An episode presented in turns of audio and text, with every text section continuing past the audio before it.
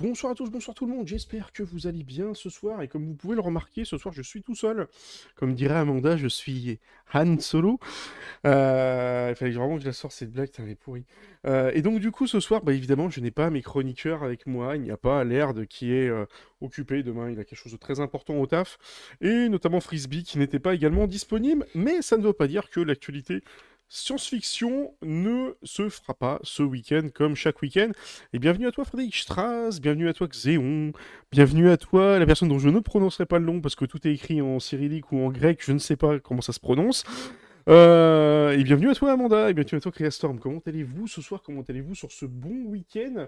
J'espère que vous êtes bien reposé, que vous avez pu tranquillement euh, profiter du week-end. Moi, c'était un week-end qui était quand même assez chargé, je vous avoue. Euh, notamment, il y a quand même pas mal de trucs sur le feu ce week-end. C'était un petit peu compliqué. je vous ai fait d'ailleurs pas mal de vidéos, mais on va en reparler. Euh... Et Evor, merci. Je suis un peu error. non, pas error. Il y a les bons trains sur comment on prononce le pseudo. Euh, je vous ai fait pas mal de vidéos ce week-end et puis on a eu l'occasion notamment d'aller voir un petit peu ce que nous réservait la 3.21, qu'on s'attendait pas du tout à ce qu'elle arrive. Euh, Max qui déforme sans arrêt mes propos diamandés sur le chat. Mais non, je ne déforme pas tes propos. Euh, donc du coup, pas mal de news, pas mal de choses, et comme d'habitude, j'aurai un petit résumé de ce qu'est l'actualité science-fiction pour ceux qui découvriraient l'émission. L'objectif, c'est tous les week-ends, c'est de vous faire un podcast science-fiction sur l'actualité des films, des séries, des jeux vidéo et des livres SF. Euh, et essentiellement de la science-fiction, et pas autre chose. Et donc du coup, on commence en règle générale euh, par Star Citizen, par déballer l'ensemble de l'actualité de Star Citizen, puisque cette chaîne est avant tout une chaîne aussi dédiée à l'actualité de ce jeu de science-fiction qui en ce moment est en train de monter un cran au niveau de la hype, mais pas que, puisqu'on va également parler euh, de pas mal de jeux vidéo ce soir, et juste de deux films. Je vais vous parler de deux films, il n'y aura pas de série, il n'y aura pas de livre, j'en ai pas trouvé, j'ai trouvé que c'était assez conséquent quand même en termes de jeux vidéo de SF euh, que vous avez comme news, euh, donc on va passer un petit peu, on va reparler de Halo, on va reparler notamment de Star Wars KOTOR, si vous avez vu la petite affiche que je vous ai mis du coup pour, pour, ce, pour ce live sur YouTube, et on va parler aussi d'autres jeux, vous allez voir, de, des, petits jeux, un petit jeu VR d'ailleurs qui vient de sortir en, euh, de science-fiction qui a l'air vraiment pas mal. Euh, ce n'était pas Han Solo, mais Max Solo. Oui, exactement, Max Solo, tout à fait. Je me disais pourquoi, il m'avait appelé Han? Non, c'était Max Solo, le cousin de Han Solo, sûrement, je ne sais pas. Euh, et donc, du coup, bah, sans trêve de transition, je vous propose suite qu'on passe directement à l'actualité Star Citizen de la semaine.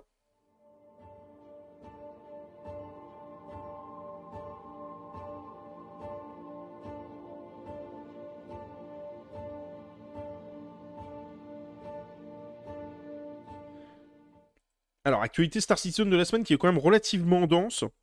Quand même pas mal de choses à dire et pas mal de choses à voir. Euh, un petit peu ce que je vous fais à chaque fois. D'habitude, c'est Frisbee hein, qui vous fait cette actualité-là. Parce que là, c'est un petit peu moi qui m'y colle. Sachant évidemment que vous retrouverez tout ça en podcast sous 24-48 heures euh, sur votre euh, chaîne de podcast préférée.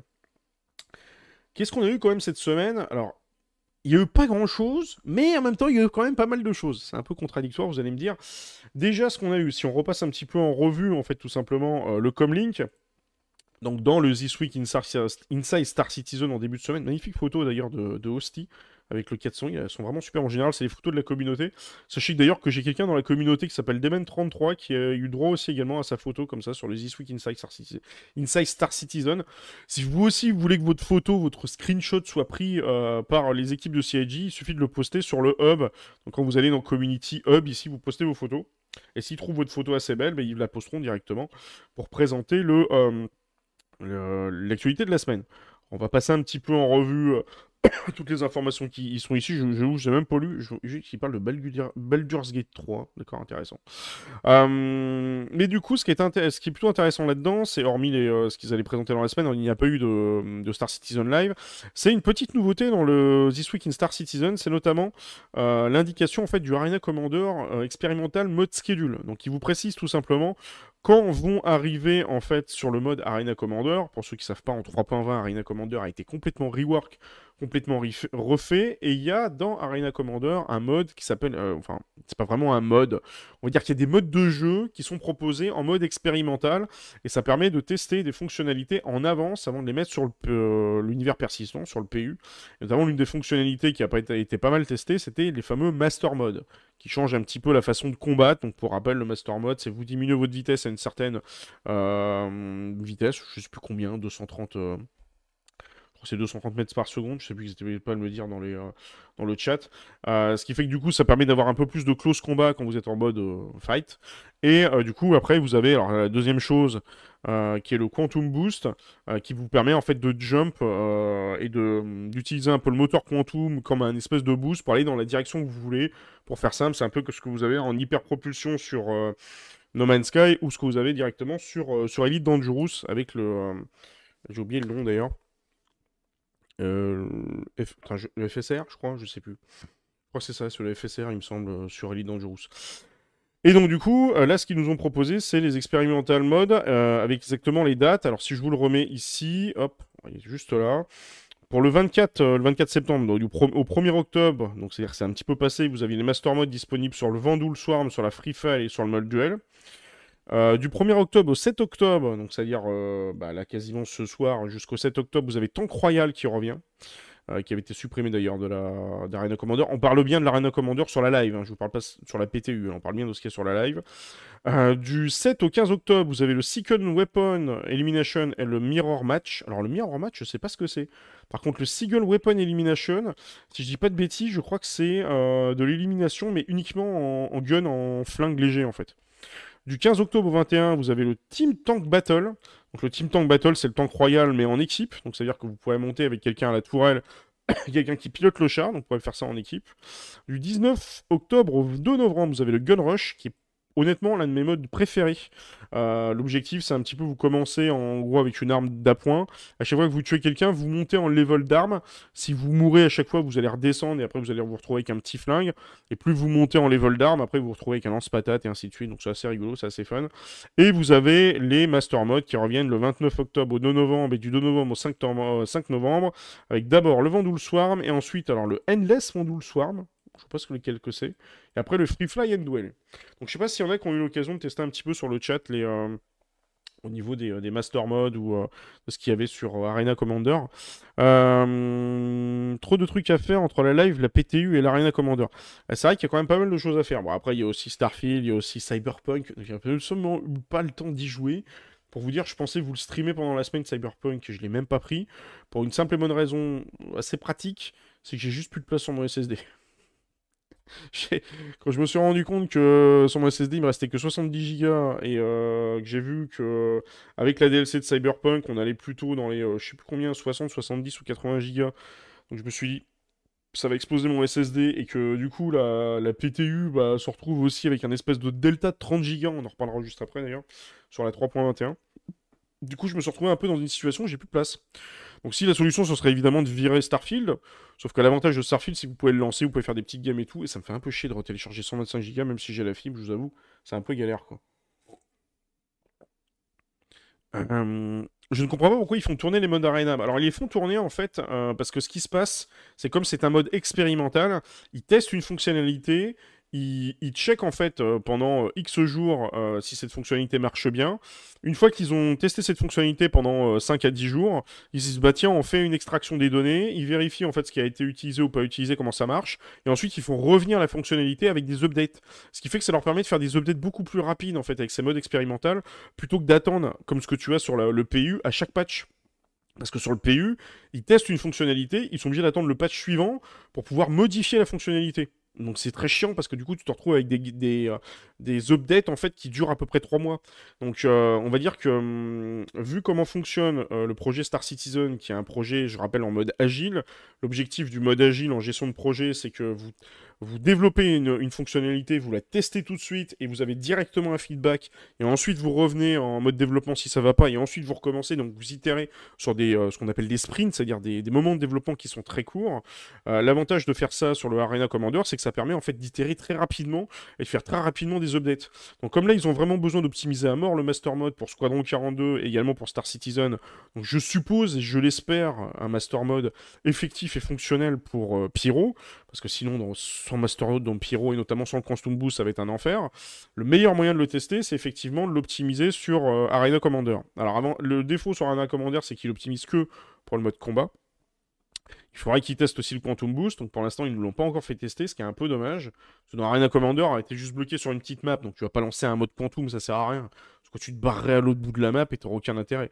Par contre, en mode combat, ça permet vraiment de l'optimiser, et ça, je pense qu'ils ont besoin de l'optimiser à mort euh, pour Squadron 42, tout simplement. Donc ça leur permet vraiment d'itérer extrêmement vite. Euh, bah merci Xenon pour la vidéo. Pour les... On va reparler d'ailleurs la vidéo sur les, euh, jump points. Ou de prendre un autre SSD, tout à fait. Mais c'est ça, de toute façon, j'ai que 512 Go sur mon SSD en sachant que j'ai le système. Là, il doit me rester 70 Go et des brouettes. Donc du coup, je vais prendre un SSD de 2 Tera. Ils sont pas très chers en ce moment. J'ai un j'ai comment dire, euh, j'ai un petit peu de thunes de côté, j'ai au moins 100 balles de côté que je vais pouvoir mettre dans un SSD. C'était pas du tout prévu. J'avais prévu d'acheter complètement autre chose avec ça, mais malheureusement le problème c'est que j'ai pas envie de désinstaller Starfield. Euh, je vais me retrouver dans une situation où la live et la PTU vont prendre tous les deux de plus en plus de place. Donc même si un jour je désinstalle Starfield, je vais forcément me retrouver avec une live et une PTU qui vont faire exploser mon 512 Go de RAM, 512 Go de, euh, de SSD. J'ai pas 512 Go de RAM, j'en ai que 32. Donc du coup, forcément, au bout d'un moment, je suis obligé de, euh, je suis obligé de faire ça. Je suis obligé de, comment dire, de, euh, de rajouter un nouveau SSD. J'ai pas vraiment le choix en fait. Le jour où il faudra 2 euh, Tera juste pour Star Citizen, ouais, alors on commence vraiment à se poser les questions parce que quand je vois, enfin, on va reparler justement après sur la 3.21, les gaps d'augmentation parce que j'ai pas très bien compris comment ils avaient géré leur truc au niveau de la taille, au niveau de la taille de la, de la PTE, mais on va reparler juste, euh, juste après. Donc ça, c'est un petit peu euh, le début de l'info de la semaine.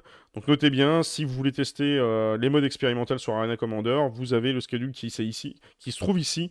Alors, ce qui je trouve qui serait quand même pas mal, c'est que ce calendrier-là devrait apparaître directement dans Arena Commander. Ça serait vraiment bien, il suffirait juste qu'ils encapsulent une petite page web. C'est pas le plus compliqué à développer. Hein. Moi, je bosse avec des développeurs. en général, sur un truc comme ça, encapsuler une page web dans un truc, c'est genre, allez, 2-3 jours de dev, c'est pas la mort. Euh, et euh, du coup, ça permettra en fait tout simplement juste d'avoir ce petit mode, euh, ce petit calendrier ici qui sera affiché directement dans Arena Commander. Comme ça, les gens pourraient savoir exactement quand est-ce qu'arrivent les, les prochains modes. Mais sinon, sachez-le que maintenant, si vous le cherchez, c'est dans les This Week in Star, Star Citizen où vous avez ce, petit, ce nouveau petit encart sur le schedule des modes d'Arena Commander. Donc ça, c'était pour la première news euh, début de semaine. Je vous dis, il n'y a, pas, grand-chose. Vous allez voir qu'il y a quand même d'autres news un peu plus croustillantes euh, sur le reste. Alors, l'une des news qu'il y a chaque semaine, on a tendance un petit peu oublier à mettre de côté, c'est la mise à jour du Galactapédia. En fait, le Galactapédia, c'est un petit peu le Wikipédia de l'encyclopédie du lore, en fait, de Star Citizen. Alors, pour l'instant, vous allez dire, on n'en a absolument rien à cirer, euh, le lore, machin de savoir qu'il y a un tel qui a découvert un point de saut, des trucs comme ça. On s'en fout pour l'instant, sauf que plus le jeu va s'étendre, plus il va y avoir un univers intéressant à visiter, plus parfois vous allez avoir des endroits qui vont être un petit peu mystérieux, un petit qui vont vous poser des questions. Et du coup, dans ces lieux-là, peut-être que vous allez peut-être devoir faire des investigations, des recherches, des enquêtes, et vous allez peut-être devoir chercher aussi dans le Galactapédia pour trouver des informations, en sachant que le Galactapédia plus tard sera accessible directement in-game dans votre vaisseau, alors peut-être peut-être via votre mobilias ou autre chose, euh, mais vous pourrez y accéder. Donc c'est-à-dire qu'en fait, euh, certains outils que vous avez aujourd'hui en mode web euh, sur la page d'accueil de Robert Space Industries, vous pourrez y accéder également in-game via votre mobilias ou via d'autres moyens. Donc le lore sera de plus en plus important, et pour ceux évidemment qui s'intéressent vraiment au lore et qui veulent aller un petit peu plus loin dans l'univers de Star Citizen et peut-être découvrir des petites ficelles et des petites facettes, eh ben, ce sera très intéressant à le savoir. Je, prends un exemple concret. Imaginons que demain, euh, vous ayez, euh, vous voulez faire du trading euh, dans certains secteurs, et dans ces secteurs-là en question, vous avez des, des groupes aliens, ou peut-être que vous voulez commercer avec les Banu, vous voulez commercer avec les Shi'an, qui sont une race, une race alien qui ira dans Star Citizen. ça sera peut-être intéressant de connaître leurs mœurs et leurs coutumes. Juste pour rappel, hein, si vous avez déjà vu un Star Trek, on va dire que si vous débarquez sur une planète et que vous connaissez pas les mœurs et les coutumes, ça finit mal. souvent dans Star Trek, ça finit toujours mal, sans qu'il n'y aurait pas de film, il n'y aurait pas de série, ce qui est assez drôle d'ailleurs. Mais c'est extrêmement important. Et bien dans Star Citizen, ça aura également son importance. Alors qu'est-ce qu'on a euh, cette semaine dans la partie au niveau euh, des mises à jour au niveau du Galactapedia. Alors vous avez euh, notamment un personnage qui a découvert, je crois si je dis pas de bêtises, un moment un, jump point. Vous avez des mises à jour d'ailleurs sur, sur Yela, sur l'histoire derrière les Yela. Vous avez voyez ici par exemple une planète qui s'appelle Ui Rahang, qui est une planète de diamants. Donc quand vous cliquez dessus, en fait, il vous donne un peu plus d'informations sur le type de planète que c'est. Souvent, en fait, ils peuvent vous dire, voilà, par exemple, que cette planète-là, qui est une planète, vous voyez, Xi'an, alors pour l'instant, on ne peut pas la visiter, elle n'est pas encore implémentée in-game, mais le jour où le système sera accessible, elle sera visitable. Il vous précise bien qu'elle est composée principalement de carbone, c'est une planète tellurique à atmosphère aux teintes noires, brunes et rouges. Les températures et la pression à l'intérieur de la planète pourraient provoquer euh, euh, pourrait avoir provoqué la formation abondante de diamants sous la surface. Donc imaginons que vous êtes un mineur de l'espace, vous, vous cherchez du diamant, au lieu de vous palucher plein de planètes et de dire, où est-ce qu'il y aura du diamant, si vous avez un petit peu l'intelligence, si vous êtes futé d'aller sur le Galactapeia, vous saurez que sur cette planète dont le nom est absolument imprononçable dans le système Cheyenne, vous avez une planète qui est bourrée de diamants. Donc vous pouvez aller chercher du diamant. Et par exemple, une, une petite astuce sur comment euh, le Galactapedia peut vous servir, enfin vous servira plutôt sur le long terme, en sachant qu'il pourra vous servir également assez rapidement avec l'arrivée de Pyro, parce qu'il y a également les informations sur les différentes lunes de Pyro à l'intérieur. Donc parfois, il peut y avoir des petites features euh, relativement intéressantes. Je ne sais pas s'il y en a qui sont fans de l'or ou pas sur le chat. Euh, quoi, Max n'a pas de place que pour 3 jeux et son SSD, c'est intolérable. Oui, bon, bah, euh, quand j'ai acheté l'ordi, en fait, j'ai dû faire du, euh, sacrifice entre un bon, proc et une carte graphique pas trop dégueulasse. Donc, du coup, j'ai pris un SSD avec un peu moins de place. En sachant que je me, doutais très bien que j'allais pouvoir le grade par la suite. Et on a enfin le chat qui décide à s'afficher en bas, c'est magnifique. Il a mis un petit peu de temps, quoi. Et bonsoir à toi, Boudou, comment vas-tu Est-il possible que Pyro soit dans le paquet, car juste une station et des nuages, 30 gigas, ça fait beaucoup. on va en reparler justement par rapport à ça. Euh, quand j'ai lu sur le Pegasus, j'étais overhype. Alors oui, j'ai entendu, tu m'en as parlé, je crois qu'on en a parlé d'ailleurs du Pegasus sur le Discord. Euh, je n'ai pas pensé à en parler directement là-dessus. On pourra peut-être en parler euh, plus tard ou éventuellement à la CitizenCon quand il y aura des infos dessus. J'espère qu'ils vont proposer une IA entraînée sur les Galactapédia, sur les mieux qu'une barre de recherche. Ah oui, bah c'est vrai que tu es toujours d'ailleurs sur euh, Frédéric Strass, tu toujours sur ton euh, sur ta fameuse IA euh, sur Star Citizen, je sais pas si ça avance ou pas. Et bienvenue à toi Shin, Shin, Angel. Désolé si j'écorche le pseudo ce soir, je suis un peu crevé avec mon week-end. pour rappel, le Pegasus c'est l'équivalent de l'Idris de Squadron 42 mais pour la suite de Being Behind Enemy Line. Mais Behind Enemy Line, c'est quoi? C'est la... Ça fait partie des, euh, des, chapitres de Squadron 42 ou c'est la suite de Squadron 42 Parce que pour rappel, un Squadron 42, vous avez une version qui va sortir. Mais il faut savoir qu'il y a deux autres jeux qui sont prévus. Alors, qui vont me dire, oh ils ont déjà mis 10 euh, ans à faire un jeu, ils vont remettre 10 ans et 20 ans à refaire les autres. Non, non. Ils, vont, ils ont mis effectivement 10 ans à faire un jeu parce qu'ils ont dû développer toutes les technos, mais maintenant que les technos vont être développés, les jeux qui vont suivre vont aller beaucoup plus vite hein, sur les suites de Squadron 42. Euh, gravité de cette planète doit être euh, mortelle dans tous les sens du terme. Ouais, c'est un petit peu ça. Ouais, bah, c'est pour ça que c'est intéressant justement le Galactapédia par rapport à certaines astuces. Euh. Oui, c'est effectivement une trilogie, comme dit Voodoo, sur Squadron 42. Ce qu'on a tendance à oublier, et donc, du coup, en fait, la suite de Squadron 42 mettra pas tant, que ça, tant de temps que ça à arriver. Il faudra juste qu'ils rappellent un peu les acteurs. éventuellement, peut-être qu'ils prennent à la rigueur euh, euh, le, feedback des premiers joueurs où ils vont peut-être te dire Bah non, là, on a trouvé que c'était pas ouf, ça, ça aurait été mieux. Je suis sûr que ça leur permettra de rajouter des options euh, et des choses en plus sur les nouvelles versions de la suite de Squadron 42. Mais ils auront déjà tous les assets, ils auront déjà tout l'univers. Ils auront déjà tout ce qu'il faut, donc euh, honnêtement, je pense que la suite ira beaucoup plus vite. quoi. C'est pour ça que Star Citizen, mais euh, c'est un peu comme une locomotive, enfin, une vieille locomotive à vapeur, au charbon presque, on pourrait dire. Je sais que c'est pas très écologique de dire ça, mais c'est pour l'image. Pour euh, c'est très très très long à démarrer la chaudière, mais une fois que c'est lancé, bah, après ça va aller assez vite quand même.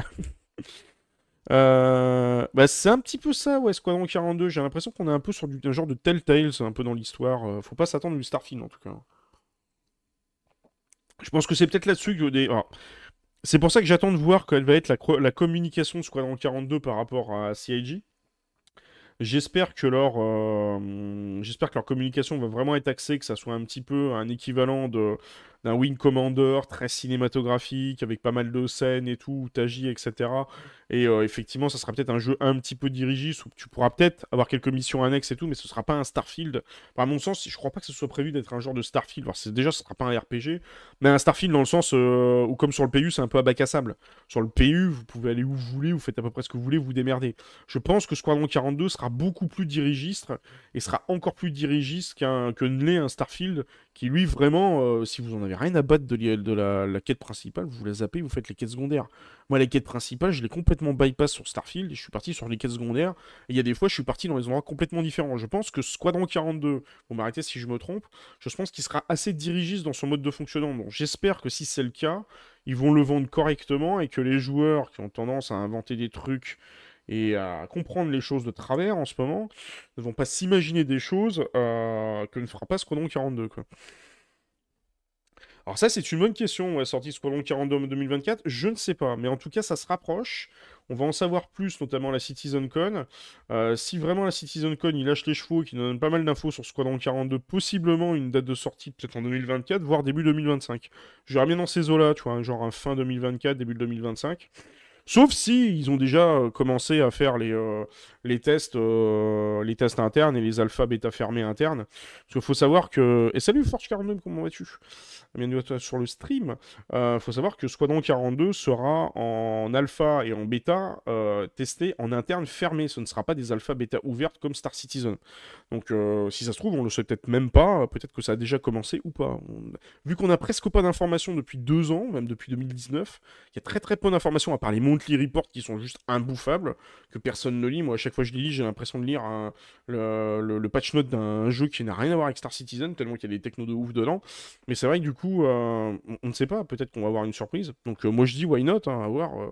je m'attends à tout hein, pour, la, pour, pour la CitizenCon. Alors, je m'attends à tout, je sens que la hype monte beaucoup.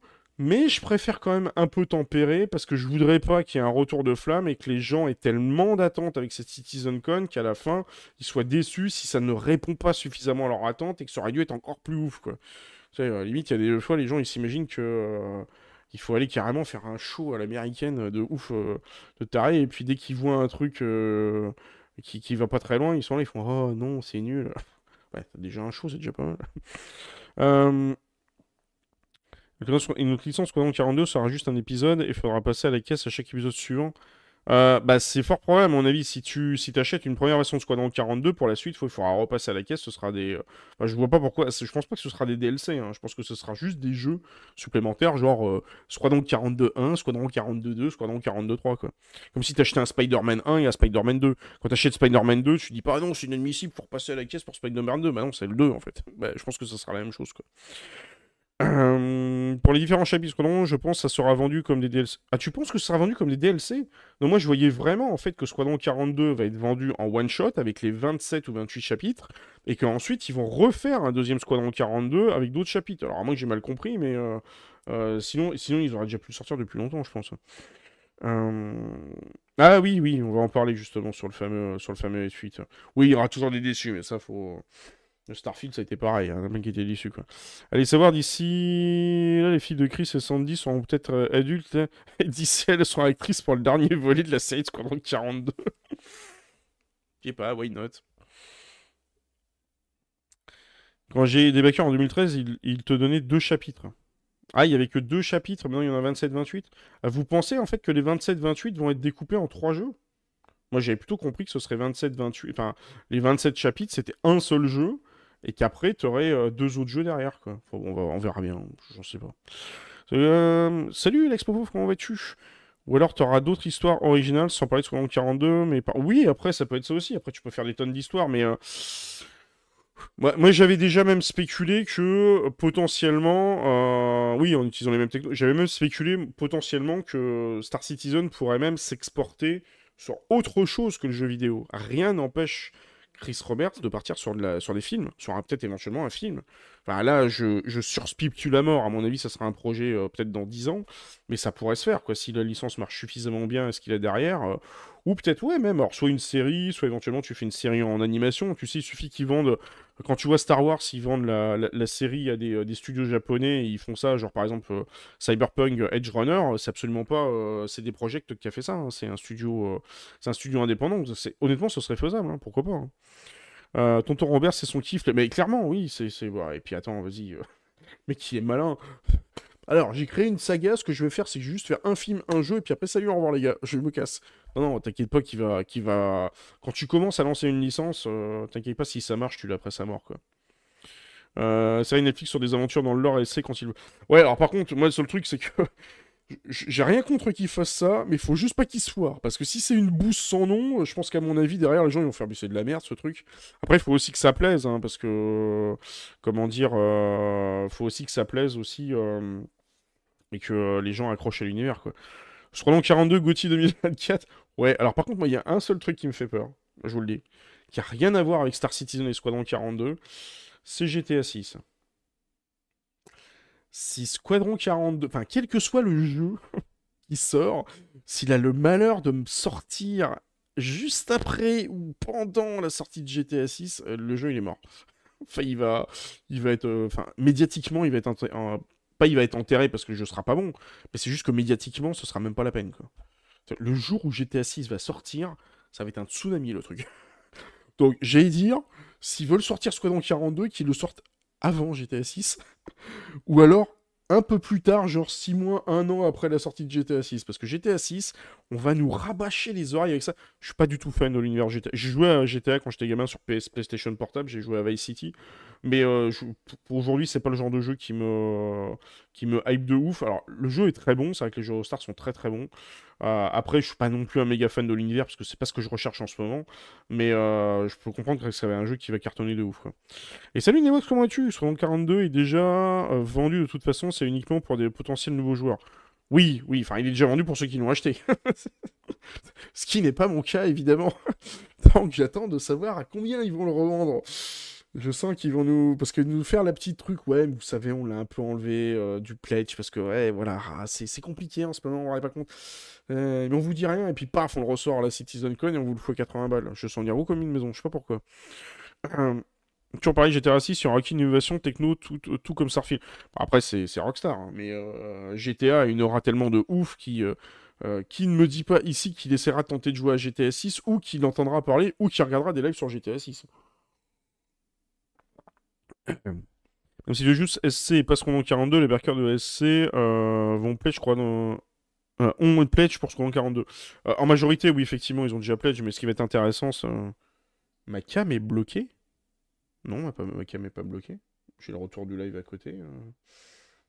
non. Tu, m'inquiètes, là. Non, ma cam, ma cam est pas du tout bloquée. enfin, F5, sinon. J'ai. Ah, tu l'as eu avec ton starter, quoi. Mais j'étais aussi, j'ai pris un starter avec hein, lors d'un premier Let's ouais, Moi, j'ai pas du tout pris ce Colon 42, j'ai préféré mettre un peu plus de thunes pour avoir un vaisseau un peu plus intéressant. Tu me vois figé Bah, fais un F5 parce que c'est chelou. Euh. Enfin, vous me confirmez sur le chat, moi j'ai le retour du live sur le côté, euh, sur un autre compte, et pour moi c'est bon. Yes, mieux, ok. bah, je sais pas, bizarre, peut-être un souci de ton côté au niveau de la... Par contre, l'écran, oui, l'écran de droite, lui, est figé tout à l'heure, puisque... Oui, je bouge. Par contre, l'écran de droite, lui, est figé parce qu'il ne bouge pas. je, vous lis sur le chat depuis tout à l'heure. Euh, donc, du coup, on en était.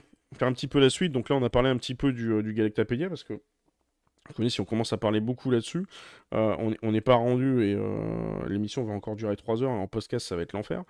Euh, on a eu l'Inside Star Citizen cette semaine qui était relativement intéressant. Alors, je vous ai fait une petite vidéo de présentation dessus. Il y a deux choses qui ont été montrées sur l'Inside Star Citizen. La première, euh, c'est l'arrivée de nouvelles missions au niveau des bunkers, euh, et notamment l'arrivée d'un nouveau euh, gang de pirates hackers dans le lore de Star Citizen, les, les Zero. J'adore, ça fait vachement, vachement stylé comme nom. Genre les mecs chez les hackers, ils s'appellent Anonymous ou autre chose, les mecs qui s'appellent Beat Zero. Bon, on peut peut-être plus trouver mieux, mais bon, pour faire simple, en fait, c'est un peu des enfants de riches qui ont, euh, euh, comment dire, qui, qui, s'emmerdent un peu dans leur coin, dans, le lore de Star Citizen, hein, je précise. Euh, et en fait, du coup, ils vont vous proposer un petit peu des missions. Qui vont vous amener en fait tout simplement sur les bunkers, les fameux bunkers EGF qu'on connaît aujourd'hui. Dans ces bunkers EGF, évidemment, ce sont des missions qui sont illégales, il va falloir buter la sécurité, ou vous allez pouvoir peut-être même carrément leur foutre des coups de crosse et tout. et vous allez devoir aller dans la zone un peu des, des data centers, vous allez insérer une espèce de crypto-key, et là en fait vous allez autoriser le hacker à distance, donc le, PNJ du lore, hein, à prendre celui qui vous a filé la mission, en fait, à prendre la main à distance sur ces serveurs pour pouvoir les pirater. Alors, ce que j'ai cru comprendre, c'est des serveurs avec des crypto-monnaies. j'ai trouvé ça original d'ailleurs. Je fais Ah bon, on va pirater des serveurs de Bitcoin. Il y a encore des Bitcoins en 2954 Euh, c'est pas la norme. Et donc, du coup, euh, une fois que vous avez fait ça, bah, vous allez pouvoir euh, bah, remporter la mission. Sauf que le problème, c'est qu'évidemment, tout va pas se passer comme prévu. Vous allez avoir de une les gardes de sécurité qui vont un petit peu arriver par vague, tout ça, etc. Donc, ils vont un petit peu vous mettre la pression. En sachant maintenant qu'ils ont intégré une nouvelle technologie en 3.21 qui va permettre notamment d'augmenter les vagues d'ennemis et la difficulté des vagues d'ennemis. Donc, ça, ça va être vraiment ouf. Vous allez avoir des vagues de boss, tout ça, etc. Alors, en ce moment, on les a un petit peu sur, les, sur certaines missions UGF. On, parfois, on a des vagues de boss, mais là, ça va devenir de plus en plus compliqué. Mais l'autre truc qui va être assez intéressant, c'est qu'évidemment, les fameux serveurs que vous essayez de pirater euh, sont euh, la propriété de d'autres personnes. Et ces personnes-là essayent de les défendre, ces serveurs. Donc, vous essayez justement de contrer votre attaque pirate en essayant de faire cramer ces serveurs pour éviter que vous récupériez les informations dessus. Et vous, pour éviter que ces serveurs crament, vous allez devoir tout simplement, en fait, refroidir les serveurs en activant un petit peu les, euh, les consoles que vous avez au niveau de chaque lane, de, chaque, de chaque rack pour euh, effectuer le, refroidissement des serveurs avant avant qu'ils fondent, et il faudra trouver les codes un petit peu perdus dans le bunker, et euh, justement ces codes vont vous permettre de déverrouiller ces systèmes de refroidissement. Donc je sais pas vous, mais franchement honnêtement, moi ça me fait vraiment euh, kiffer ce genre de mission, parce que, alors c'est effectivement du illégal, hein. quand vous allez sortir là-dedans, vous allez être crimstat 45 000, vous aurez tué un homicide de 50 et vous allez faire 48 heures en prison, mais rien que pour le côté teammate, avec le côté un peu pression, le fait que du coup tu vas devoir justement t'infiltrer à l'intérieur, peut-être éventuellement y aller en mode, en mode furtif, ou en mode bourrin. Bon, je vous dis tout de suite, ça va finir en mode bourrin, parce qu'en mode furtif, euh, c'est un, peu chaud. Euh, que du coup, derrière, tu as les vagues d'ennemis qui vont finir par t'attaquer pendant qu'il faut que tu autorises le hacker à, euh, comment dire, aller sur les bornes, et qu'en plus, il faut que tu contrôles les serveurs, donc il va que tu te répartisses à la tâche. franchement, je pense que ça va vraiment être ouf. Et vous allez me dire, ouais, ok, c'est sympa ces missions, mais ils font que ça. En fait, quelque part, c'est toujours un peu le principe dans Star Citizen, c'est que ce type de mission, en fait, leur permet de tester des technologies en background, et deux technologies qui sont testées, enfin même trois d'ailleurs, ils en ont parlé deux essentiellement là-dessus. C'est la première, c'est toute l'implémentation de ce qui est le système de hacking, et notamment les, euh, différentes consoles, tout ça, etc. Donc ça, on va dire, c'est un peu la première, euh, enfin l'itération zéro de la partie hacking. L'autre chose, c'est qu'il y a une technologie en background de randomisation qui permet de poser les codes un petit peu de manière aléatoire sur différents écrans en fait dans le, bunker, donc pour vous donner un petit peu plus de challenge et vous faire chercher et vous mettre un peu plus la pression. Et le dernier qu'ils n'ont pas parlé du coup dans ces Inside Star Citizen, mais qu'on a eu notamment dans le patch 3.21, alors je sais plus le nom en tête, qui est la, technologie que je vous parlais à l'instant, qui permet en fait d'augmenter la difficulté des ennemis. Alors vous allez me dire, rien de neuf sous le soleil, hein, il y a plein d'autres jeux qui le font. Je, suis sûr que si j'avais Dude le Sarkler que je salue au passage qui serait là sur le, stream, il dirait Ouais, mais attendez, euh, ces trucs-là, euh, il y a plein de jeux qui le font, ils ont pas inventé l'eau chaude. Bah, oui, alors il y a peut-être, effectivement, je conçois qu'il y a plein de jeux qui le font, sauf que Star Citizen, c'est le seul jeu où il fait tout en même temps. c'est la différence. c'est. C'est un petit peu ça. Vous savez, c'est comme Poudlard euh, avec euh, Harry Potter. On a, dit en fait tout simplement que J.K. Rowling avait, euh, comment dire, avait copié pas mal de trucs à droite à gauche au niveau de l'univers d'Harry Potter. Sauf qu'elle a copié des trucs effectivement à droite à gauche, mais elle, est la seule à avoir tout mis dans un seul univers, à lui avoir donné une consistance. Star, Star Citizen, c'est un petit peu la même chose. Ils réinventent pas l'eau chaude, c'est des trucs qui existent déjà ailleurs dans d'autres technos sur d'autres jeux. Mais dans tous les cas, le challenge qu'il y a, c'est que c'est tout est dans le même jeu. Donc ça, c'est la première chose, en fait, qu'ils nous ont présenté directement au niveau, euh, au niveau de l'Inside Star Citizen. Qu'est-ce que vous me dites du coup sur le chat GTA 6 Désolé. Euh, la nouveauté, c'est le moteur graphique. Il est, costaud, mais en soi, le jeu, en effet, rien de nouveau. Sans tous les GTA, le plus avancé reste San Andreas. Depuis, ils ont viré du contenu. Oui, c'est vrai qu'en plus, euh, les, moteurs, ils updatent tout, un petit peu, mais c'est ça aussi, par exemple, GTA, enfin, Rockstar. On dit souvent, ouais, mais alors là, ils pêchent un peu, c'est pas ouf, tout ça, etc. Mais ce qui est génial, en fait, dans les jeux Rockstar, c'est qu'ils se concentrent toutes ces technologies au même endroit, que vous n'avez pas besoin d'aller les chercher à droite à gauche. Et c'est ça qui est génial, quoi. on est engagé par des enfants pour les hackers. Bah, en fait, c'est un peu ça, ouais. C'est des ados, de, des dans le lore, c'est ça ce qu'ils indiquent. Ils disent que c'est des genres de, de gamins ou des jeunes. Enfin, ils disent des gamins. Euh, je sais pas s'ils sont vraiment, c'est vraiment des enfants, quoi. Mais c'est plutôt des jeunes, quoi. Et puis, euh, du coup, euh, qui s'emmerdent, des jeunes riches qui s'emmerdent dans leur coin et qui, qui t'envoient faire du hacking, quoi. Why not, quoi. J'espère que les PNJ vont pop. Alors, ça, ça va être la grande difficulté. Ça, évidemment, ça résout la théorie. Dans la pratique, on sait très bien comment ça se passe. C'est marrant, maintenant ça commence un petit peu à s'améliorer, mais comme d'habitude, c'est inconstant, c'est inconsistant, quoi. C'est un coup ça marche très bien, un coup ça marche très mal, quoi. Euh, J'ai hâte qu'on puisse prendre des infos sur les chips comme le Drake Herald, histoire qu'il est utilisé sur le vaisseau. Alors c'est ça qui est... Alors ça c'est une très bonne remarque, c'est ce que j'avais fait remarquer du coup dans ma vidéo, c'est qu'à un moment, vous le voyez au tout début, quand il atterrit ici, enfin j'ai vraiment pas fait exprès, vous voyez qu'il atterrit, il atterrit avec un Drake Herald. Alors c'est pas pour rien qu'ils prennent ce vaisseau-là, alors dans cette mission-là, le Drake Herald ne servira à rien. Vous n'aurez pas besoin du Drake Herald pour faire ces missions, je vous rassure. Mais la particularité du Drake Herald, en plus d'être un vaisseau super rapide, on en reparlera tout à l'heure, vous verrez pourquoi, euh, c'est que c'est un vaisseau qui sert notamment à tout ce qui est euh, le vol de données. En fait, le principe un moucheron qui m'attaque. Euh, le principe du Drake Herald, c'est j'arrive, je pique des données et je dégage le plus vite possible. En fait, en gros, le Drake Herald, c'est vous avez un siège qui est collé aucun réacteur. Le machin, il a la taille d'un taille crayon. Il a un énorme réacteur à l'arrière. C'est pour ça que c'est le vaisseau le plus rapide du jeu. Et son but, c'est de se tracer en vitesse et de se barrer une fois qu'il a piqué les données. Donc, il a des, il a des serveurs à l'intérieur qui permettent de faire du déchiffrement de données. Euh, et donc du coup qui permet de faire de la revente de données. Donc c'est une, des, des raisons pour lesquelles ils ont dû le prendre juste sur cette mission-là en mode sneak peek, mais effectivement, ça me fait dire que peut-être derrière ce sneak peek est peut-être pas anodin, et peut-être que derrière il commence à réfléchir de se dire bah tiens comment ces vaisseaux-là pourraient euh, fonctionner, par exemple comment le Mercury Star Runner pourrait faire de la captation d'informations, à écouter des ondes, tout ça, etc. Et ça, ce sont de, de type de gameplay qui va arriver dans Star Citizen. Alors pour l'instant, évidemment, ce que je vous dis c'est purement spéculatif, on n'a pas de date par rapport à ça y compris d'ailleurs sur cette mission-là qui nous propose là au niveau des, euh, de celle-ci, là, ces missions de, trucs. Je sais pas si elles arrivent sur la 3.21, j'ai un doute. Euh, je sais pas, j'ai pas je crois pas, je sais pas, on, vérifiera, mais je sais pas si elles sont dans le patch 3.21 ou sur, euh, sur un autre patch. Mais en tout cas, elles sont prévues dans pas longtemps. On voit que les missions sont quasiment fonctionnelles, quoi. mais dans le futur, ils n'ont toujours pas compris qu'il suffit de couper l'électricité. Oui, effectivement, c'est vrai. Bah, ouais, mais ça fait plus fun, tu vois, ça fait des flammes et tout ça, etc. Après, c'est des serveurs, c'est des, serveurs en fait qui sont même pas dans des, euh, dans des baies euh, sécurisées euh, et c'est même pas des salles blanches, donc pas, c'est un peu bizarre. Hum, en vrai, si les serveurs doivent être sous batterie comme ouais, c'est vrai que tu, tu fous un bon coup de MP. Toi, tu, je mets un bon coup de MP, j'arrive avec un tournevis, je claque, je défonce les racks, je les prends dans le vaisseau, je me barre, et puis je, dis, déchiffre ça tranquillement sur Pyro, quoi. Salut le boral, comment vas-tu? Perso, c'est c'est ça qui me hype, hein, qu'ils viennent avec ce chip. Oui, c'est vrai, mais moi aussi, quand je l'ai vu ça, j'ai fait Oh, intéressant ça. Euh, intéressant le RAL, mais je pense que c'est juste un clin d'œil. Mais euh, je pense que ce clin d'œil n'est pas anodin d'avoir choisi ce vaisseau-là, du coup. Euh, parce qu'il n'y a pas beaucoup de gens qui savent exactement à quoi sert le Drake Herald. Hein. C'est un des rares, c'est le vraiment le vaisseau qui est dédié euh, à, la, captation de données. Vous en avez d'autres, hein, comme le, MSR. Je crois que le Karak a, des capacités aussi d'écoute, il me semble, si je dis pas de conneries. il y en a peut-être d'autres, mais je les connais pas. Mais les deux que je connais, c'est le Herald et c'est le, le Mercury Star Runner. Hein. Sachant que le Herald, c'est un Drake, évidemment. Drake qui est un petit peu oublié, mais à mon avis, qui va pas être oublié longtemps. Donc ça, c'est la première info qu'on a eue au niveau euh, de l'Inside Star Citizen. Et la deuxième, c'est euh, tout simplement euh, l'arrivée d'un nouveau, d'un nouvel event. Alors je ne sais pas si vous vous rappelez, alors je, résume un peu ce que je, je, me répète un peu d'ailleurs par rapport à ma vidéo que j'ai faite là-dessus, mais bon c'est pas grave, on est là pour débattre, enfin on est, là pour dérouler l'actualité de Star Citizen. Il y avait un ancien event qui s'appelait le Nightel Lockdown, qui était un event un petit peu de, de blocus, où l'objectif du Nightel Lockdown c'était tout simplement en gros euh, de faire un blocus autour d'une station spatiale.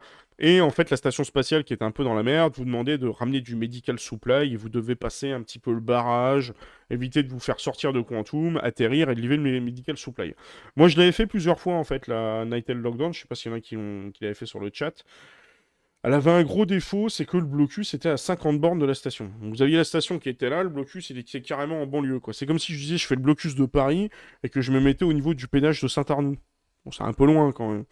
Si vous voulez faire le blocus de Paris, vous, vous mettez au niveau du périph. vous mettez à côté de Paris, quoi. Vous mettez pas 50, 100 bornes. Tu pouvais passer à côté, puis tu leur faisais salut les gars, bande de noobs. Et puis du coup, tu passais, tu, tu passais aucun intérêt, quoi. Euh, j'ai dû me faire sortir une ou deux fois de contour, et euh, tu pouvais l'éviter assez facilement en traçant comme un boulet. Et, euh, et sinon, du coup, après, il fallait y aller, il fallait fight. Donc c'était pas un event qui était super joué, il n'y avait pas grand monde qui était dessus, il n'y avait pas vraiment de succès. Et il méritait vraiment un rework. Et d'ailleurs, il n'était pas revenu cet event. Je crois que c'était il y a peut-être un an et demi qu'on l'avait pas vu, du coup, cet event-là. Ah, ça pense que Nightel se prend pour la commerce. ah, bien joué. Oui, c'est vrai, effectivement, ça pense un peu à ça. Ça fait très euh, George Binks. ça marche, euh, Forge 42. Merci à toi de passer. Vous pouvez d'ailleurs, euh, sachez, vous pourrez revoir le live en, replay ou l'écouter en podcast. Il sera chapitré d'ailleurs à à la fin de ce live pour ceux qui s'intéressent à une à, comment dire, à une partie de l'émission euh, plus qu'une autre. Donc du coup, cet event qui été évidemment un petit peu complètement délaissé a été refait et euh, maintenant il y a un nouvel event qui s'appelle Block Raid, Block, euh, Block Raid Runner, je vais pas arriver à le prononcer. L'objectif de cet event-là, c'est euh, tout simplement, il y a déjà un blocus qui est vraiment au niveau de la station et pas à 50 bornes. Euh, l'objectif, c'est que vous allez devoir, en fait, tout simplement, acheminer du Contenium. Alors là, les exemples qu'ils nous ont pris, c'est que vous partez des Vrus Arbor, vous allez devoir acheter, euh, acheminer du Contenium directement à une raffinerie, genre URL5 ou autre. évidemment, le Contenium, pour ceux qui ne savent pas, c'est un hum, composant qui est extrêmement volatile, que vous pouvez miner, notamment sur des astéroïdes, si vous faites du minage en prospecteur. Et l'une des particularités du Contenium, c'est qu'il est extrêmement instable. Donc ça veut dire qu'il supporte, euh, au bout d'un moment, si vous ne le livrez pas, il vous pète à la tronche, il n'a plus aucune valeur. Donc du coup, vous allez avoir un petit, une espèce de petit stress par rapport à ça. Donc du coup, il y a cette espèce de notion de stress. Donc vous allez devoir arriver sur la station Evrus Arbor. Donc déjà, vous allez, vous allez devoir passer en premier le blocus euh, des pirates qui sera vraiment autour de la station et pas à 50 bornes, hein, je précise bien. Ça va vraiment canarder juste devant les hangars. Euh, donc les PNJ, hein, à mon avis, je suis sûr qu'il y a des joueurs qui vont s'y mettre aussi, mais il y aura vraiment des PNJ qui vont vous faire chier autour de la station.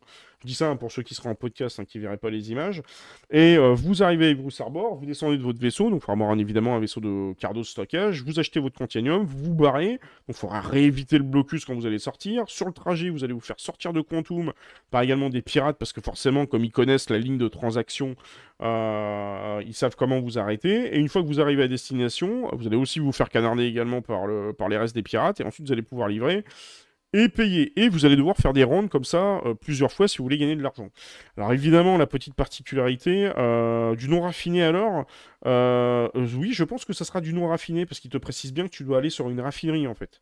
Donc pour moi, ce sera vraiment du, ce sera vraiment du non raffiné en fait au niveau du, comment dire, au niveau de ce au niveau de ce minerai. parce que d'ailleurs, je crois que quand tu, quand tu le mines, il est non raffiné et il faut pouvoir le livrer euh, avant un temps imparti en prospecteur avant qu'il te pète à la tronche et pour pouvoir le raffiner. Alors que quand tu le, tu sais, tu l'as le, le notamment, tu le faisais dans les euh, dans l'event Xenotref. Euh, je sais plus exactement, je sais pas si celui, c'est pas celui qui t'empêchait de Quantum, je crois, il me semble, si je dis pas de conneries. Mais il était déjà raffiné de base, il était déjà sous forme liquide, donc il pouvait être injecté directement dans le réservoir. Alors que là, c'est vraiment les cailloux bruts qu'il faut aller envoyer dans la raffinerie. effectivement, comme dit Alex Popov, ça peut faire boom si, euh, si tu le livres pas avant le temps imparti. Mais ce qui est vraiment génial là-dessus, c'est un petit peu sur euh, ce côté stress stressant par rapport à ça. Ce qu'il va falloir faire, c'est qu'évidemment, vous allez prendre un vaisseau cargo, parce qu'il va falloir transporter énormément de cargaisons, donc un, un Caterpillar, vous pouvez faire ça en Cutlass Black si vous voulez aussi, hein. euh, même en, Avenger Titan, vous n'allez pas transporter grand-chose, euh, en, Hercule et ainsi de suite, euh, en sachant évidemment que la mission qui vous est proposée, comme il vous le montre ici, elle est proposée dans Personal Priority, donc c'est une mission de la CDF, c'est vraiment un event, du côté légal, cette mission n'aura pas de pendant illégal, hein, pour ceux qui se poseraient la question. Euh, oui, mais tu vas le chercher à la raffinerie, il est raffiné. Sauf que là, tu vas le chercher à la zone cargo sur Evrus Arbor, il n'est pas raffiné, et tu l'envoies à un équivalent d'HRL1 pour aller le raffiner dans l'exemple qu'ils nous ont montré, hein, donc je pense qu'à mon avis, ils vont, ils vont, faire tourner ça entre euh, Evrus, Benjini et euh, Microtech, à mon avis, entre les... Parce que, systématiquement, les stations spatiales qui sont au-dessus des planètes, euh, la station spatiale qui est au point de Lagrange, qui est pas très loin, a systématiquement une raffinerie, donc je pense que l'aller-retour va se faire à ce niveau-là. Et donc du coup, il y a ce côté-là qui est quand même assez stressant. ce qui va être génial, c'est qu'il va falloir se faire forcément obligatoirement du teammate, parce que tout seul, vous n'allez pas pouvoir vous en sortir. Il va falloir vous faire aider, vous faire escorter pour éviter de vous faire destroy. Donc c'est ça qui va être super intéressant, c'est que vous allez avoir des équipes qui vont se, qui vont se créer. Donc du coup, moi ce que je vous invite à faire pour ceux qui, euh, qui ne feraient pas partie notamment du Norga, c'est de venir nous rejoindre par exemple exemple sur le Discord, parce qu'il y a fort à parier que quand cet event sera là, précision, il arrivera d'ici la fin de l'année. On n'a pas eu, on sait pas la date exacte. Euh, nous, on s'organisera dans tous les cas en équipe où on mettra par exemple éventuellement un Caterpillar ou deux Caterpillar avec 4, 5, 6 Gladius en, protection ou peut-être éventuellement des Vanguard, des Arression et ainsi de suite en protection pour protéger les convois. Donc, euh, je pense qu'à mon avis, on fera ça. Euh, donc, n'hésitez pas à venir sur le, sur le Discord pour ceux que ça intéresserait. Pouvoir faire du teammate, je pense que ça va vraiment être cool et se faire vraiment des soirées. Honnêtement, je sais pas vous, mais ce event, cet event-là me hype de ouf. Et je trouve que l'idée est géniale, quoi. Et pendant ce temps, l'UE brasse du vent et te contrôle. Ah oui, putain, j'espère que ça va pas être le cas, t'as raison. J'espère qu'ils vont désactiver les contrôles de la... des flics, parce que si les flics te contrôlent à la station... Ah, mais moi, si c'est ça, les flics qui te contrôlent à la station, moi je vais tracer, je vais me payer une amende, hein, parce que t'auras pas le temps. Voir que les flics te contrôlent à la station, et la tel flic qui se fait ramer par un PNJ pirate. Bonjour, contrôle de peau. Ah, désolé. il y a désolé, il y a un meurette qui t'est passé devant, qui t'a écrasé. Bah, t'inquiète, t'inquiète pas de foutre là aussi. Ce serait vraiment drôle, quoi. Donc voilà ce, petit event d'ici la fin de l'année. Alors, petite particularité, ça, j'en ai pas parlé dans la vidéo. Vous me direz ce que vous en pensez. C'est plus de la pure spéculation. J'ai l'impression que derrière, ça va leur permettre de tester notamment l'économie. Alors, je m'explique. Pourquoi l'économie? Parce que du coup, vous euh, faites la transaction euh, d'une station spatiale à une autre station spatiale uniquement en fait sur un, sur minerai en particulier. Donc là, c'est uniquement le quantium, donc ça veut dire sur une seule ressource. Euh, du coup, euh, ce que nous avait montré Tony Zuroverk, euh, donc le grand boss de, Quantum, notamment euh, Quantum, qui est le moteur de la gestion de l'économie en background, c'est que si par exemple il y avait sur une route commerciale, donc là on va vraiment parler d'une route commerciale entre un Evrus Arbor et un HURL1, si on prend l'exemple qu'ils nous ont donné, sur cette route commerciale, si vous avez un point de friction à un endroit avec un risque potentiel, ça va faire bouger l'économie et ça va faire bouger le prix. Donc je, suis en train de me demander si en fonction du nombre de joueurs qui va faire l'event et en fonction du nombre de joueurs qui vont faire l'aller-retour, ça va peut-être pas faire plus ou moins monter le prix du coup pour la revente euh, et l'achat en fait du Quantenium. Du coup, ça va leur permettre de tester en fait une route de trade avec une gestion du risque à l'intérieur. Ce qui devrait être super intéressant, notamment pour ajuster la gestion de l'économie, par exemple avant l'arrivée de Pyro, parce que sur Pyro, ça va être un système qui va être essentiellement pirate, où il va arriver beaucoup ce genre de choses. Il faut savoir que dans la gestion de l'économie, ce que je vous avais expliqué sur une vidéo semaine dernière, il nous explique bien, effectivement, de toute façon, la gestion de l'économie, même IRL, hein, l'économie, ce sont des flux. Ce sont des flux financiers, ce sont des flux de transport de marchandises, et ainsi de suite. Toute l'économie est basée sur des flux. Donc, euh, si vous voulez tester les flux, si vous voulez les optimiser, un event comme ça, c'est le meilleur moyen de le faire. Enfin, je sais pas ce que vous en pensez, mais je trouve que, à mon avis, je pense que c'est une petite astuce pour eux en background pour tester leur moteur de gestion de l'économie et commencer un petit peu à l'optimiser par rapport à ça. Avec un flic qui reste collé à toi et t'as 50% de chance de le prendre dans la gueule. Ouais, c'est ça, mais en plus, si tu lui tires dessus, tu vas te faire manger du crime stat et puis après, c'est la station qui va te tirer dessus, tu vas perdre la mission qui est legit. J'espère qu'ils vont penser à le désactiver, ça. Euh, s'ils le font pas, c'est que là, vraiment, ils ont fait une connerie. Hein. Pour qu'ils patchent ça vite fait. Hein. Ah, logiquement, il est censé y avoir les évocati qui sont censés tester ce genre de truc. Frisbee qui est pas là pour éventuellement vous en parler plus que ça. Et euh, j'espère que les évocatifs verraient ce genre de truc et leur euh, permettraient de leur demander d'ajuster, euh, justement, de virer les flics là-dessus. Donc voilà ce, petit event. Pyro, si tu veux faire du fric, faut jouer le rôle du station-service. Tu veux le plein, allez hop, 10 millions pour un Gladius. Sinon, tu restes coincé là. Et tu sais que ça pourrait marcher en plus, hein, c'est ça le pire. Après, le mec qui se ramène avec un Gladius sur Pyro, j'avais envie de lui dire, tu cherches vraiment la merde. Hein. Parce que quand tu sais que déjà un Gladius sur Stanton, c'est déjà chaud. Mais un Gladius sur Pyro, oublie quoi. De toute façon, le Gladius de base, c'est pas un vaisseau qui est censé être utilisé comme ça tout seul. C'est censé l'utiliser en escadrille. Et j'espère vraiment que sur le long terme, des vaisseaux comme ça, genre comme les Buccaneers, les Gladius ou les trucs comme ça, ça va vraiment des vaisseaux qui vont avoir leur vrai rôle d'être prévu, même le Talon par exemple, d'être prévu d'utiliser en escadrille euh, et pas notamment en solo comme tu l'as aujourd'hui sur Stanton. Quoi. Sur Stanton, ça peut faire comme euh, vaisseau d'escorte, euh, comme là dans cet event, mais alors sur Pyrrhus, c'est mort, hein. tu fais pas de l'escorte avec un Gladius, quoi. Tu vas plutôt prendre un Vanguard ou autre chose, quoi. Mais oui, mais j'imagine le, gars qui. Bah, remarque, ça pourrait se faire en Avenger Titan, hein, le gars qui tombe en panne, parce que l'Avenger Titan est un vaisseau cargo euh, qui est fait pour faire quand même pas mal de distance. si tu réussis, tu tombes en panne en cours de route, dans un système, ouais, tu auras peut-être pas trop le choix que de te faire que demander à te faire le pompiste et puis en face de toi tu tombes sur des, sur des truands de service qui te font payer une fortune. Enfin bref. Donc voilà ce qu'on a appris un petit peu sur cet Inside Star Citizen qui était super intéressant. sur un seul Inside Star Citizen, on a eu énormément d'infos. Euh, c'était quand même assez dense. Donc voilà ce qu'on pouvait dire du coup pour un petit peu l'actualité au niveau du Comlink. Mais évidemment, forcément, l'actualité euh, de Star Citizen ne s'arrête pas là. Et on a eu euh, la fameuse info au niveau de la 3.21. Alors je ne sais pas vous, mais honnêtement, salut euh, Raphaël Provost, comment vas-tu Bienvenue à toi sur le stream. Euh, je sais pas vous, mais honnêtement, je m'y attendais pas du tout à la 3.21. On en reparlait déjà d'ailleurs la semaine dernière avec Frisbee qui spéculait notamment éventuellement l'arrivée d'une 3.20.1, une 3.20.2 peut-être éventuellement pour l'IAE, peut-être une 3.20.3, enfin une 3.20.2 peut-être pour la CitizenCon, une 3.20.3 pour l'IAE, une 3.21 à la fin d'année et ainsi de suite. Et là, ils ont sorti directement une 3.21.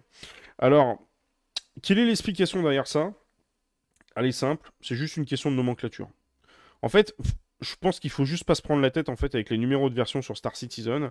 Euh, un numéro de version c'est important parce que quand vous passez en fait d'un numéro de version à une autre, c'est que tout simplement vous avez un gap en fait. Quelle est la différence de passer d'une 3.20 euh, d'une 3.20.1 ou de passer à une 3.21 ou de passer d'une 3.21 à une 3.22 par exemple.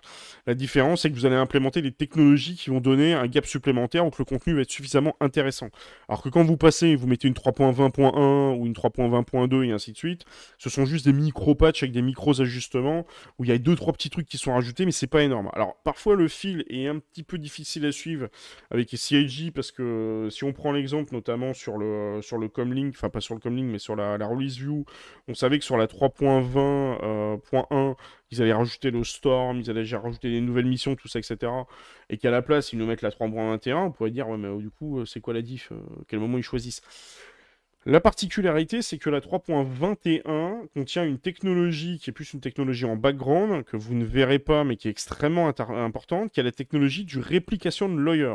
Alors, on va essayer d'expliquer exactement ce que c'est que la technologie du réplication de lawyer, pour un petit peu expliquer tout ce charabia. Alors ça, je ne vous l'ai pas fait dans la vidéo. Donc, euh, pour ceux euh, qui ne sauraient pas ce que c'est, euh, ouvrez grand vos oreilles, parce que je pense que ça va vous intéresser. Voilà un petit peu le schéma vous voyez ici, alors c'est un schéma assez barbare. Évidemment, ceux qui sont en, podcast euh, ne verront pas ce schéma-là, mais j'essaie un petit peu de vous le décrire. C'est un schéma fait par la communauté. C'est pour ça qu'il est marqué Unofficial Road to Dynamic Server Meshing. Donc en fait, c'est tout simplement euh, un schéma qui précise toutes les briques technologiques qui doivent être implémentées pour arriver à ce qu'on appelle le serveur meshing. Alors pour rappel, le serveur meshing doit permettre d'avoir un univers euh, immense de type MMO avec énormément de joueurs et surtout tous ces joueurs vont évoluer dans le même univers. Ça veut dire que, que quelle que soit l'instance de serveur sur lequel vous êtes, tout le monde va évoluer dans le même univers. Et si par exemple vous avez une guerre euh, qui est euh, faite entre deux orgas, vous, vous verrez cette, euh, cette guerre-là si vous passez dans le système en question.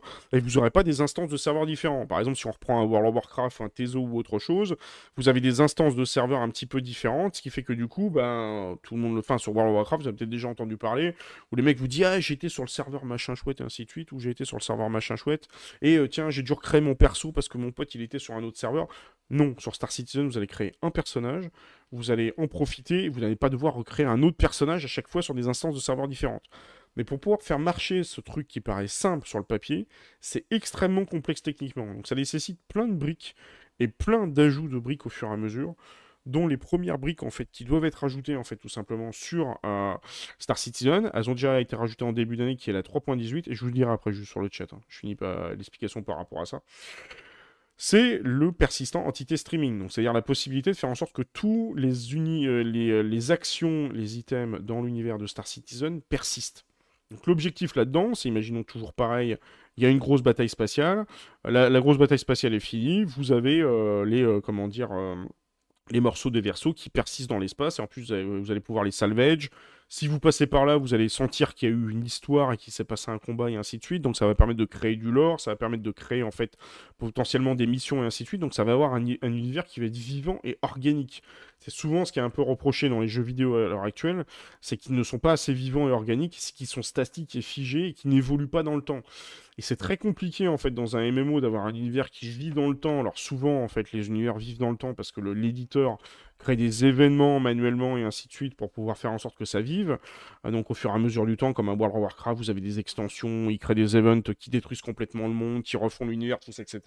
Sauf que dans Star Citizen, tout ça est censé être généré d'une manière dynamique à la fois par les joueurs, aussi également par des events lancés manuellement par l'éditeur, mais aussi par des events qui se déclenchent automatiquement dans le jeu. Et ça, c'est extrêmement complexe à gérer, c'est extrêmement complexe à faire, et pour arriver à faire tout ça, il faut mettre obligatoirement en place toutes les briques que vous voyez euh, qui sont complètement à droite. Alors pour rappel, hein, pour toutes les briques qui sont en vert, c'est ce qui ont été plus ou moins implémentés. Ce qui est sur le bleu, c'est ce qui correspond un petit peu au serveur meshing, et c'est sur le, rouge, c'est ce qui est prévu avant la release dans tous les cas, euh, une fois que Star Citizen sera complètement sera complet. Et en gros, si vous voulez, pour y revenir, la brique du réplication de lawyer, si je vous zoome un petit peu le truc, elle est juste là en vert. Alors, euh, il vous dit 2020-2023, 3.18.0 jusqu'à aujourd'hui. Donc, la réplication de Lawyer est juste là. Et c'est une brique, en fait, qui va permettre d'accueillir plus tard le serveur meshing. Et cette brique euh, du réplication de Lawyer euh, va arriver tout simplement dans la 3.21 euh, qu'on parlait à l'instant. C'est une brique extrêmement importante. Donc voilà pourquoi ils sont passés de la 3.20.1 à la 3.21, juste parce qu'ils ont considéré qu'il fallait marquer le coup, il fallait changer de numéro de version, parce qu'il y avait cette brique additionnelle qui était rajoutée à l'intérieur. Alors je vous lis sur le chat, et après je vous expliquer un peu ce que c'est ce fameux euh, réplication de lawyer. Euh, perso, j'ai pris un Vulcan, joué le pompiste, l'armurier et le cariossé. Euh, vous avez dit escroc. ah, je dis escroc si le gars il te, il te vend ça une fortune euh, et qu'il t'escroque financièrement. Mais bon, c'est après business is business, hein, comme on dit.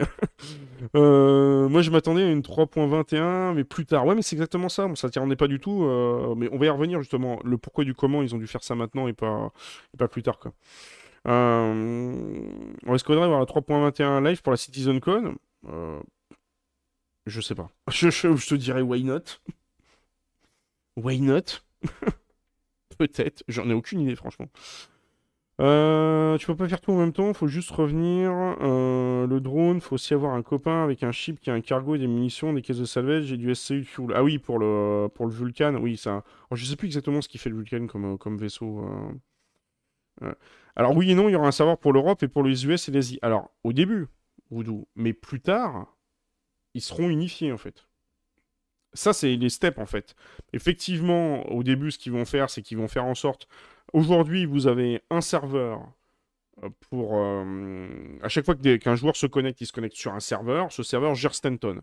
Ça, c'est prévu de dégager, d'avoir des instances multiples de serveurs qui gèrent à la fois Stanton et Pyro et peut-être plusieurs zones sur Pyro. Donc le serveur va gérer notamment des zones physiques euh, de l'univers, c'est-à-dire éventuellement, euh, on va le faire un peu à la Star Trek, euh, le cadran alpha, le cadran bêta, enfin un bout du camembert de, de Pyro. Mais le problème, c'est que le souci qu'il y a, c'est que si dans un de ces bouts de camembert, il n'y a personne, bah, le serveur, il va tourner pour rien. Donc l'objectif du serveur dynamique, c'est plus de se concentrer en fait sur les joueurs, donc sur un groupe de joueurs. C'est-à-dire que quand tu vas te connecter dans le jeu, si par exemple tu es sur une ville et qu'il y a 20 pélos, et eh ben tu vas être là sur l'instance des 20 pélos, tu vas prendre ton, euh, ton Caterpillar, tu vas mettre du Contenium dedans, tu vas te barrer et tu vas aller sur, euh, sur Pyro, enfin pas du Contenium ou autre chose, tu vas aller sur Pyro. Euh, si par exemple, un pion de l'espace, bah, il n'y a personne, il n'y a aucun pélo, tu vas avoir un instance de serveur pour toi tout seul, alors j'imagine pas les perfs. Tu vas aller sur Pyro, tu vas passer au niveau du join point, tu vas arriver, il y a peut-être avoir 10-15 pélos, tu vas rejoindre leur serveur. Ensuite, tu vas aller sur Pyro, peut-être que tu vas arriver de l'autre côté, il n'y aura pas un rat, donc tu seras sur ton serveur tout seul. Tu vas aller en direction de Pyro 4, et là, tu vas croiser des joueurs, tu vas migrer sur leur serveur progressivement. Donc ça va être un truc comme ça qui va être, c'est ce qu'on appelle le serveur dynamique. Donc ça, c'est un truc qui est prévu sur le long terme. Et du coup, ce qu'ils veulent faire, effectivement, c'est faire en sorte que euh, derrière, l'univers soit euh, complètement dynamique et qu'il soit en fait unifié, quelle que soit la région du monde où tu vas. Alors évidemment, la grosse problématique qu'il va y avoir avec ça, c'est que forcément, vous n'allez jamais jouer avec un joueur qui est euh, qui est par exemple en Nouvelle-Zélande alors que vous, vous êtes en France. Il va y avoir un système de matchmaking, ça veut dire, ils l'ont expliqué d'ailleurs il y a très longtemps, je crois que c'était il y a un an ou deux au niveau de la CitizenCon. Quand tu vas te connecter, tu vas être connecté avec euh, des joueurs à proximité de toi qui soit auront probablement le même niveau, soit ce sera éventuellement, il cherchera les amis, les friends que tu as à proximité, euh, voire éventuellement dans tous les cas des gens qui seront dans des régions identiques. Mais quelque part derrière, en background, tout ce qui est gestion de l'économie, du moteur, tout ça, etc., sera complètement unifié sur le long terme. Et en fait, la gestion de l'économie de type Quantum sera unifiée, que tu sois en Europe, en Asie, en Australie, où tu veux, quoi. Par contre, derrière, ça va être une espèce d'instanciation localisée. Enfin, c'est assez, assez bien foutu. L'idée de base est pas bête, sauf que pour arriver à ce truc-là qui paraît pas bête comme ça, c'est un bordel son nom. Alors, On va y revenir justement pourquoi, euh, pourquoi ce réplication de lawyer et qu'est-ce que c'est? Le réplication de lawyer, c'est très simple, c'est une couche de réplication qui a d'ailleurs un peu une couche de réplication provisoire qui va servir pour le serveur statique, qui permet tout simplement de se d'être entre les serveurs euh, qui gèrent le, back-end, c'est-à-dire la donnée, notamment vous avez le Galaxy Server qui gère notamment tout ce qui est les informations que vous avez au niveau de votre inventaire, donc qui stocke en background tout ce que vous possédez, euh, à chaque fois que vous appuyez sur I, euh, potentiellement, c'est le Galaxy Server qui est interrogé pour voir ce que vous avez dans la station et tout. Vous savez, le fameux Galaxy Server qui nous en ont parlé il y a à peu près 15 jours, 3 semaines, qui a rencontré des tonnes de problèmes du coup sur cette technologie-là. C'est ce Galaxy Server notamment qui a été migré dans une technologie de type Graph NoSQL. Donc, je ne vais pas rentrer dans le détail parce que c'est assez compliqué. Et c'est ce Galaxy Server qui notamment gère la persistance. Donc en fait, euh, cette information transite de votre serveur jusqu'au Galaxy Server, il est interrogé.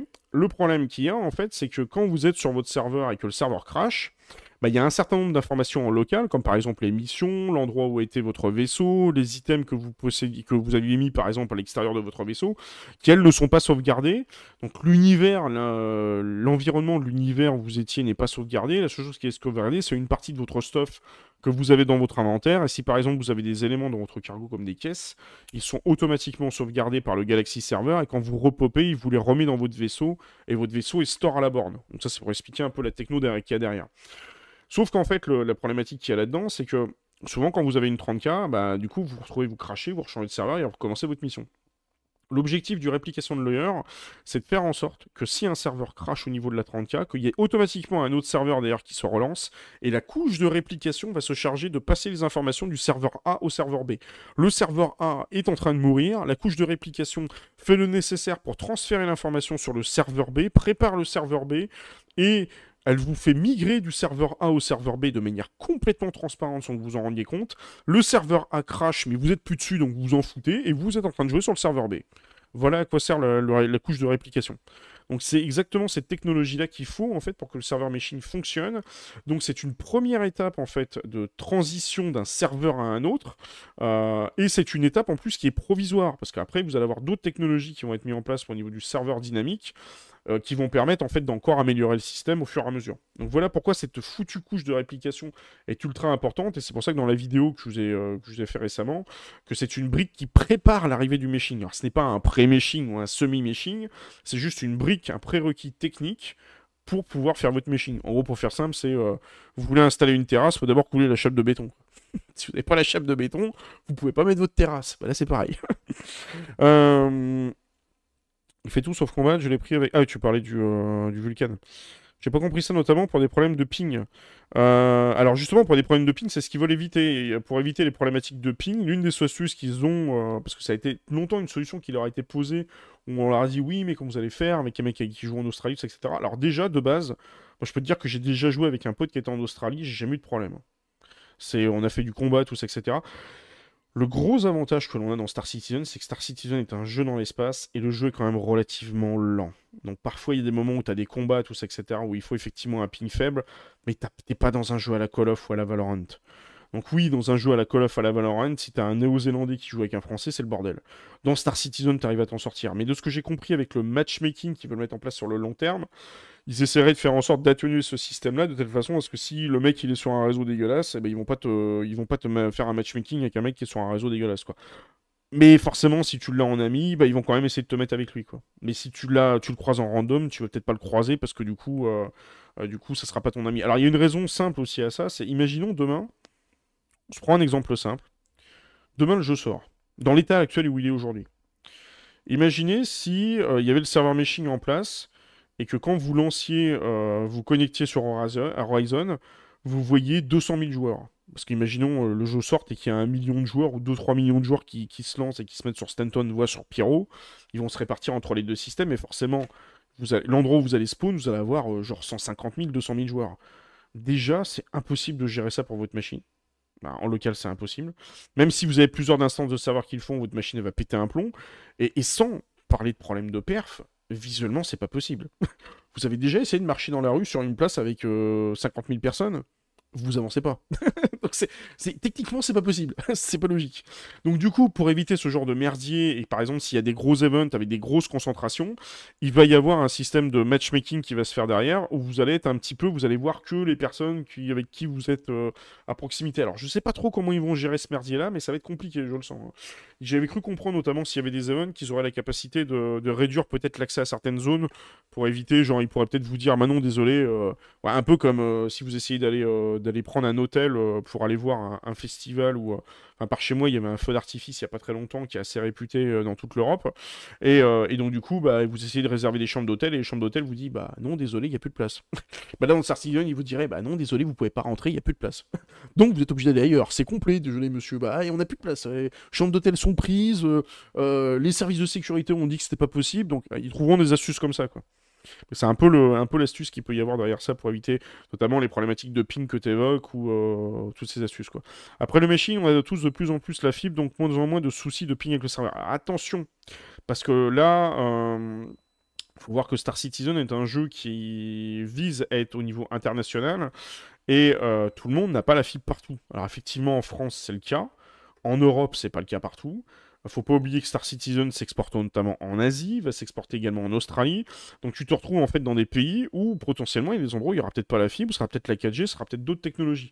Donc quand tu es un studio de jeux vidéo et que tu euh, déploies en fait un, jeu, il faut que tu trouves des solutions, surtout si c'est un jeu de type réseau aussi massif que ça, de type euh, équivalent AAA, faut que tu trouves des solutions en fait techniques pour éviter tout ce merdier. Donc euh, clairement, non, faut qu'ils euh, ils peuvent pas compter sur le fait de se dire euh, dans certains coins de l'Europe, il y a la fibre. Quoi. Parce que même aux États-Unis, ils ont, ils ont pas la fibre non plus. Mais non, ce n'est pas compliqué. Le NoSQL, au de stocker des valeurs de manière organisée, on stocke des objets de manière bordélique. ouais, alors on va pas rentrer dans, les, dans ce qu'est. Plus, en plus c'est pas vraiment du NoSQL. Enfin, si, c'est du NoSQL de type graph. Donc c'est encore plus compliqué. En fait, pour faire simple, si on veut résumer de manière simple, comment ça fonctionne en fait? Sur une base de données de type graph, Imaginez tout simplement un arbre. Vous spawnez sur le jeu. Quand vous arrivez sur le jeu, et c'est ce qui se passe aujourd'hui avec la persistance, qu'est-ce que fait le jeu? Il dit voilà, vous êtes euh, le personnage, vous êtes euh, le bourral par exemple, qui souhaite euh, faire sortir son carac à Horizon. Où est-ce qu'est Horizon? Mais il va partir du haut en fait. Il va dire voilà, c'est le joueur le bourral, j'ai X vaisseaux qui sont à lui. Où est-ce que sont ces vaisseaux? Eh bien, je vais prendre le début de l'arbre. Alors, je suis sur le système Stanton. Où est-ce qu'il est dans le système Stanton? Eh bien, il est du côté de Crusader. Euh, où est-ce qu'il est du côté de. Enfin, où est-ce qu'il est dans la juridiction de Crusader? Ah, il est du côté d'Horizon, d'accord, il est du côté d'Horizon. Euh, qu'est-ce qu'il y a du côté d'Horizon? Il faut que je lui mette un, vaisseau dans tel hangar. Donc, on va lui faire spawn le vaisseau dans tel hangar, le hangar 4 par exemple. Qu'est-ce qu'il y a dans son vaisseau? Ah, dans son vaisseau, il y a un cyclone qu'il faut que je mette dans le, dans le carac. Ok, il y a un cyclone dans le carac. Qu'est-ce qu'il y a dans l'inventaire? Dans l'inventaire, il a mis 4 armes qu'il a mis à tel endroit, et ainsi de suite. Donc, en fait, c'est un système d'arbres comme ça. Donc, c'est ça le système de graphe en fait que vous avez euh, dans le comment dire dans les dans les bases dans la base NoSQL et c'est ce utilisé tout simplement sur Star Citizen, en sachant qu'ils ont eu quelques petits problèmes avec ça, parce qu'en fait, euh, là, ce que je vous parle, c'est une technologie. Alors, Jonathan parle du, euh, du Neo 4J, certains qui parlaient d'un autre, une autre, euh, une autre technologie. Il faut savoir que vous utilisez, en fait, dans ce cas-là, les équipes de CIG choisissent, en fait, d'avoir tout simplement un, comment dire, d'utiliser une technologie qui est fournie par un éditeur. Un peu comme vous demain, si vous décidez d'installer euh, un système d'exploitation sur votre ordinateur, vous allez prendre Windows. Vous n'allez pas vous dire, bah, je tiens, je vais me développer mon propre système d'exploitation pour le mettre sur mon ordinateur. Vous achetez un truc préfet. en fait, ce qu'a fait les équipes de CIG, c'est ça. Ils ont pris un, truc préfet, c'est-à-dire un, type de programmation, un type de langage de programmation qui, a déjà, euh, qui implémente déjà ce type de, base SQL de type graph. La problématique, c'est que quand vous faites ça, vous êtes dépendant en fait d'une société tierce. Cette société tierce, si demain elle décide de changer euh, la façon dont fonctionne son logiciel, un peu comme demain, euh, vous n'allez pas être content parce que Microsoft décide de changer la façon dont Windows fonctionne et que Windows 11 fonctionne pas de la même manière que Windows 10, sauf que vous n'avez pas trop le choix. vous êtes obligé de passer à Windows 11. Et quand vous êtes une entreprise, vous n'avez pas le choix non plus. Alors quand vous êtes particulier, vous pouvez toujours bougonner dans votre coin et vous dire Moi je m'en fous, je resterai sur Windows XP jusqu'en 2042. Ok, libre à toi si tu veux, mais quand tu es une entreprise, quand tu vas avoir des problèmes de sécurité, que tu vas retourner voir l'éditeur et tu vas leur dire euh, écoutez les gars j'ai un bug sur mon Windows XP vous avez Microsoft qui va vous dire vous êtes sympa mais le truc ça fait 5 ans qu'il est plus maintenu. Donc les gars vous mettez gentiment à jour votre truc et vous vous démerdez. Vous pouvez pas prendre ce risque. Donc vous êtes obligé de passer à des versions suivantes. Et ce que j'ai l'impression qu'ils ont fait c'est qu'ils sont passés à une nouvelle version euh, de ce logiciel utilisé par cet éditeur et manque de bol Alors, je sais pas trop comment ils sont démerdés, parce qu'en général, on fait des tests de non-régression pour éviter ce genre de truc. Il y a justement, euh, eu une régression sur ce logiciel. Et cette régression a foutu le bordel sans nom que vous avez eu en 3.20, où notamment vous vous retrouvez avec un inventaire qui était inaccessible. Vous voyez comme, comme quoi un problème technique qui peut paraître anodin vous produit dans le jeu un simple truc qui est vous ne pouvez pas appuyer sur I pour sélectionner votre inventaire. Et tous les problèmes que vous avez vus sur la 3.20 viennent là. Donc c'est pour ça que quand je vois des gens sur, euh, sur mes commentaires sur euh, YouTube qui disent Ouais, mais c'est inadmissible qu'ils sortent la 3.21, faut qu'ils peut-être qu'ils corrigent la 3.20 d'abord. Oui, mais sauf que le truc, c'est qu'en fait, c'est un jeu vidéo qui est de manière itérative, et la 3.21 corrige les bugs de la 3.20. Donc on n'a pas besoin de patcher la 3.20 pour passer à la 3.21. Justement, il faut continuer à faire. Et c'était que des numéros de version, en fait, c'est que des builds que vous faites, c'est un package, et dans ce package, vous mettez en fait tout simplement les mises à jour. Donc du coup, c'est euh, ce qui s'est passé notamment avec ce cette fameuse gestion de la base de, données. Euh, ça rappelle la 3.18. Bah, c'était un peu ça, en fait. Euh, euh, comment dire Ce qui s'est passé avec la 3.20, c'est exactement ça, puisque de toute façon, c'était la même techno qui était utilisée derrière avec le système de graph, et c'était ça qui était impacté, en fait, derrière. Donc c'est pour ça qu'on s'est retrouvé en 3.20 avec des bordels comme c'était en 3.18, parce que c'était la persistance et c'était la gestion de cette base de données en type graph. Quoi. 50 personnes au même endroit, ça générait des joueurs qui coûtent trop de temps, mais c'est relou de se faire bousculer.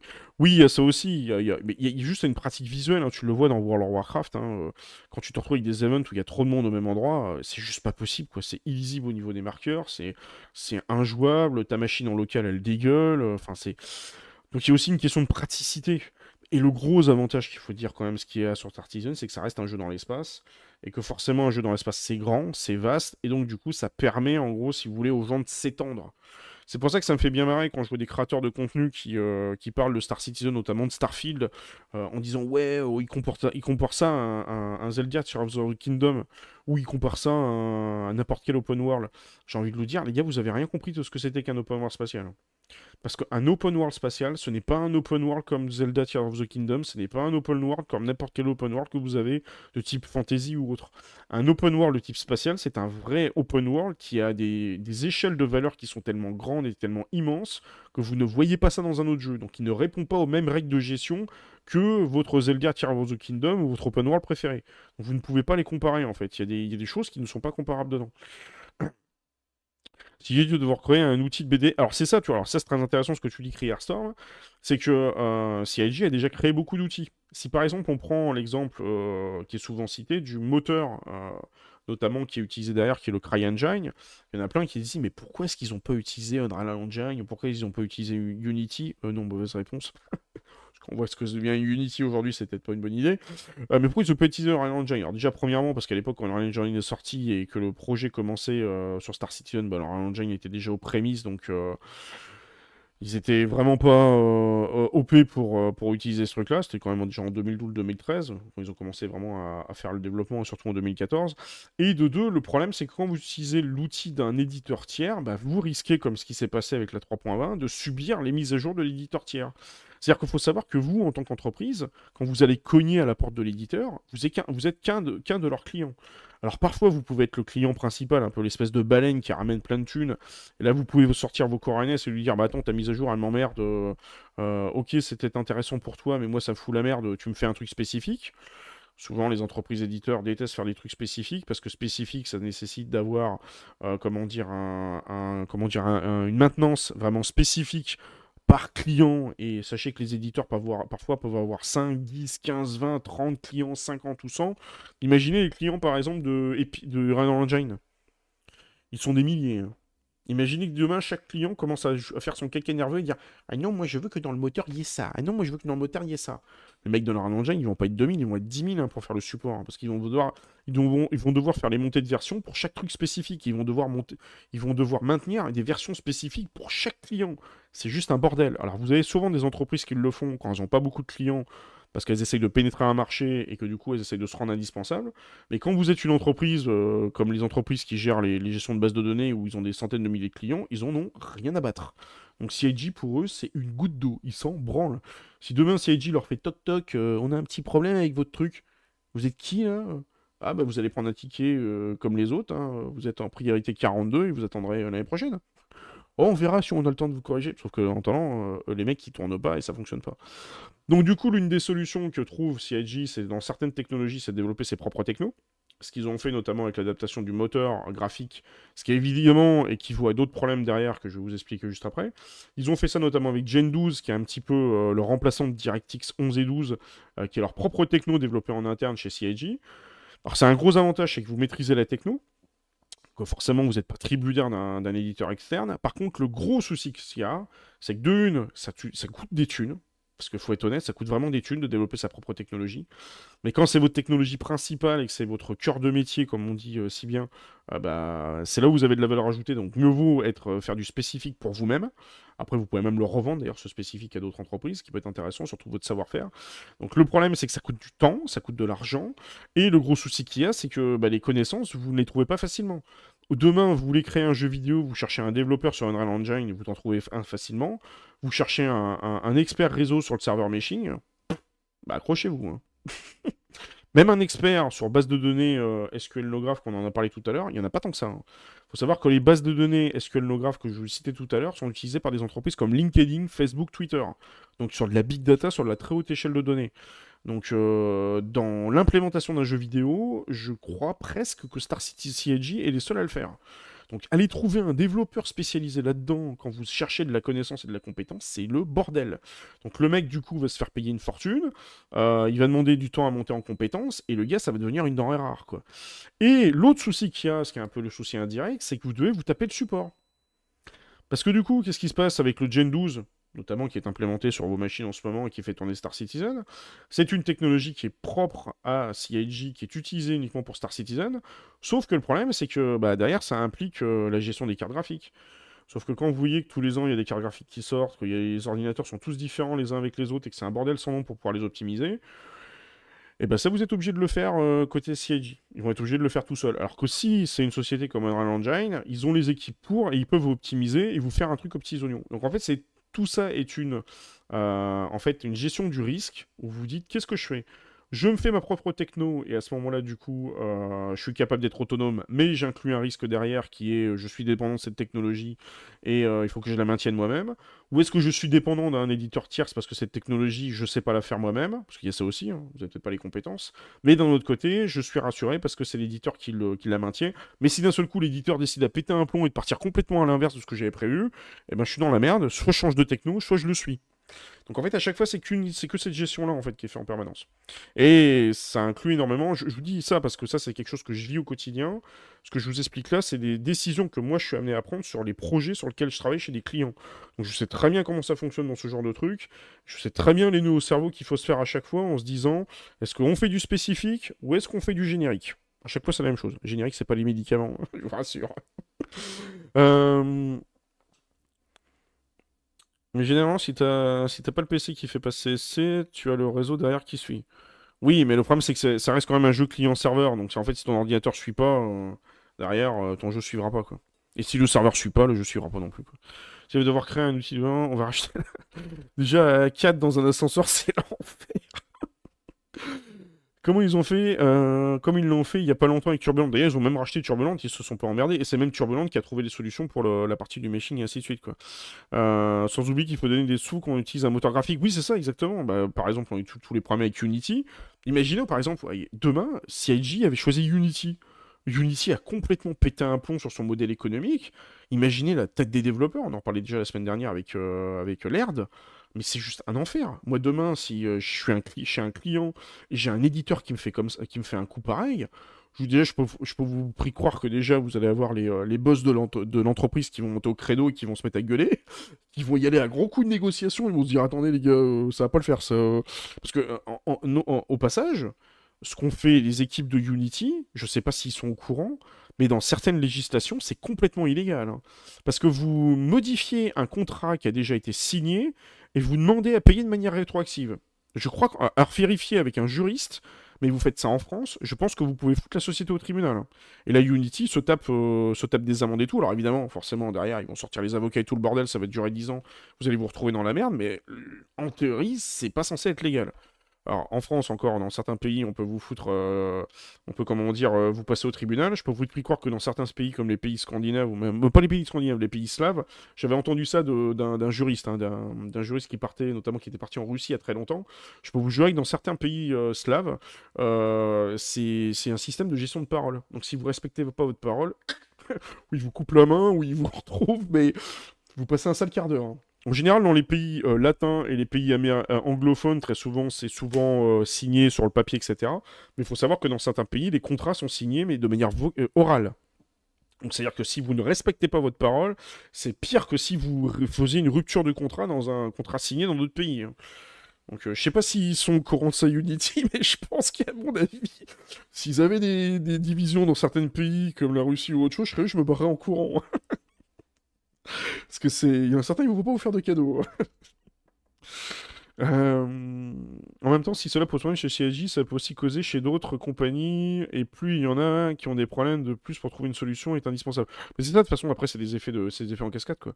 Sauf que Chris Robert a balancé le nom de l'entreprise qui a fait crash la 3.20, la communauté qui a perdu des objets, des vaisseaux. Je sais pas s'ils ont balancé. Non, je crois pas. Pour moi, il a pas balancé le nom. Hein. Justement, tout le monde a cherché ce que c'était. Il y en a qui ont dit que c'était NeoKaji, il y en a qui ont dit que c'était ArongoDB. Euh... euh J'ai pas réussi à trouver dans le billet qu'il a fait, parce que, juste pour rappel, Chris Roberts, en fait, a répondu un post sur Spectrum du, euh, du créateur de contenu, enfin du streamer français Terrada, qui faisait une proposition d'amélioration, en fait, euh, au niveau euh, du jeu, donc à la fois les key-binding, plein d'améliorations au niveau du jeu.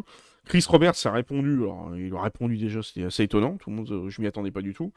Il lui a répondu à son message, et en même temps, en répondant à son message, comme il prend rarement la parole, il a fait effectivement un petit laïus sur tous les problèmes qu'il y avait sur la 3.20 ce qui avait absolument, qui était complètement hors sujet par rapport à la question de Terrada, mais il en a profité. Mais euh, moi j'avais lu le truc euh, la semaine dernière, il me semblait pas qu'il indiquait la, société qui était derrière. Après il l'a peut-être indiqué autrement, peut-être que ça a fini par sortir, mais pour moi c'était pas indiqué dans le billet quoi. Au cas des développeurs qui ferment les boutiques euh, quand le logiciel devient obsolète, mais ça finit mal hein, sur Unity, il y a même eu des menaces de mort. Hein. Alors il y en a qui disent oui, pas faire de menaces de mort, tout ça, etc. Mais enfin, moi c'est rien ne justifie de faire des menaces de mort, mais je peux comprendre que des gens finissent par péter un plomb. Alors après, les menaces de mort peuvent être aussi bien de venir de joueurs qui ont complètement pété un plomb aussi. Mais imaginons que demain, vous avez tout misé sur votre jeu et que le studio, une société comme Unity risque de tout faire, tout faire péter. Vous pouvez vous retrouver à la rue, euh, vous retrouver sans emploi, pas pouvoir payer votre baraque, vous avez des enfants à charge et tout le bordel. Enfin, on s'imagine même pas le truc. C'est nous, on joue à des pauvres jeux vidéo, mais il faut savoir derrière qu'il y a des êtres humains qui parfois pour certains sur des jeux indés mettent carrément toutes leurs économies là-dedans et euh, se mettre vraiment en danger financier. Alors après, évidemment, on peut toujours parler de la gestion du risque financier là-dessus, mais ça c'est une autre question. Mais je peux comprendre qu'il y en a qui pètent un plomb et qui finissent par dire attendez, vous foutez notre gueule là, euh, vous changez d'avis comme de chemise, en plus c'est rétroactif. Euh, vous êtes pas bien les mecs. Et, de toute façon, les mecs ils ont fait une connerie parce que à cause de ça, Unity, pour moi personnellement, si j'étais un, gestionnaire de projet dans quelle que soit l'entreprise, le premier truc que je ferais, je, fais une convocation des devs, je fais bon alors les gars, vous, vous savez quoi? Le jeu on va prendre 6 mois de plus vous m'étudiez comment changer de moteur. je m'emmerderai même pas. Hein. Ils reviennent sur les décisions ou pas, je m'en fous. Moi, je changerai de moteur. Je prendrai pas le risque. Parce que des mecs comme ça qui, changent de vie comme des chemises en mode dire ouais, c'est super dangereux quoi. C'est-à-dire que demain, vous allez avoir votre, jeu et puis d'un seul coup, ils vont dire en fait, tiens, on va peut-être retester ce qu'on a, fait il y a deux ans et que ça n'avait pas passé. On va peut-être le faire passer autrement. Et là, c'est un enfer quoi. Euh, au Québec aussi, c'est considéré comme illégal? Ouais, bah, tu m'étonnes. C'est ça, c'est considéré comme des bris de contrat. C'est-à-dire que tu, fais une rupture de contrat en fait. Oui, tu peux avoir des grosses pénalités, mais je, je sais même pas s'ils se sont rendus compte, Unity, de leur connerie là-dessus. Mais personne fait ça, quoi. C'est. Euh, mais je peux vous jurer que dans certains pays, euh, c'est limite en fait. On parle de rupture de contrat, tout ça, etc., de passer au tribunal. Mais dans certains pays où c'est du, euh, c'est signé de manière orale, vous faites une rupture de contrat orale dans certains pays, je peux vous jurer que vous vous retrouvez avec un couteau sous la gorge. Hein. C'est pas des blagues. Hein. C'est franchement, pas des blagues. Parce que c'est carrément, c'est une parole sur l'honneur. Donc vous faites une rupture de parole sur l'honneur. Euh, je peux vous croire que dans certains pays ils font pas de cadeaux quoi. Contrat, c'est un contrat, dans certains cas, un contrat peut être un contrat tacite sans même avoir besoin d'échanger. Oui, effectivement, mais c'est ça, tout à fait. Ça se fait d'ailleurs aussi en France, souvent. Moi, je l'ai dans certaines entreprises, on a ce qu'on appelle des contrats tacites, où tu commences à travailler sans que les contrats soient signés. Puis après, d'ailleurs, tu fais une, régularisation pro rata. C'est souvent basé sur la confiance. Mais derrière, tu as forcément une, signature de contrat. Mais dans certains pays, il n'y a, euh, a pas de signature de contrat tout court. Je sais plus, moi j'avais eu un. On avait, quand je faisais mon master, on avait un, juriste en fait qui était venu et nous avait fait des cours, de, des cours de juriste. Et lui, il travaillait en fait dans un domaine qui était assez particulier, qui était la vente de revente. De... Ça va peut-être vous faire rire. Il était dans la vente de. dans la revente de semences pour, euh, pour, les, euh, pour les chevaux. Vous savez, les chevaux de course. Ça paraît pas, mais les chevaux de course, ça coûte une blinde les semences. Hein. Quand vous choisissez un bon étalon avec une semence qui, euh, qui, euh, bah, qui est euh, de très très bonne qualité, vous pouvez la revendre à des millions de dollars. Et les mecs, ils revendaient ça, alors sans parler des pays, il était parti en Russie aussi, notamment, il, avait fait, il, supervisait la transaction en fait. Et, comment ça s'était passé quand il avait été là-bas? En, gros, si vous voulez, la personne qui a acheté le truc, elle vous conviait pendant à peu près 3-4 jours chez elle. elle apprenait tout simplement à vous connaître. Il fallait pas refuser grand-chose. Même des fois, ça finissait un peu aussi avec des prostituées. Bref, il fallait pas trop refuser grand-chose. Et à la fin, une fois qu'il considérait que vous étiez fiable humainement, bah, il faisait une signature de contrat sur l'honneur. Donc il y a des fois, ça se fait comme ça, en fait, les signatures de contrat. Donc il n'y a pas nécessairement des contrats. On a l'habitude des contrats euh, signés euh, sonnant et bruchant à certains endroits, mais dans certains pays, c'est pas comme ça que ça signe, quoi. Par exemple, si tu prends un ticket de bus, c'est un contrat tacite entre toi et l'entreprise de transport. Tu donnes un sou en échange d'un déplacement et tu as signé, pourtant c'est un contrat. Oui, effectivement, il y a plein de contrats. on va pas faire une, on va faire une description des contrats parce qu'on pourrait y passer 3 heures. Quoi. Je donne d'extension pour migrer des projets de Unity. Euh, oui, c'est vrai qu'il y a Godot ou Unreal. J'ai entendu parler ça de Godot. Il y a même des sociétés qui ont donné de l'argent à Godot, euh, qui serait un équivalent d'open source de Unity. Sauf que changer de moteur, c'est réadapter tout. oui, tout à fait, exactement, comme du Wax, c'est pas si simple. je disais, en gros, si j'étais chef de projet dans une société, euh, je réunirais mes développeurs, mais euh, tu ferais une prise de. Tu, ferais tout simplement, tu leur dirais, bah voilà, comment on réadapte le truc. Euh, est-ce qu'on repousse pas la sortie Est-ce qu'on prévoit pas notamment que nos prochains projets, on voulait les faire sur Unity, on les fait sur autre chose Mais effectivement, oui, c'est pas, pas si simple que ça. Hein. C'est pas juste en un claquement de doigts, tu passes de, de Unity à Unreal Comme là, on pourrait revenir à Star Citizen, tu passes pas en un claquement de doigts d'un euh, du moteur de, CIG, la lampe là, au, au, Engine. C'est pas, ça se fait pas en claquement de doigts. D'où le fait que, en gros, euh, bah, les Unity a vraiment foutu sous la gorge les développeurs par rapport à ça. Il a foutu la merde, quoi. Euh, mais bon, on va pas s'éterner non plus 3 ans là-dessus, parce qu'on va y passer 3 heures. Donc, du coup, pour revenir sur cette histoire de briques de réplication, la réplication de Lawyer, c'est lui qui intervient du coup dans la 3.21. Donc, c'est pour ça qu'ils ont changé juste le numéro de version et que du coup derrière euh, ça va permettre en fait si un serveur crash de vous faire passer sur un autre serveur. Alors j'ai tout à fait honnête sur le concret, moi je l'ai pas encore vu actif. J'ai pas l'impression que ça soit actif. Mais c'est prévu que ce soit actif. Je serais curieux de savoir comment ça va marcher. Je le verrais bien comme euh, il y a une 30K, et en fait, tu as un autre serveur qui remonte derrière. En fait, tu as 30K, tu rien produit, ou peut-être que tu as une 30K, et deux secondes après, tu as une synchro, tu as un autre serveur qui repop, et peut-être que derrière, euh, tu switches sur un autre serveur. Pour l'instant, je l'ai pas vu actif ce genre de truc. D'ailleurs, pour info, j'étais sur la PTU et je me suis tapé au moins 2-3 30K, donc ce qui fait qu'il y en a quand même pas mal. Il y a aussi énormément de monde hein, à cause des sneak peeks et de ce qu'on va parler juste après euh, qu'il y a sur la, sur PTU, donc ça, ça a attiré énormément de curieux. Pour ceux que ça intéresse, du coup, je pourrais vous filer le, lien, je peux vous le mettre sur le chat. C'est un truc fait par la communauté hein, qui est toujours valable, je vous en avais parlé encore euh, la semaine dernière. Effectivement, comme tu dis, euh, Jean-Benoît Morin, c'est, pour l'instant, c'est pas actif, mais c'est quelque chose qui prévoit d'activer sur la 3.21. Donc, du coup, la fameuse couche de réplication, d'ailleurs, il vous l'explique euh, notamment à cet endroit-là. Ici, vous avez toute l'indication sur, pour ceux qui veulent s'amuser, à savoir ce que c'est que la couche de réplication avec le fameux entity graph que je vous parlais tout à l'heure, qui est la base de données, le PS, ainsi de suite. On va pas revenir sur la partie technique, je vous ai assez saoulé avec ça. Mais sachez dans tous les cas que euh, c'est à cause de ça, en fait, ou grâce à ça, qu'on est passé en 3.21. Et c'est une très bonne chose, puisque ça veut dire que le meshing est en route. Et moi, ce que ça me fait dire, c'est deux choses. C'est que déjà, de une, ils ont dû résoudre leurs problèmes qu'il y avait au niveau de l'inventaire et notamment euh, le billet qu'il y avait, euh, comment dire, euh, de, Chris Roberts il y a à peu près une semaine et demie où, c'était un petit peu, je commençais un peu à m'inquiéter parce que quand vous avez un, le directeur d'un projet qui vous dit bon bah les gars on a eu un petit souci avec un de nos éditeurs, un de nos fournisseurs, il va peut-être falloir qu'on essaye de voir si on va pas changer de fournisseur parce que là c'est un peu la merde et que tu sais que ce fournisseur-là, c'est celui qui fournit l'une des briques les plus importantes du jeu, qui est le PES, et que s'il n'y a pas le PES, bah, tu n'as pas le meshing derrière, tu fais... Euh, bah en fait c'est mal barré pour le meshing. Sauf que là d'un seul coup, pouf, leur application de lawyer arrive. Qu'est-ce que ça peut vouloir dire? Alors évidemment, pure spéculation, mais je pense qu'il doit peut-être y avoir une part de, une vrai là-dedans. C'est que du coup, euh, vous n'allez pas intégrer la technologie de réplication de lawyer si vous n'avez pas corrigé ce que je vous ai dit avant.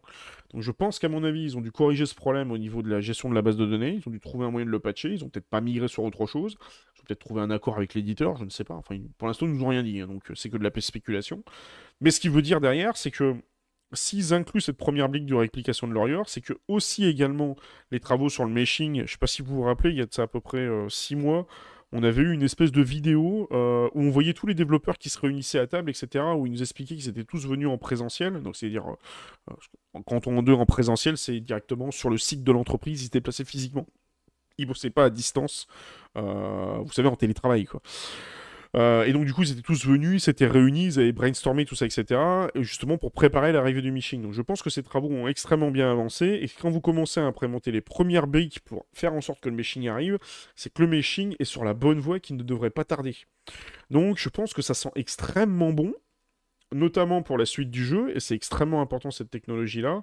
Et euh, le fait que ça nous arrive comme un cheveu sur la soupe, je sais pas ce que vous en pensez, mais moi ça me hype de ouf ça redonne vraiment euh, de l'intérêt au projet et on se dit ouf, enfin, ils avancent. c'est déjà une très bonne chose. Mais évidemment, il n'y a pas que ça, en fait, tout simplement, sur la, sur la 3.21. Donc, si on reprend un petit peu les, euh, mises à jour, il y a pas mal de choses qui sont arrivées. Euh, alors, il y a une information ici, c'est avertissement de mise à jour. La version 3.21 présente une différence de patch de près de 33 Go par rapport à la 3.20. Alors, vous me direz ce que vous en pensez sur le chat. Mais moi, j'ai téléchargé la 3.21. J'ai pas vu les 33 Go. J'ai regardé sur mon dossier en local. Euh, j'ai même vu la live qui, qui surfait avec les 100 Go. Le dossier live. Sur le site, sur euh, Programme File, Star Citizen, Robert Space Industries, Star Citizen. Dossier live, j'ai vu qu'il faisait à peu près 100 Go. Et la PTU, j'ai vu qu'elle en faisait 96.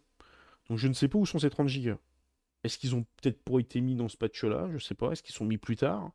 Alors la question c'est qu'est-ce qu'il y a dans ces 30 Go Alors je vais vous dire qu'il y a des spéculations de ouf qui partent. Vous allez voir, hein, notamment par rapport à ce que je vous explique juste après. Euh, il y en a qui... Euh, alors peut-être c'est du remplacement de code, je sais pas. Euh, à voir. Mais je sais pas où sont ces 33 Go. Je les ai pas vus. Mais ils nous l'indiquent pourtant, donc c'est un mystère. L'autre avantage, c'est que cette PTU est ouverte à tous. Alors là, vous allez vous dire, mais attendez, je comprends plus rien. Il nous avait pas dit il y a trois semaines qu'il voulait faire vague 1, vague 2. Vous savez, il y a trois semaines, on s'était pris la tête à peu près, et puis on avait commencé un peu à râler, moi le premier, en disant euh, euh, ouais, mais attendez, c'est inadmissible. Ils indexent euh, l'accès aux vagues de PTU en fonction de votre niveau de concierge et du, fric que vous avez mis dans le jeu. La vague 1, il fallait avoir mis au moins 25 000 dollars ou, ou, prendre l'abonnement euh, à 10 euros par mois. Ensuite, la vague 2, c'était pour ceux qui avaient mis un peu moins, 15 000 et ainsi de suite. Ou ceux qui avaient beaucoup participé aux différentes vagues de PTU qui avaient remonté des, qui avaient remonté des bugs. Alors ça, c'était génial, ce, truc à la con, parce que les mecs, ils vous disent, ils vous disent bah voilà, soit pour accéder au PTU, c'est vous payez avec un abonnement, soit vous avez euh, claqué beaucoup de thunes dans le jeu, euh, soit vous avez une troisième règle de gestion, mais on vous explique pas trop comment ça marche. Hein. C'est, faut avoir beaucoup joué, avoir remonté beaucoup de trucs. Quoi? Quel volume? Comment? Faut avoir joué à quoi exactement? Dites-le, euh, listez le bordel. c'est pas du style, ouais, peut-être que. Alors, c'était pas très clair, et on s'est pris la tête avec ça. Moi, le premier, j'ai dit, mais c'est quoi cette débilité d'indexer les, vagues d'accès de la, PTU sur le. c'est la pire comme du monde, quoi. Et là, ils nous prennent une 3.21 ouvert à tous. Donc je fais, euh, ok, donc en fait, vos vagues de progressive, c'est au final euh, OSEF, quoi. Et ce que je pense, c'est que s'ils n'ont pas appliqué ces vagues de, comme ils font habituellement, c'est à cause de ce réplication de lawyer. Ils se sont dit, on a une couche réseau à tester. Cette couche réseau, il faut qu'on la stresse à mort, parce que c'est ça quand même l'objectif de Star Citizen, c'est stresser à mort euh, les fonctionnalités, les technologies en background. Donc pour ça, le meilleur moyen de le stresser à mort, bah, c'est de l'ouvrir à tout le monde. Quitte à ce que les serveurs crachent, qu'ils pètent, qu'ils soient en train de fumer, comme euh, comme la mission. Euh, ah, en fait, c'est ça la mission. Vous savez, la, mission de hacking, quand les serveurs crament. En fait, c'est ce que font les ingénieurs de CIG sur les serveurs, quoi. Ah, en fait, j'avais pas fait gaffe. Vous savez, quand les, serveurs crament dans la mission, là, en fait, c'est les serveurs de 30K. Chaque serveur qu'ils font, c'est une 30K en fait. Donc en fait, les mecs de chez CIG sont en train de courir et puis ils essaient de refroidir les serveurs. Putain, vas-y Alfred, refroidis le serveur J'avais pas pensé à ça. Euh, bref. Euh, et donc du coup, euh, donc du coup, je pense que c'est pour ça qu'ils l'ont ouvert à tout le monde la 3.21 à cause justement de cette brique réseau. Donc c'est un cas particulier. Euh, je pense qu'à mon avis, la 4.0 aura cette gestion de vagues progressive de vague 1, vague 2, vague 3, vague 4. S'il y a une 3.22, s'il nous faut une 3.22, bah, ça sera pareil. Sauf si vraiment la 3.22 est encore un cas particulier. Mais là, je pense qu'on est vraiment dans un cas ultra spécifique à cause de cette couche de réplication réseau. Quoi. Mercredi, ils vont nous expliquer le tout. Donc, je vois bien, jeudi ou vendredi, cela va être actif. Oui, ils vont, euh, ils vont faire une mise à jour, effectivement. Ils l'ont précisé. J'y suis passé rapidement. Mais effectivement, j'en ai parlé dans ma vidéo. Il y a une information ici où ils disent Nous partagerons plus d'informations sur l'Alpha 3.21, notre prochaine mise à jour de la feuille de route la semaine prochaine. Donc, pour ceux qui regarderont ce live en, en différé, euh, quand on dit la semaine prochaine, c'est la semaine du 2 au 8 octobre. Donc la mise à jour de la feuille de route, ce sera le 4 octobre. Donc on aura cette information le 4 octobre. Et vous pourrez vous attendre à la CitizenCon pour plus d'informations sur la chaîne de provisualisation, la manière dont elle jouera un rôle essentiel dans la poursuite de notre vie, dans notre univers commun. J'adore ce genre de phrase.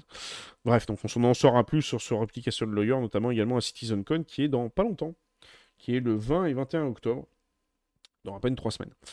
Donc du coup, déjà, c'est ouvert à tous, vous avez 15 millions d'AUEC, 30 Go, 33 Go, je sais pas où ils sont. Il vous précise bien que dans ce correctif, toutes les fonctionnalités ne sont pas encore implémentées. Donc là, je vous parle en fait du, de, la première, euh, de la première build de la PTU. Donc c'est bien ce que je vous explique quand je vous parle de build, c'est le numéro que vous voyez ici, le 872 85 32, c'est la référence de la build. Les numéros 3.21.0, etc., c'est juste en fait des itérations des builds. Eux, en interne, ce qu'ils ont, c'est la référence de la build. Et c'est ça qui leur importe. Euh, ces versions 3.21, 3.22, 4.0, etc. sont juste là pour qu'on puisse s'y retrouver. Et en fait, ce qui se passe, c'est, euh, pour vous expliquer de manière simple, je pourrais vous prendre une autre analogie avec un autre projet qui existe dans l'informatique qui s'appelle le projet Debian, pour ceux qui connaissent dans le monde Linux. Dans le projet Debian, vous avez plusieurs façons de développer un... En fait, Debian, c'est un concurrent de Windows, en fait, si vous voulez faire simple. Linux, c'est un concurrent de Windows. Euh, quand vous développez un logiciel, vous avez plusieurs versions du logiciel. Vous avez la version qui est la version faite par les développeurs, qui elle est en évolution perpétuelle, ce qu'on appelle en rolling release, c'est-à-dire qu'elle est en développement perpétuel. Donc elle évolue tout le temps, en permanence. Tous les jours, il y a des patchs, des mises à jour, des patchs, des mises à jour, des patchs, des mises à jour. Donc ça, c'est la version de dev. Quand vous êtes euh, sur une version que vous mettez à disposition de vos utilisateurs, vous mettez ce qu'on appelle une version de recette ou une version de test. Donc ça veut dire que vous, à partir d'un moment où vous faites votre développement continuel, il y a un moment, euh, imaginons que vous avez commencé votre développement en janvier et vous courez ça jusqu'au mois de juillet, il y a un moment où vous êtes arrivé au mois de février, vous dites allez hop, stop là, au mois de février je m'arrête, je fais un snapshot, c'est-à-dire un état des lieux de tout ce que j'ai développé. Je prends tout ce qui a été fait entre début janvier et euh, fin février, par exemple. J'en fais un gros package. Ce package, c'est une build. Cette build, je la propose aux utilisateurs. Les utilisateurs ont une version figée.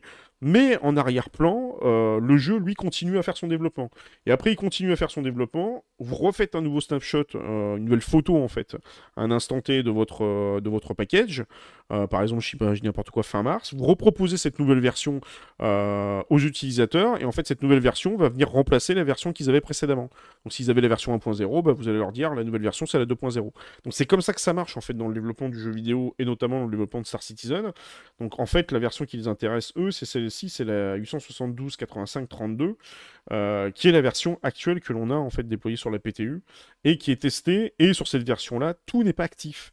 Mais dans, ce, euh, dans la prochaine build, s'il y a une prochaine build qui sera à 873, je dis n'importe où, 90 35 par exemple, euh, qui est supérieure évidemment au numéro que je viens de vous donner, eh ben là vous aurez peut-être d'autres choses qui vont être ajoutées et d'autres trucs qui vont être euh, qui vont être implémentés. Et c'est pour ça en fait que quand vous avez les, notes de mise à jour, vous avez systématiquement un petit euh, un petit laïus, un petit chapitre qui s'appelle objectif de test des tests. C'est-à-dire que pendant sur cette build là, ils vous demandent de tester un certain nombre de choses. Et, ces choses que vous testez, c'est des trucs, ils ont fait un package, vous l'ont proposé. Ces versions de mission, ils continuent à les développer en background, mais en même temps, ils prennent votre feedback de ce que vous avez fait pour améliorer cette nouvelle version et vous en proposer une nouvelle itération plus tard. Donc voilà comment ça fonctionne en fait. Donc c'est pour ça que c'est un développement en fait continu et c'est pour ça qu'à chaque fois vous voulez des nouvelles versions qui apparaissent et qu'il y des fois c'est un peu erratique. Un coup vous avez une version qui apparaît à un instant T, vous en avez une deux jours après, après vous en avez une cinq jours après, après trois mois après. Tout dépend de ce que vous avez réussi à développer en fait dans votre logiciel. Donc l'objectif de test, c'est à la fois les nouvelles missions légales illégales, euh, justement de récupérer l'envoi, je vous préciser après ce que c'est, des nouvelles missions illégales à, Carrera, des nouvelles missions de raid euh, que vous avez sur les plateformes Horizon. Donc ça c'est ce que vous retrouvez notamment euh, si on reprend un petit peu au niveau du développement, au niveau de la roadmap. vous avez en fait ici sur la release view, euh, ce que vous avez dans la 3.21, en fait, c'est tout ce que vous avez sur la release view qui était en grisé. Par exemple, vous voyez les plateformes de Crusader qui étaient en tentative, euh, elles passent dans la 3.21. Donc, en fait, cette release view va être mise à jour le 4 octobre. Et là, il y aura un encadre 3.21 qui viendra prendre les trucs qui sont grisés de la 3.20 et les foutre dans la 3.21.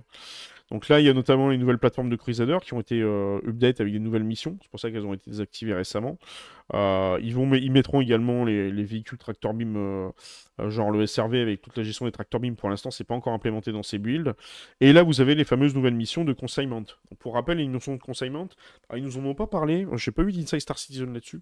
Mais pour faire simple, c'est ce que vous avez dans les bunkers. Si vous êtes un peu curieux quand vous allez faire des missions bunkers, vous verrez qu'il y a une zone où vous avez une, une tablette avec un code à rentrer et à côté, vous avez un espèce de distributeur.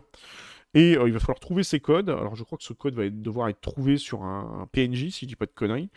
Et euh, une fois que vous avez trouvé le code sur le PNJ, vous allez pouvoir débloquer cette borne et vous allez pouvoir récupérer des, euh, des tonnes de caisses et les revendre. En gros, c'est simple. C'est-à-dire que si je comprends bien, en fait, c'est comme si vous alliez braquer un peu, si vous voulez, la, la comment dire, la, comment ça s'appelle Vous savez, chez les, les flics, la police ou la gendarmerie, toute la zone qui est confisquée, là, où il y a toutes les preuves, tout ça, etc.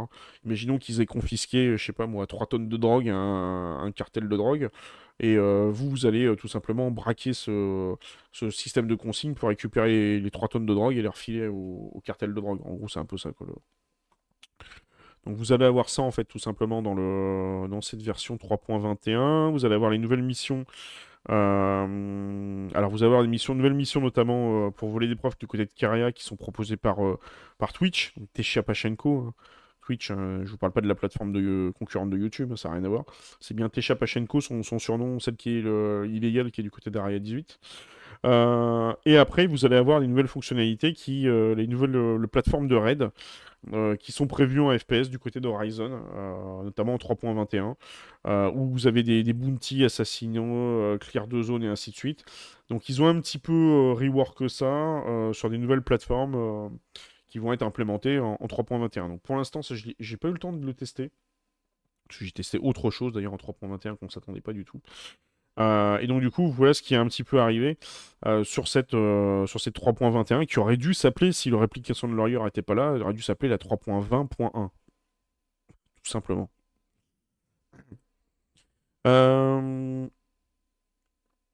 Si je vous relis sur le chat, en PTU, il y a quelques serveurs non, donc tu ne peux pas vraiment migrer, tu aurais d'abord le serveur. Je, comprends parce que j'ai pas compris ta phrase du coup, Expopov, par rapport à par rapport à l'histoire de, rebooter les serveurs en PTU.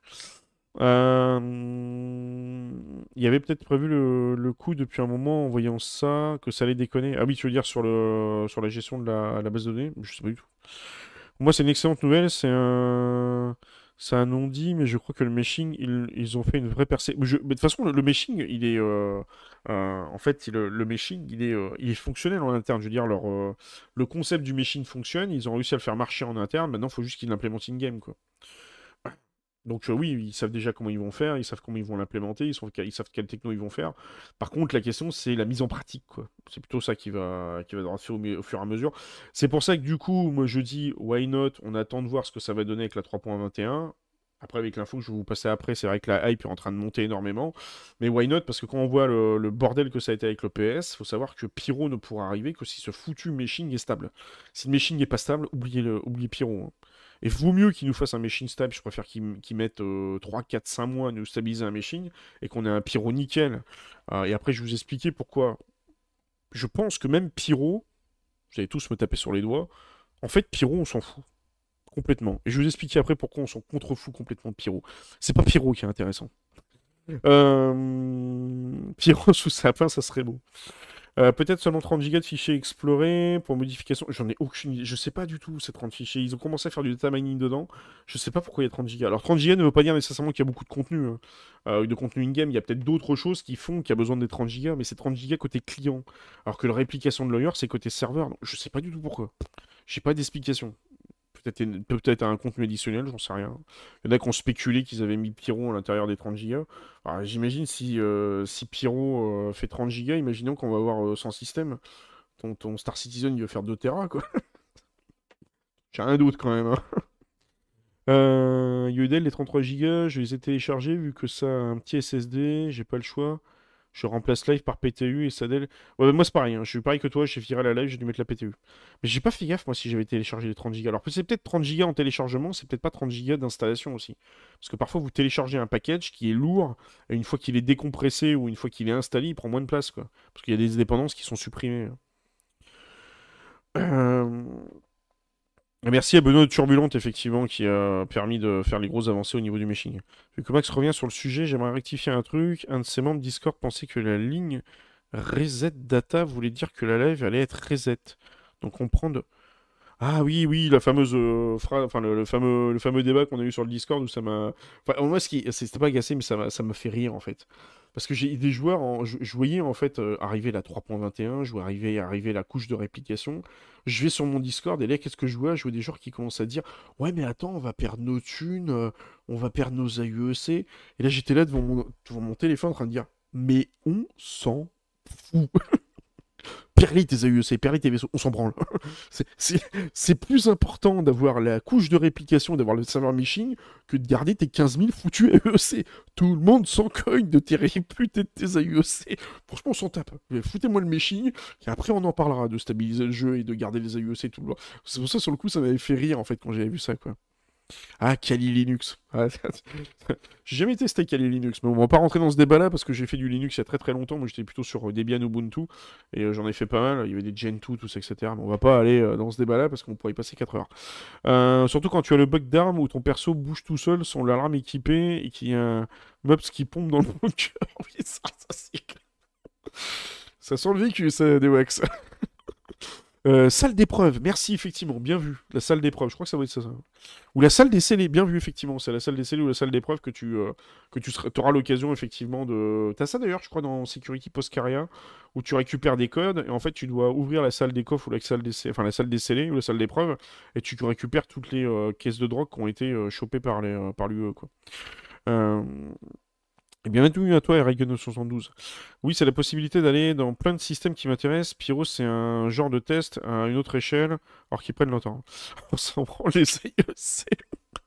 Oui, alors pourquoi du coup je vous dis ça, mais bon, on y reviendra après.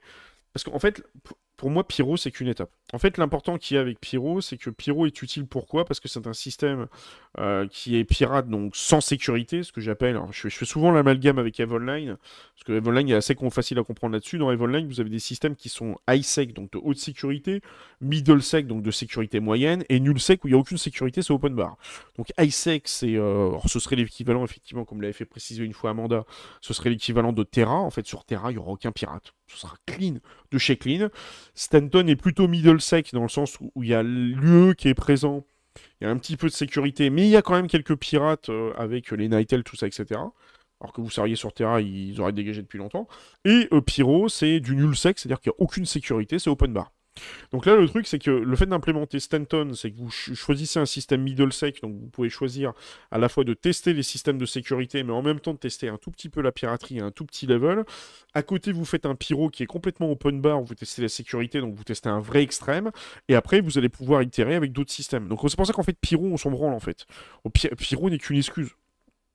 L'important, en, gros, sur Star Citizen, et c'est pour ça que la prochaine euh, information que je vais vous filer est extrêmement importante, ce qui nous importe sur Star Citizen, c'est que le PES soit stable, donc la persistance soit stable, que le meshing soit là pour qu'il puisse faire le boulot, du coup, de vous faire transiter de serveur à un autre. Et pourquoi c'est important? Parce que c'est ce qui va être utile, notamment pour vous permettre, c'est très con, mais si vous voulez un Kraken dans le jeu, ou si vous voulez un vaisseau capital dans le jeu, il vous faudra le serveur meshing. Ça, ça vous n'aurez pas le choix. Parce qu'aujourd'hui, vous faites spawn un Bayou Merchantman ou un Kraken sur un, seul serveur de Stanton, vous faites cracher le serveur. C'est même pas la peine. Le serveur tout seul est incapable de le gérer. Donc pour ça, il faut avoir des serveurs multiples qui bougent en fait de manière dynamique et qui sont capables de, gérer des morceaux de vaisseaux ou des morceaux d'instances de, de joueurs en fait. Donc c'est pour ça que le machine est très important. Dans l'échelle de Star Citizen, c'est super important notamment pour euh, pouvoir mettre plusieurs systèmes. Et un truc qui est encore plus important que tout ça aussi et qui vient juste derrière, c'est le truc qu'on va parler juste derrière, qui sont les fameux jump points. Et pourquoi les jump points sont importants? Parce que le jump point, c'est ce qui va vous faire passer d'un point A à un point B.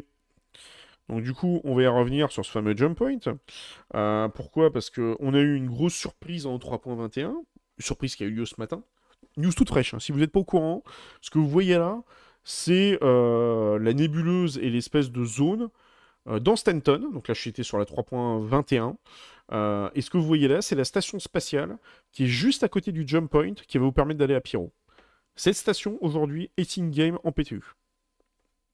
On n'était pas au courant. Ça a été data miné récemment, je vous en ai parlé ça dans une vidéo dans la semaine, mais je croyais même pas qu'ils allaient l'implémenter. Je pensais que c'était des trucs qui, étaient, qui allaient peut-être même pas être implémentés. Et elle y est en fait. C'est pas ça qui fait 30 Go, hein, je vous rassure. Alors, il y a quelques bugs de texture, il y en a qui m'ont, j'ai vu sur mes commentaires, parce que j'ai oublié de le préciser sur la vidéo, qui me disent Ah, mais c'est un peu bizarre, c'est nuages bleus, tout ça, etc. En fait, euh, là, vous arrivez dans un endroit qui est un peu un sneak peek. C'est-à-dire qu'en gros, euh, littéralement, à cet endroit-là, en fait, euh, les textures de la nébuleuse, tout ça, etc., sont absolument pas implémentées. Vous voyez que des espèces de vagues bleues. D'ailleurs, parfois, vous passez dans des endroits où vous passez d'un écran noir à un autre, c'est assez rigolo. La station que vous voyez est assez immense. Alors, je vous spoil l'intérieur de la station. Il n'y a aucune différence avec toutes les stations que vous avez dans Stanton. Aucune. La seule chose, c'est qu'elle a tout à l'intérieur, la raffinerie, cargo, tout ça, etc. Et c'est un petit peu, comme ils vous le disent de manière rigolote quand vous allez passer en fait euh, juste avant le jump point, ils vous disent que c'est la dernière station, la dernière station de la civilisation avant d'aller euh, dans le jump point de Pyro qui est, euh, qui est un système illégal. Donc du coup, le fait qu'ils implémentent ça, c'est que déjà ça nous fait un petit sneak peek du coup pour, pour, la, pour la CitizenCon, et c'est que derrière, potentiellement, ils vont intégrer les jump points, et s'ils intègrent les jump points, c'est qu'ils vont intégrer la transition d'un système à un autre. Et ça, ça peut paraître complètement anodin, mais c'est ultra important dans le jeu. Parce que c'est la base de Star Citizen. On s'en fout de Stanton, on s'en fout de Pyro, on veut pouvoir passer de système en système. On veut pouvoir que les systèmes communiquent entre eux. Si vous n'avez pas ça dans Star Citizen, vous n'avez pas Star Citizen. Et ça, bah, ça va arriver bientôt. Enfin, déjà, on a le premier échelon qui est la station spatiale que vous voyez là. Et alors, je vais vous faire un petit peu avancer dans la vidéo pour, euh, ceux qui l'auraient peut-être déjà vu ou pas. Alors, je, je vous fais visiter station, la station. Vous voyez, il n'y a aucune différence. Hein. C'est une station qui ressemble à toutes les autres stations. Il n'y a vraiment aucune diff. Et du coup, juste ici, en fait, vous voyez, vous quittez la station, et là, vous allez en direction du jump point. Euh, alors, euh, je vais vous spoiler tout de suite, hein, le jump point, vous le voyez pas, hein, il n'est pas implémenté in-game. Et en fait, euh, quand vous arrivez à ce niveau-là, hop, hop, hop, juste là, en fait, vous voyez, là, vous passez là, donc c'est-à-dire que ce que je vous disais, les fameux écrans noirs qui sont juste ici, en fait, vous les voyez, vous voyez, ça fait un espèce de petit écran noir, vous voyez le vaisseau qui passe à travers. Euh, et, donc du coup derrière vous avez, euh, alors ceux qui ne le verraient pas sur le, en podcast, mais en gros vous voyez en fait une espèce, imaginez un peu les plateformes Horizon qui s'étendent au loin. Euh, et, là du coup vous voyez bien en fait juste ici, quand vous passez à travers les, anneaux, vous voyez bien en fait ici les différents anneaux qui sont l'espèce de, de zone holographique qui vont vous indiquer où se trouve le jump point et comment y aller en fait. Et il y a un moment en gros, pour vous dire que c'est pas une blague, hein, que c'est vraiment bien l'endroit où vous allez passer. on passe le L'écran noir est là, pouf, ça apparaît. Là, vous le voyez ici, il a marqué Pyro. Et attends, je vais vous le montrer juste un peu en gros plan. Voilà. Full services not guarantee euh, past jump point. Et il y a marqué entering, entering Pyro. Et donc là, on a bien le truc où il y a marqué que si vous passez là, vous rentrez sur Pyro. quand j'ai vu ça ce matin, je peux vous dire croire que la hype allait monter genre. je sais pas vous, mais cette image-là, genre ça fait un siècle qu'on l'attend de savoir qu'il va y avoir ça, potentiellement derrière, il va y avoir les jump points et que enfin on va avoir Pyro qui derrière, en background, il va y avoir tout ce qu'on a dit tout à l'heure, euh, le replication lawyer, le meshing et tout le bordel. Ils vont pas vous mettre ça si c'est pour vous le laisser pendant 6 mois. Hein. Je peux vous prie de croire que, enfin, why not hein. Ce sera peut-être le cas. Mais en tout cas, ça se rapproche de plus en plus. Et euh, s'ils mettent ça, c'est qu'à mon avis, ils ont du bon annoncé pour la CitizenCon. Quoi. Euh, oui, vécu à l'instant même sur la 3.20. Euh, bah, il dit que la, live, euh, que la live allait être reset, donc je me demandais d'où venait l'info. Ah, oui, sur les reset de live, ouais, moi j'ai rien entendu là-dessus. J'ai fait plus de 15 minutes avant une 30k, c'est déjà ça. bah, nous, on a eu du mal, hein, parce que j'en ai, chié, en fait, pour dire les, merdes qu'on a eu en fait, pour aller sur la PTU. On s'est retrouvé avec. on s'est retrouvé. j'ai spawn. J'ai. D'ailleurs, déjà, j'ai voulu créer mon personnage. Je me suis retrouvé avec un personnage féminin qui a été à côté, customisé avec un personnage masculin. C'était un peu chelou. Il y avait un bug déjà dans la custo de personnage, ça commençait déjà bien. Je me souviens sur le serveur, je me suis tapé 230k, j'ai 230k, un crash, je crache jamais chez moi, il a craché. En sortant, de leur ville, il a craché parce que j'étais parti acheter un Herald. Parce que justement, à la base, en fait, la problématique qu'il y a pour pouvoir y aller, euh, euh, ce point, en fait, il se trouve entre Arkel 5 et Hardcorp. Il n'est pas facile à trouver. Il n'y a pas de point d'intérêt pour pouvoir y jump. Donc, soit vous avez un coup de bol, vous avez un, joueur sympa qui vous met un bitcoin et vous y allez. Soit il faut que vous traciez une, route entre euh, Benjamin Point et Michael 3 et à peu près à 27 millions, je crois, 25 millions de kilomètres, vous devez vous arrêter euh, un peu à la One Again et puis après naviguer à vue et vous tapez 100 euh, plusieurs dizaines de milliers de kilomètres en volant pour pouvoir y aller. C'est un vrai bordel sans nom. Ou je vous dis, sinon il y a un coup de bol, il y a quelqu'un qui a un, quantum, donc nous c'est ce qui nous est arrivé. Et on a eu du bol d'être sur un serveur où il n'y a pas de 30K parce que c'est un, peu la, un peu la merde. Et comme tu dis, Conplatis, c'est effectivement un genre de Hello World ça. Ceux qui connaissent bien dans le développement, le Hello World, c'est un grand classique. C'est un peu la première brique qu'on pose d'ailleurs qu'on fait un dev. Euh, c'est d'ailleurs le premier truc qu'on apprend à coder d'ailleurs sur n'importe quel langage de programmation, Hello World. Euh, et donc du coup, on, en a, j'en ai même chier. Et en fait, un truc à la con qui s'est passé, c'est qu'on est arrivé sur place. Euh, j'ai voulu rentrer dans la station et en fait, des, des fois les joueurs, vous avez envie de les baffer. Hein. Il y a des mecs qui étaient venus en carac, en caterpillar, et comme tu peux pas rentrer dans la station parce que tu peux pas demander l'autorisation d'atterrir dans les hangars, bah, tu es obligé de te mettre sur l'iPad. Sauf qu'il y avait plein de mecs qui s'étaient mis avec leur carac, leur cater. C'était un bordel sans nom. Les mecs, tu dis, oh, putain, mais tu peux pas venir avec un petit vaisseau, purée, viens avec un petit truc, quoi. Un nomade, un machin, un Avenger. On s'en fout que tu viennes avec ton carac, tu peux pas venir avec un Bengale non plus. C'est complètement débile. Ils prenaient la place, c'était un bordel sans nom. Du coup, j'ai dû sortir en EVA pour essayer de, de pouvoir rejoindre le pad. Et en fait, je me suis retrouvé avec un EVA qui déconnait dans tous les sens. J'ai dû me suicider. Et je me suis retrouvé dans une situation abscon où je n'arrivais pas à trouver une station spatiale où je pouvais avoir acheté une armure. J'avais plus d'Undersuite, je me suicidé, j'arrivais dans la, dans la, baie médicale, ils me proposaient pas de, de Quantum Beacon, là vous savez, la, la, blanche. Il n'y en avait pas, il y avait un bug. Oui, on est en PTU forcément. Et tu vois, il y a plus de bugs en PTU que, sur la live. Quoi, c'est pas drôle, donc j'en ai chié comme pas possible.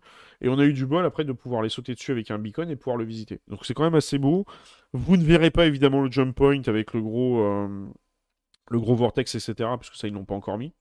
Il euh, n'y a rien au-delà de ce Entering Pyro, je, spoil un peu, mais il n'y a rien. Mais c'est déjà sympa à aller voir, ne serait-ce qu'au moins pour le, geste de se dire putain, euh, c'est enfin in-game. Il y a enfin ce truc qui nous indique que, Pyro va arriver. Enfin, c'est. Ça arrête d'être abstrait et ça commence légèrement à devenir concret in-game. Donc, ça, c'est déjà un jalon extrêmement important et quand on voit ça, ça, ça hype de ouf, quoi. Euh, une fois Pyro implémenté, les autres arrivent beaucoup plus vite. C'est bon pour la qualité. Mais exactement, ouais, le fait que tu de Pyro, derrière, si tu vas avoir des, transitions entre un, système et un deuxième système, en plus Pyro est un système qui est extrêmement grand. Donc du coup, après, derrière, tu vas pouvoir itérer. donc du coup, effectivement, ça va fiabiliser le projet. Quoi. Je viens de visiter le, jump point. On sent bien que c'est euh, c'est pas sec. Mais le nombre de stations rassemblées au JT, c'est impressionnant. moi, ce qui, ce qui m'a fait marrer, on le voit surtout à la fin. Et je pense que ça, c'est volontaire. Je vais vous le montrer juste ici. Alors désolé, je vous spoil un peu la vidéo. Mais euh, juste là, en fait, à un moment, vous le voyez. Et, là, c'est juste magnifique. Vous allez voir. À un je me tourne. Là, ça, Et vous avez des nuages comme ça qui clignotent en rouge, tout ça, etc. Et en fait, espèce de notion un peu de nuages rouges et tout, moi, ça m'a un petit peu rappelé, en fait, euh, ce que vous avez sur Pyro, en fait. Ça rappelle un peu le côté dangereux de Pyro. J'ai l'impression qu'ils ont voulu donner un peu cette, euh, cette là en fait, de dire vous êtes sur un jump point, c'est un peu instable la zone, vous allez sauter, faites gaffe, de l'autre côté, vous allez retrouver ce rouge orangé qui est caractéristique de Pyro. Alors que quand vous revenez de Pyro et que vous arrivez sur Stanton, il vous rappelle un peu ce rouge orangé que vous avez quitté de Pyro, mais il vous rappelle aussi le côté un peu bleu, apaisant, tout ça, etc., euh, qui correspond à Stanton. Alors là, vous pouvez me dire, mais euh, tu es en train de fumer, euh, Mister? Mais en fait, non, parce que c'est ces notions de couleur, etc., de colorimétrie, c'est des trucs qui nous ont précisé, en fait, qui nous ont précisé tout simplement qui nous ont précisé tout simplement dans le, dans le projet, et c'est quelque chose qui leur sert en fait pour, comment dire, pour euh, donner une atmosphère, une ambiance. D'ailleurs, il y a un truc qu'on voit aussi, à un moment, on, le voit euh, quand vous arrivez sur le truc du jump point. Euh, il y a un moment ici, là, juste là, sur la, droite, là, vous avez les logos, là, vous l'avez un petit peu plus loin, d'ailleurs. Vous avez les logos ici. Alors, attendez, ah, je me suis tourné trop vite. Sur la droite, là, voilà. UE Custom Bureau Services. Je me demandais ce que c'était que ce truc-là. Et en fait, c'est les douanes, tout simplement. Vous avez le logo des douanes de l'UE. D'ailleurs, il vous l'indique hein, quand vous revenez, euh, que vous revenez de, Pyro et que vous rentrez sur, sur Stanton. Il vous l'a dit, full cargo manifest must be declared. Donc, en gros, il vous dit, bah, vous devez passer aux douanes. Alors, je suis curieux de voir. Moi, ce qui... ça, c'est ça des trucs qui m'intéressent et qui me qui, m'intrigue en fait de savoir quelles vont être les règles de gestion derrière quand tu vas devoir quitter Pyro, comment ça va se passer, quand tu vas devoir rentrer dans Pyro, tu vas sûrement devoir te déclarer. Si en plus tu as une prime sur ta tête, ça se trouve tu vas te faire arrêter de l'autre côté. Euh, donc du coup, euh, va falloir que tu fasses gaffe avant de sortir de système. Il va peut-être te dire faites gaffe, vous avez une prime, il faudra peut-être pas sauter. Ça, franchement, il y a tous ces petites règles de gestion. J'ai vraiment envie de savoir comment ils vont faire parce que c'est super intéressant de savoir comment ça va transiter et tout entre systèmes. Et ça, c'est quelque chose qui est plus intéressant et qui est même plus important que de savoir juste d'avoir Pyro, quoi. Parce que ça, c'est euh, la base de ce qui est censé être le jeu, en fait.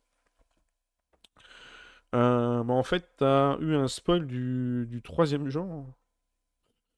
Avec l'ORL, répétition de lawyer, il ne devrait pas y avoir de 30K, ou j'ai pas compris l'intérêt.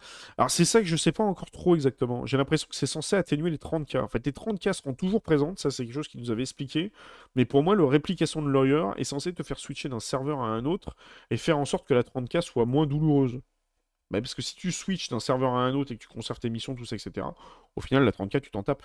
Parce qu'aujourd'hui, qu'est-ce qui se passe? Tu as un serveur qui est actif. Sur ce serveur, tu as tant de joueurs. Le serveur crash. Qu'est-ce qui se passe? Bah, Les joueurs sont dispersés. Ils vont se reconnecter sur d'autres serveurs. Donc, ils vont, ils vont pourrir, entre guillemets, d'autres serveurs en rajoutant une masse de joueurs. Alors que si ta masse de joueurs que tu as sur un serveur A, tu la conserves ton serveur crash et tu l'as fait migrer sur un serveur B, tu as toujours la même masse de joueurs. Tu as des gens qui vont rentrer, qui vont sortir, mais tu auras toujours la même masse de joueurs à un instant T.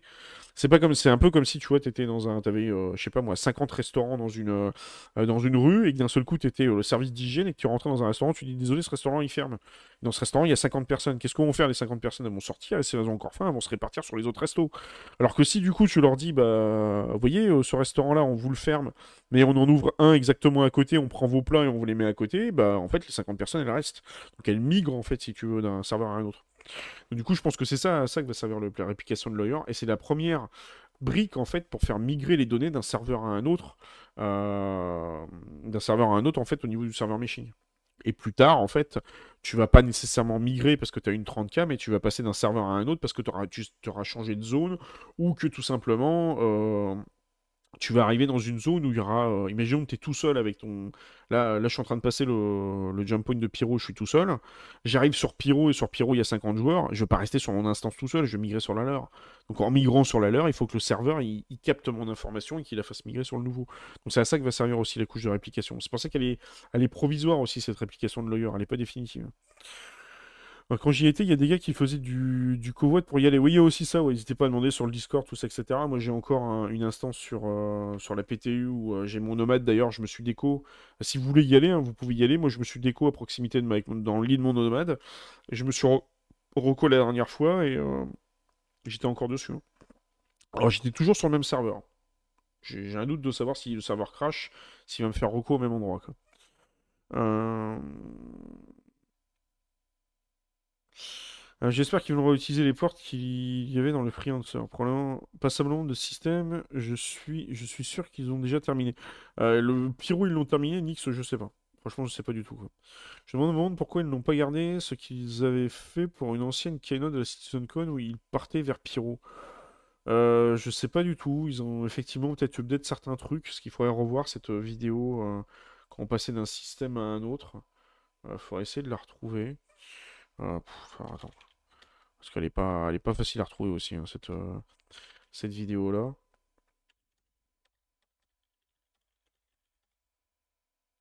Euh, CitizenCon, c'était pas la 2019 Je crois que c'est ça, hein, c'était la 2019. Hein.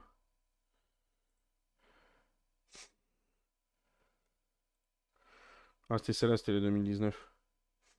Là où t'avais le Carac, et à un moment... Euh, attends, on va essayer de la remettre un peu en qualité un peu mieux. Je suis en 480p, là, c'est ce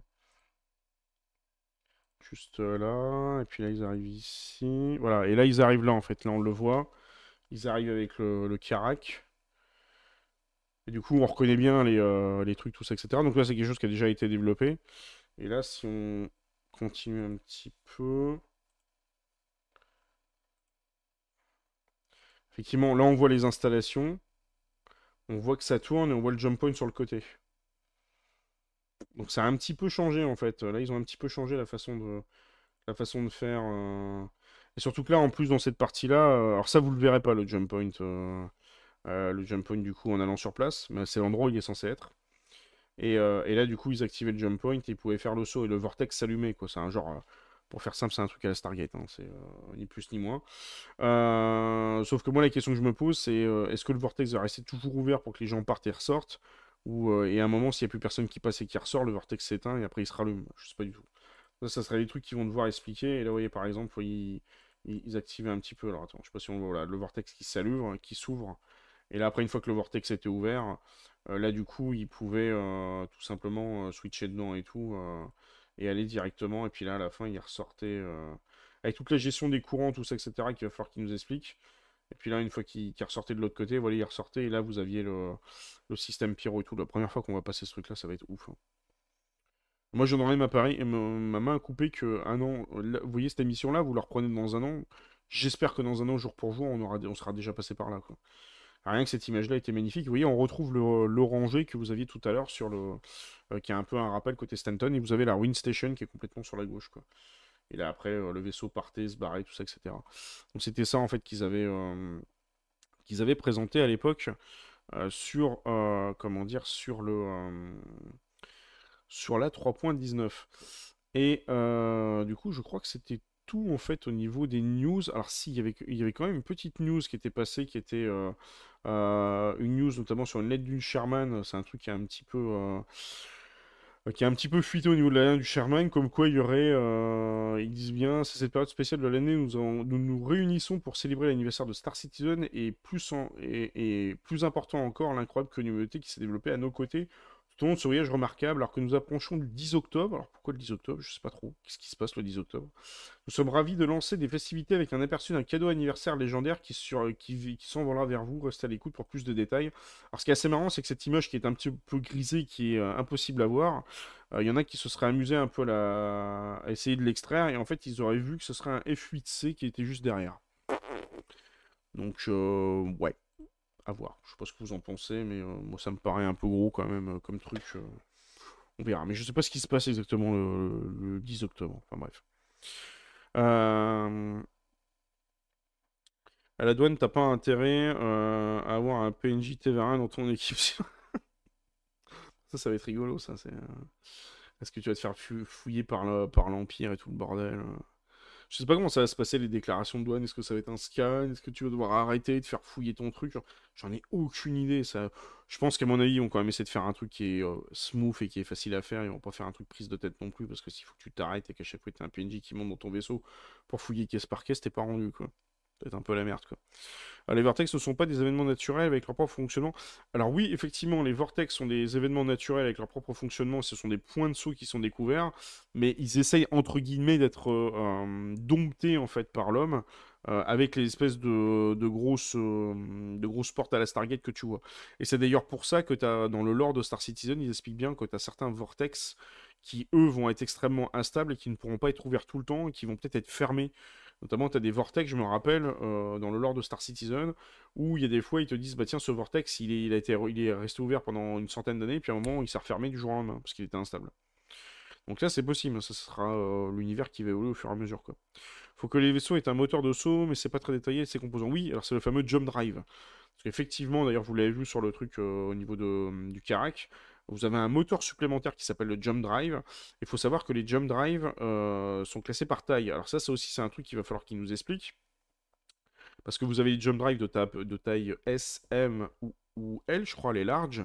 Et chaque Jump Drive, pour moi, correspondrait à la taille du Jump Point dans lequel vous allez passer. Vous allez avoir des Jump Points de taille S, de taille médium ou de taille large. Il faut savoir que celui qui est entre Pyro et Stanton est un Jump Point de taille M, donc médium. Donc euh, tous les vaisseaux aujourd'hui qui sont dans Star Citizen, y compris un Avenger Titan, peuvent passer. Par contre, dans un vaisseau de taille S, je crois que des petits vaisseaux peuvent passer, mais si vous essayez de faire passer un, Capital Ship, ça passe pas. Et je crois qu'en vaisseau de type... Euh, euh, de type large, les petits vaisseaux ne passent pas non plus. Enfin, il y, a une limitation. Mais même ce truc-là n'a pas vraiment été encore précisé, et ça reste encore des informations qui sont assez, comment dire, qui sont assez vieillissantes entre guillemets, et, et comment dire, euh, et, comment dire, pour l'instant, ça, mériterait un petit update, quoi. Euh, mais c'est encore une heure pour nous parler de Star Wars KOTOR après ça. oui, c'est vrai, ouais. J'ai encore toutes les news à faire. Il faut que je me grouille, il est 20 23h30. Un vaisseau gratuit pour tout le monde. Au moins avec l'IA, le projet, dans moins de deux ans, il y aura un équivalent random avec les, euh, mesures du, serveur Perm. Quoi? Oui, ce sont des trous de verre, tout à fait. Des trous de verre qui peuvent être stabilisés ou pas stabilisés. Euh, une preuve qu'il va y avoir des infos sur la Squadron 42, c'est que le compositeur du jeu sera invité, c'est Hugo Lisoire qui a fait la remarque. Mais comment il sait qu'il va être invité? On n'a pas d'informations sur la... Alors, euh, je me doute peut-être qu'il doit avoir des informations de manière officieuse, mais officiellement, on n'a aucune information sur le panel d'invités de, des gens qui vont être là sur la, sur sur, sur la CitizenCon. On suppose qu'il va y avoir Squadron 42, il y a des grosses, euh, grosses rumeurs là-dessus, parce qu'effectivement, la, comment dire, euh, la CitizenCon se déroule sur deux jours, que ça fait longtemps qu'on n'a pas eu d'informations sur Squadron 42. Il y a pas mal de rumeurs qui peuvent effectivement aller euh, dans le sens qu'il y aurait là-dessus, mais je sais pas comment il a eu cette information-là, quoi. Ce serait intéressant de lui demander ses sources. Ou savoir comment il l'a eu. Euh... Pour faire un détour, oui, effectivement, Alex Popov, euh, par, rapport au, par rapport au jump point, ça a été inventé notamment effectivement pour imposer des détours euh, pour certains vaisseaux et que certains vaisseaux n'aillent pas tous au même, dans la même direction et il faut suivre les mêmes routes commerciales. Donc, suivant que tu es un Avenger Titan, si tu veux livrer des cargaisons sur Terra, peut-être que tu seras obligé de passer par un détour. Un, un, Hercule E, pareil, ainsi de suite. Quoi. Euh, du coup, il faudra développer des services pour les voyages entre les systèmes. Euh, oui, aussi, oui. C'est-à-dire que bah, c'est pour ça, c'est une des raisons pour lesquelles que tu as des vaisseaux comme le. le euh, comment il s'appelle déjà Starliner, le Genesis Starliner. Le Genesis Starliner est un vaisseau type, bah, type avion de fret Airbus ou Boeing. Quoi. Le Liberator. Le Liberator. Je connais pas assez le Liberator. Euh, le Starfarer, c'est pour les, euh, pour le refuel. Bah, je pensais plus à un vaisseau de transport de passagers en fait. Comme le, Genesis Starliner, c'est du pur transport de passagers, ou comme le, comme le Spirit E1, si je dis pas de conneries, qui est aussi du transport de passagers plutôt VIP, comme le, le, 600i, Touring, tout ça, etc. C'est des trucs que vous avez déjà, hein, si vous jouez à Elite Dangerous, vous avez déjà cette notion-là, en fait, euh, de transporter des passagers. Alors c'est souvent des PNJ, hein, d'un point A à un point B, entre systèmes. D'ailleurs, parfois, ils vous, ils vous font des trucs un peu à l'envers en vous disant Ah, on voudrait bien avoir quelques sueurs froides et passer par un système un peu dangereux. Ce serait cool. Ok, on va te faire passer en Corée du Nord. Euh, c'est un gros vaisseau traversier? Ah oui, mais pour transporter d'autres vaisseaux. Là, je pensais plutôt euh, pour transport de passagers. Après, dans le Genesis Starliner, tu pourras faire plein de choses, il sera modulable. Même le UC, comme dans, les, euh, comme dans la vidéo, en mettant un Aurora dessus.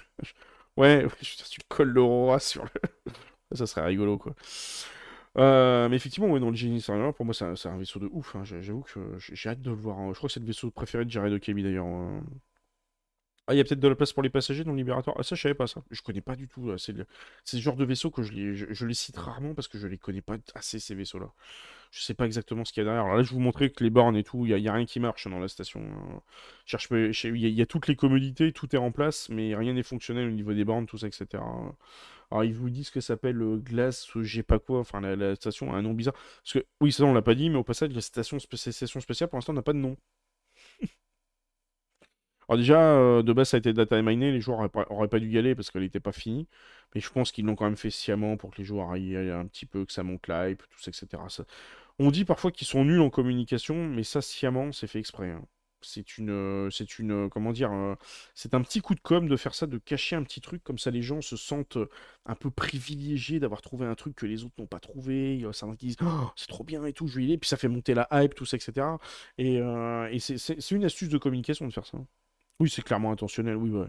Tu sors pas un truc, c'est pas. Oups, au fait, Gérard. Euh, la bulle que t'as poussée dedans, il y avait euh, le jump point ou pas? Oh merde, tu es obligé de l'enlever Oh, vite, corrige Ils l'auraient corrigé depuis longtemps, ils auraient passé un autre patch derrière, ils l'auraient viré en 2-2, quoi. Après, le problème, c'est que si le virent, ça aurait fait plus de peur que de mal, mais bon... C'est déjà eu hein, d'avoir des zombies dans des codes, tout ça, etc. Oui, ils l'auraient clairement enlevé, donc c'est volontaire, en fait. Mais c'est marrant, je trouve que c'est sympa. Après, la station spatiale en elle-même, vous la voyez à côté, il hein, n'y a, rien de particulier. Hein. C'est, ils sont pas fait chier, hein, ils ont fait un copier-coller toutes les stations, euh, ils n'ont pas été faire un truc spécifique.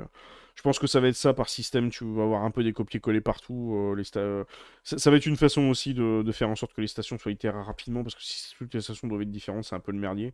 Et ils vont vous dire c'est la thématique Stanton en fait. Quoi. Euh, allez, un badge. Euh, ouais, ça pourrait être marrant de gagner un badge quand tu la, quand tu la visites. Voilà ce qu'on pouvait dire un petit peu pour euh, la partie. Au niveau de l'actualité de Star Citizen, est-ce que je vous propose celui de passer à l'actualité de la science-fiction? Et on va essayer d'aller vite sur la société de la science-fiction parce que il y a quoi, deux trois petits trucs à dire quand même. on va essayer de pas non plus y perdre trop de temps parce que sinon l'émission va y durer 4 heures. On se retrouve tout de suite après le jingle.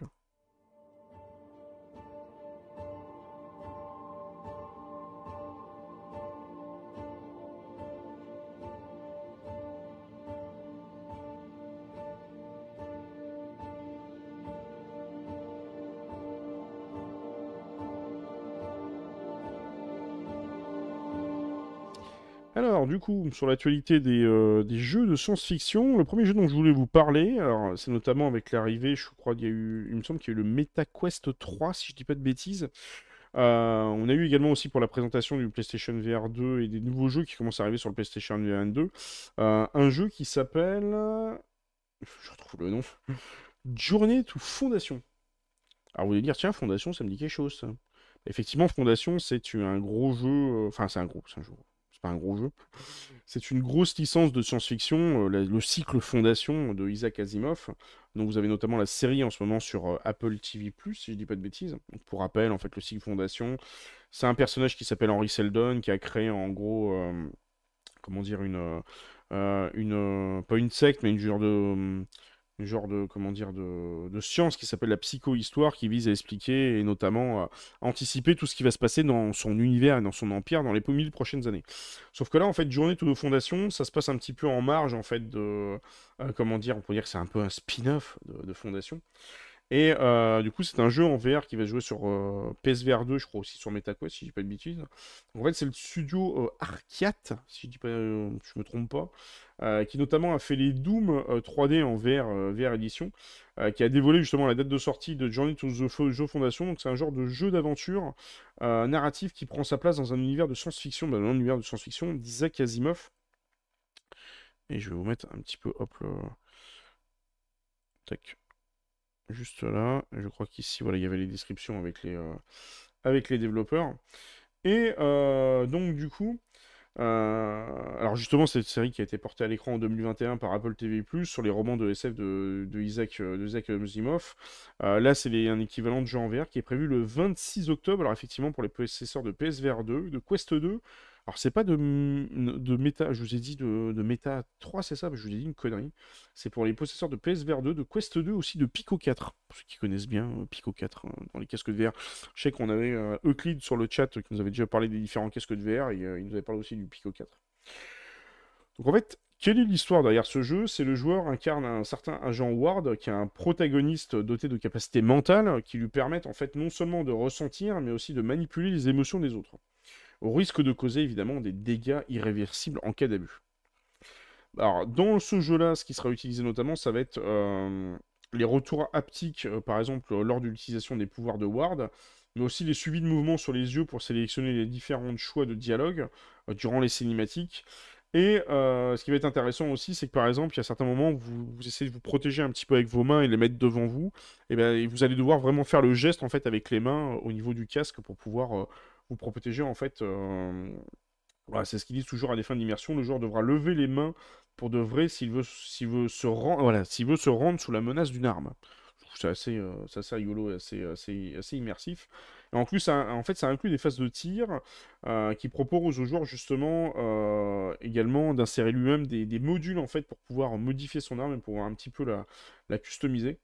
pour revenir un peu sur l'histoire, près de deux siècles se sont éculés depuis que Harry Seldon, personnage que je vous parlais tout à l'heure, qui a créé la psychohistoire, a prédit la chute de l'Empire galactique et créé une fondation pour atténuer le chaos et la destruction qui allait s'en suivre. Donc c'est ça un petit peu la secte entre guillemets qu'il a créée, Harry Seldon, c'est la secte Fondation, euh, qui justement prévoit la suite de, la civilisation et de l'Empire dans lequel il est. Euh, et donc vous êtes un agent de la Commission de sécurité publique, une organisation secrète chargée de maintenir l'ordre dans l'Empire galactique. Euh, ce qui commence comme une mission d'enquête sur les déserteurs de la périphérie se transforme rapidement en une bataille pour le contrôle de toute l'humanité. Avec votre supérieur à l'écoute et la fille du gouverneur à vos côtés, vous devrez vous, devez vous rendre à la fondation. Voilà un petit peu pour l'histoire en fait euh, qu'il y a derrière ce jeu de VR. Alors, je sais pas s'il y a des fans euh, de, VR, mais honnêtement le jeu a l'air quand même plutôt pas dégueulasse, a l'air plutôt sympathique. Je sais pas ce que vous en pensez, mais honnêtement, ça a l'air quand même assez, euh, assez si on reprend un petit peu euh, les images qui sont juste là. franchement, honnêtement, même visuellement, ça a l'air, ça a l'air pas dégueulasse, quoi. Donc, donc à voir quoi. Mais donc sachez que vous allez sur PSVR 2 ça sort le 26 octobre. Alors le prix exact je ne l'ai pas, mais faut s'il y en a qui le trouvent. Et c'est vrai que des jeux, des jeux en VR, il n'y en a pas déjà non plus des masses, mais en plus des jeux de VR de SF, ça se compte aussi sur les doigts d'une main. Donc, et, sachant que ce jeu est 100% VR, hein. vous ne pourrez pas y jouer sur PC, parce que parfois vous avez des jeux qui sont non VR, qui sont adaptés en VR et ainsi de suite. Là c'est vraiment, c'est en VR ou rien du tout quoi. Donc, Et je trouve que visuellement, ça a quand même de la gueule, quoi. En sachant évidemment que le lore qui est autour du cycle de tout ce qui est fondation et tout, quand même assez conséquent et assez, assez important. Vous êtes quand même dans un univers qui est relativement bien construit et qui est relativement crédible, en fait. Vous n'êtes pas dans un univers qui, est, qui été inventé de toutes pièces comme ça. VR et SF, il y a bien plus que tu ne le crois. Après, je connais pas tant que ça les jeux, les VR, mais on va dire que en comparaison, les jeux VR, il y en a pas, il y en a quand même beaucoup moins que les jeux traditionnels que tu as sur, euh, sur PC et console, quoi, si tu vas faire la masse de jeux. La masse de jeux complète. Ah, donc voilà ce qu'on pouvait dire pour ce petit euh, jeu de science-fiction qui sort euh, le 26 octobre. Et on va parler d'un autre jeu. Est-ce que vous connaissez peut-être éventuellement je suis sûr que vous en avez déjà entendu, euh, entendu parler. Euh, hop. Bah tiens. Bon. Juste là. Bioshock. Notamment le Bioshock 4. Je sais que Neox, tu l'avais fait notamment euh, sur ta chaîne. il est prévu d'avoir une suite au Bioshock. Et notamment... Bouchon, s'il pouvait se barrer, ça m'arrangerait. Bioshock 4. Alors, il y a eu un espèce... Je sais pas si on peut parler vraiment d'un leak. Mais c'est plutôt un développeur qui aurait fait une petite bourde. Euh, et qui aurait notamment euh, précisé que le Bioshock 4 serait repoussé à 2028. Donc en gros, alors que le développement sera un enfer et que le jeu aurait été rebooté 4 fois, nous apprenons par l'intermédiaire du profil ArtStation, donc ceux qui connaissent pas ArtStation, c'est un site internet euh, qui propose notamment à des, à des, comment dire, des graphistes de proposer en fait un peu leurs offres, tout ça, etc. Ça sera aussi un peu de portfolio pour les artistes. Donc le profil ArtStation de Marc Staba, je sais pas décrocher son nom, qui est senior concept artist chez Claude Chambers, euh, le studio justement qui est en charge du développement, que le futur opus de la franchise sera attendu pour 2028. Donc, est-ce que c'était une erreur ou pas? Mais en tout cas, ce serait une information qui aurait, euh, été mise en fait tout simplement sur son profil, vous le voyez ici. Euh, par, rapport, par rapport à ça. Alors évidemment, information à prendre avec des pincettes, parce que vous allez voir tout à l'heure, je vous en parlais notamment sur, sur Star Wars Kotor et ainsi de suite. Euh, pour l'instant, il n'y a rien qui a été démenti ou rien qui a été confirmé par rapport à ça. Donc euh, ça se trouve, peut-être c'est pas vrai, peut-être que la personne s'est juste plantée et que c'est peut-être une erreur de frappe. Et salut Lulf, comment vas-tu? Euh, Mais donc du coup, pour l'instant, il semblerait qu'il y ait pas mal de problèmes avec le développement de Bioshock 4. Alors moi, j'en avais pas trop entendu parler des soucis qu'il y avait au niveau du développement, qu'il aurait été rebooté. Alors après, est-ce qu'il y aurait des soucis au niveau de l'équipe? Peut-être au niveau du scénario, parce qu'il faut savoir que les Bioshock, ça fait quand même déjà un moment sont euh, qui, sont, sortis pour les, pour les derniers. Là, je crois que c'est Bioshock Infinite, si je dis pas de bêtises. Et, euh, donc, du coup, forcément, un monument tel que Bioshock, pour arriver à en faire une suite, euh, il faut obligatoirement pas trop se louper. Et le studio, je pense qu'ils n'ont pas trop envie d'intérêt la licence, ils n'ont pas envie de faire les erreurs qui ont pu être commises, notamment avec un Mass Effect Andromeda qui n'a pas été super bien accueilli par la communauté. Donc souvent, c'est un peu compliqué. Hein. Vous savez, c'est un peu comme les, euh, c'est un peu comme les Metroid ou euh, Metroid Prime, enfin Metroid 4, hein, qui est en reboot depuis X années. On sait que Nintendo est assez chiant d'ailleurs quand ils sortent des nouveaux jeux. Mais souvent, quand vous avez une licence comme ça, euh, surtout que vous êtes un petit studio, que c'est un peu votre licence phare, vous y allez un peu à tâtons et pour essayer de pas trop vous, vous viander. Hein. Donc c'est un petit peu, ça a l'air d'être un petit peu compliqué au niveau du développement de ce Bioshock 4, mais bon si ça s'avère vrai, 2028, j'allais dire euh, qu'ils prennent le temps qu'il faut, mais l'important c'est qu'ils fassent un Bioshock, une suite qui soit vraiment valable, et que la suite ait vraiment un intérêt, quoi. Que ça sera pas une suite juste pour faire une suite, quoi. Parce que l'univers de Bioshock est quand même assez, euh, assez impressionnant et assez ouf en termes d'univers de SF. Euh, donc, vraiment, faut vraiment pas qu'il foire, quoi. Et donc, du coup, voilà, à prendre évidemment avec des pincettes cette news-là, mais en tout cas, c'est une news qui est, qui est passée comme quoi ce concept artiste aura mis 2028. Euh, là-dessus, mais évidemment, à prendre avec des grosses pincettes. Alors, pour la suite euh, des news, euh, on va parler évidemment, et c'est pour ça que je vous dis de prendre toujours ces news avec des pincettes, on va parler de Star Wars KOTOR. Night of the Old Republic, un jeu de chez BioWare qui est considéré par beaucoup d'ailleurs comme tout simplement l'un des meilleurs jeux Star Wars de la licence, en sachant d'ailleurs, ce qui dit pas de bêtises, je crois que le jeu est presque canon. Donc ça veut dire que ce que vous avez dans le lore du jeu est valable en fait tout simplement dans l'univers canon du jeu, c'est pas quelque chose qui fait partie du Legends, donc un peu un univers fantasmé à côté qui serait pas... L'univers canon, c'est ce qui correspond à peu près à ce que vous avez dans les, dans les films, dans les 1, 2, 3, 4, 5, 6, 7, 8, 9 là. Euh, qui serait commun avec cette suite-là. Donc Star Wars Scooter, euh, honnêtement, si vous n'y avez jamais joué, j'ai pas eu le temps d'y jouer. Pour les anciennes versions, d'ailleurs, il existe depuis déjà un bon moment, vous avez pas mal de modes, le jeu est encore actif et tout, vous pouvez y jouer euh, même encore aujourd'hui. Il est prévu d'avoir un remake. Ça fait un moment qu'on attend ce remake. Seulement, c'est pour ça que je vous dis qu'il faut toujours prendre les news avec des pincettes. Ça m'a fait assez rigoler quand j'ai vu ce truc-là. J'ai vu en courant de semaine Breaking News, PlayStation a supprimé le trailer de Star Wars KOTOR Remake de sa chaîne YouTube. Les mentions au jeu sur ses réseaux, et également ses mentions, les mentions au jeu sur ses réseaux sociaux. Ça sent pas super bon tout ça. C'était une news qui est partie comme ça, alors là c'était de côté, euh, côté quelqu'un de chez euh, jeux vidéo, euh, pas jeuxvideo.com, hein, c'est jeux vidéo, je sais plus comment elle s'appelle cette... comment dire, ce journal.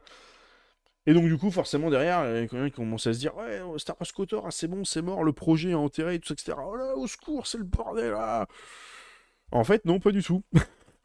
Sony a expliqué juste derrière, euh, quelques jours après, Sony a déclaré que la bande-annonce du remake de Star Wars Knights of the Republic euh, avait été supprimée car la licence pour la musique utilisée avait expiré. Le remake n'est pour l'instant pas encore annulé. Sur le coup, ça me fait assez rire, je vous avoue. Parce que c'est toujours un peu le problème qu'il y a avec les, euh, les, leaks, tout ça, etc., et les hype et tout, c'est que souvent sur des trucs, part dans des délires complets, et moi le premier, parfois, hein, des fois on peut se monter le bourrichon pour des conneries, alors que derrière, bah non, en fait, euh, si on a fait ça, ça n'avait rien à voir avec ce que vous racontez, quoi. C'est souvent assez rigolo. Donc, ils ont bien précisé que le remake n'était pas annulé, pour autant, on ne sait pas quand est-ce qu'il va sortir, parce que ce fameux remake... Euh, alors, ce serait pas un remaster. Hein. La différence qu'il y a entre un remake et un remaster, c'est qu'un remaster, c'est que vous prenez le jeu d'origine, par exemple, les Mass Effect qui sont sortis pour les 1, 2, 3 sont des remasters, vous reprenez les jeux d'origine, Parfois, vous améliorez un peu la technologie de base, vous améliorez un peu les graphismes, mais vous conservez l'original. Vous faites juste un remaster, c'est-à-dire que vous faites en sorte de faire un refresh visuel. Un remake ou un reboot, c'est vraiment que vous reprenez le jeu avec euh, ce qui en faisait sa spécificité, mais vous le, vous le, vous le rééditez, vous le réadaptez avec des nouvelles technos ou des nouveaux gameplays, etc., ou une nouvelle histoire, donc vous le réadaptez, mais vous gardez un peu l'essence du jeu toujours le, problématique avec les reboots, c'est jusqu'à quel point vous arrivez à garder l'essence ou pas garder l'essence. Donc là, du coup, ce, remake, en fait, euh, en théorie, est toujours prévu. Seulement, le problème, c'est qu'aujourd'hui, on n'a aucune.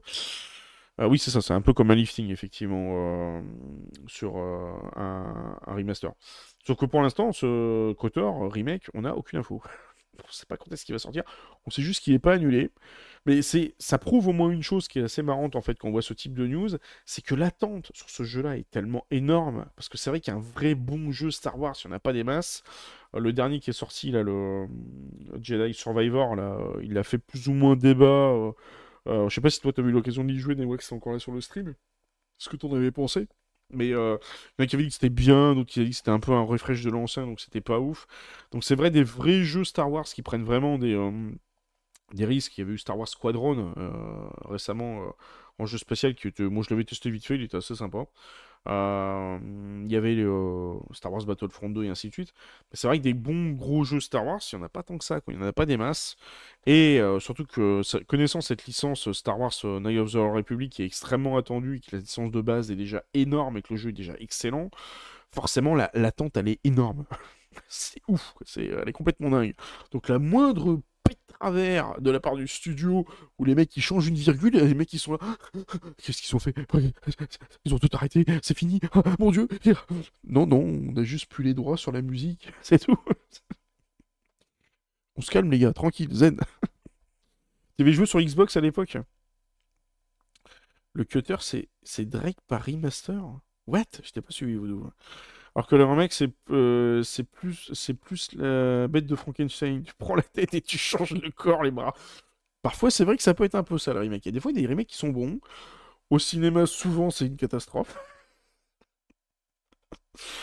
Euh, en sachant d'ailleurs qu'un remake, euh, je crois, n'est même pas censé nécessairement être une suite. hein. C'est vraiment, tu reprends l'histoire originale et t'en refais une nouvelle en fait. Perso, j'avais été hype par euh, 13-13 et hop, c'est fini. Ah oui, c'est vrai, 13-13, effectivement, c'était un... On en avait parlé d'ailleurs euh, récemment, j'avais appris, entendu parler de ce 13-13 euh, quand on avait interviewé, enfin quand j'avais fait venir en interview. Je sais pas si vous vous souvenez, ceux qui avaient fait un court métrage de SF pour le Nikon Film Festival. Euh, ils avaient parlé notamment de 13-13 à l'époque. euh. Donc euh, voilà, donc euh, sachez que pour l'instant, euh, Star Wars KOTOR euh, n'est pas annulé. Mais on ne sait toujours pas quand est-ce qu'il va sortir. donc voilà, donc c'était une toute petite news, mais au moins ça peut peut-être vous rassurer ou pas du tout. Je ne sais pas.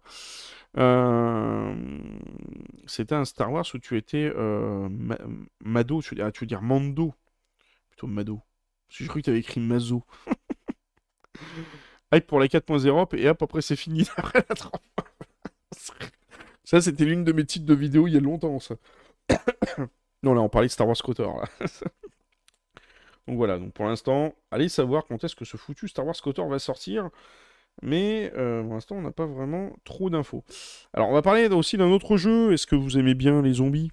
Est-ce que c'est quelque chose, c'est un genre éventuellement qui, euh, vous intéresse, euh, qui vous fait éventuellement kiffer? Il y avait un, excellent jeu de zombies qui était sorti il y a un moment déjà. Moi, j'y avais joué aux deux, il était très bon d'ailleurs. State of Decay.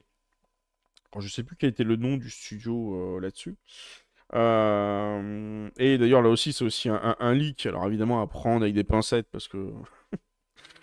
il semblerait, il est prévu en fait d'avoir la suite de State of Decay qui serait State of Decay 3. On avait eu un trailer, je crois qu'il y a un an ou deux, si je dis pas de bêtises, pendant Xbox Showcase, euh, qui nous avait montré d'ailleurs des magnifiques images. Ça se passait dans des dans un univers enneigé et tout. Alors, pour rappel, hein, parce que je, je, balance le nom du jeu comme si tout le monde savait ce que c'était State of Decay. Pour rappel, State of Decay, c'est un jeu de zombies où évidemment vous, vous, vous incarnez en fait une équipe de survivalistes un peu dans un, dans un univers qui a été complètement attaqué par les zombies. Vous devez créer votre base et survivre dans votre base. La particularité de State of Decay, c'est que vous pouvez jouer en coop à plusieurs et en fait du coup vous allez devoir administrer une base et vous avez différents personnages à l'intérieur que vous allez devoir notamment prendre soin en fait des, euh, des différents personnages qu'il y a dans la base. Vous allez devoir aller euh, euh, récolter un peu à droite à gauche sur la map parce que c'est un open world pour Decay 2 euh, différentes, euh, items pour pouvoir euh, soigner les gens, euh, par exemple récupérer euh, de la bouffe, ainsi de suite, des armes et, tout. Forcément, comme tout jeu de zombies, vous vous retrouvez toujours avec 3 balles, alors vous avez 50 zombies en face de vous. Là, vous devez tirer la balle magique qui fait un ricochet dans tous les sens. Vous avez des hordes de boss, vous avez des espèces de, de noyaux que vous devez buter, qui font respawn les zombies en permanence. L'environnement est vraiment fun. Moi, j'avais adoré State of Decay 2. Euh, sachez que c'est un jeu Xbox, donc il est disponible d'ailleurs pour le 2 sur le Game Pass. Vous pouvez y jouer sans aucun problème. Ils avaient d'ailleurs euh, plusieurs fois. euh, alors là, on pourrait presque dire qu'ils avaient presque fait un remaster parce qu'à un moment, ils avaient rework complètement visuellement le jeu et ils l'avaient rendu beaucoup plus beau et je l'avais rejoué, je l'avais trouvé ouf. mais il était quand même assez exigeant. Et surtout, ce qui est assez cool, c'est que vous pouvez jouer à plusieurs et tout, vous mettre en coop. Ça, c'était vraiment, c'était vraiment fun. Moi, j'avais adoré ce côté coop dans State of Decay. Il y avait des bagnoles, vous pouvez vous amuser à écraser les zombies, c'était assez rigolo. J'étais tapé des barres de rire là-dessus sur ce jeu. Et ils avaient prévu bah, de sortir une nouvelle version de State of Decay 3. Seulement, le problème, c'est que dans cette, euh, dans cette fuite, en fait, c'est un jeu de chez euh, un Undead, Labs. Euh, en gros, cette fuite, d'ailleurs, aussi sur un profil de ArtStation, décidément, ça fait le deuxième. Cette fois-ci, c'est Nora Schramek, spécialisée dans les éclairages, euh, qui aurait indiqué sur son profil que le prochain, prochain jeu d'Andal Lab serait prévu pour 2027. Donc d'ailleurs, on le voit, alors, euh, il paraît que ça a été changé assez rapidement, d'ailleurs, je crois, sur les, informations au niveau du, truc. Là, vous voyez, sur... euh, ils ont remis, à la place de 2027, ils ont remis 2025. D'ailleurs, le jeu est sur Unity. Vache. J'ai pas fait gaffe. Peut-être pour ça qu'ils veulent le, le- le sortir plus tard. Mais du coup, ça a été corrigé juste derrière, ils ont mis marqué 2025. Donc est-ce que c'était une faute de typo, une faute de frappe? Ça, Apprendre avec des pincettes. Pour l'instant, c'est vrai qu'on n'a pas de date de sortie sur State of Decay. On sait pas du tout où ils en sont exactement au niveau du développement et tout euh, par rapport à ça. Euh... Ah, t'as joué déjà au 1 euh, Moi, j'ai jamais joué au 1. Je me demande si le 1 était pas. Je sais pas s'il était sur PC. Le 2 est sur PC par contre. Euh, Le 2 est sur PC, mais le 1, moi, ça me dit rien. Le 2 est très bien, mais donc du coup, pour l'instant, on n'a pas de date de sortie sur ce State of Decay 3. En tout cas, à mon avis, il y a peu de chances qu'il sorte l'année prochaine. Hein. C'est marqué 2025 ou même 2027. Euh... Ah, les deux sont sur PC, je savais pas que le 1 était sur PC aussi. Euh, c'est juste d'ailleurs, je crois que le, 2, par contre, lui, il a été. Euh, c'est au moment, je crois que le, parce que le studio, si je dis pas de bêtises, a été racheté, fait partie des studios qui ont été rachetés par Microsoft comme Rare euh, qui fait Sea of 6, comme Bethesda qui fait Starfield, euh, les Elder Scrolls et ainsi de suite, et les Fallout. Donc euh, Underlabs fait partie des studios Microsoft, c'est pour ça d'ailleurs que le, jeu est, est, Day One d'ailleurs directement sur le Game Pass et qui continue à rester sur le Game Pass. Donc franchement, honnêtement, si jamais joué à State of Decay, vous aimez bien les jeux de zombies, et un peu côté survivaliste et tout, avec gestion de base, et surtout, surtout ce qui est très bien, la coop. Euh, n'hésitez pas d'ailleurs, il y a une communauté assez active. Moi, il y a très très longtemps, j'étais sur un Discord euh, de, gens qui jouent beaucoup à State of Decay. C'était assez cool, c'était assez sympa. La communauté est vraiment cool. Euh, et du coup, bah, n'hésitez pas. Hein. Mais en attendant, évidemment, que le 3 sorte en 2025, 2027. D'ici là, il y aura peut-être Squadron 42 qui sera sorti, ou GTA 6. Mais bon. Donc voilà ce qu'on pouvait dire du coup sur ce, sur ce State of Decay. Et là, je vais vous reparler euh, d'un jeu. J'en ai marre parce que toutes les semaines, j'en parle de ce jeu-là. Mais toujours pour des raisons différentes. Il s'agit de Halo. Oula. Il s'agit de Halo. Et pourquoi je vous parle de Halo? Vous allez me dire, putain, il me parle encore de Halo, mais c'est pas possible ça. Euh, tout simplement parce que. Euh, alors, ça n'a rien à voir. Enfin, ça n'a rien à voir avec Halo. Oui et non. Je vous parle de Halo parce que du coup, sur, sur Rainbow Six Siege, je vais y arriver. Euh, vous avez le Master Chief de Halo qui arrive. Alors vous allez avoir un ensemble élite qui vous sera proposé. Euh, vous allez avoir des skins d'armure, euh, des cartes d'opérateurs, des célébrations et, des charms Cortana notamment. Donc voilà, donc si vous êtes fan de Halo et que vous jouez à Rainbow Six Siege, et eh bien sachez que maintenant, vous allez pouvoir arborer fièrement la bannière Halo en jouant à Rainbow Six Siege pas trop le rapport avec Rainbow Six Siege, mais bon, c'est ce qu'on appelle en fait des, des campagnes de pub. Tout simplement. Après, je vous avoue qu'elle est assez badass quand même, l'armure de, de Halo. Donc, euh, mais c'est juste que ça fait un peu bizarre. je, trouve, trouve, ça toujours un peu bizarre de, de mettre ça dans des, euh, dans, dans, dans, des jeux qui n'ont rien à voir parce que je trouve que ça casse après la, la dynamique visuelle du jeu. C'est comme si demain vous aviez une, euh, je sais pas moi, une, une, armure licorne ou un truc qui avait rien à voir avec l'univers. Enfin, vous avez bien fait des, vous avez bien fait un Drakkar licorne sur Assassin's Creed Valhalla, donc maintenant plus rien ne m'étonne. Un jour, on va avoir un sneak peek euh, Hello Kitty sur, euh, sur Starfield, je sais pas. Mais bon, c'est un peu bizarre, mais bon, voilà. Sachez que si vous êtes fan de Halo, vous pouvez euh, choper l'armure. l'armure du coup. l'armure du Master Chief sur Rainbow Six Siege.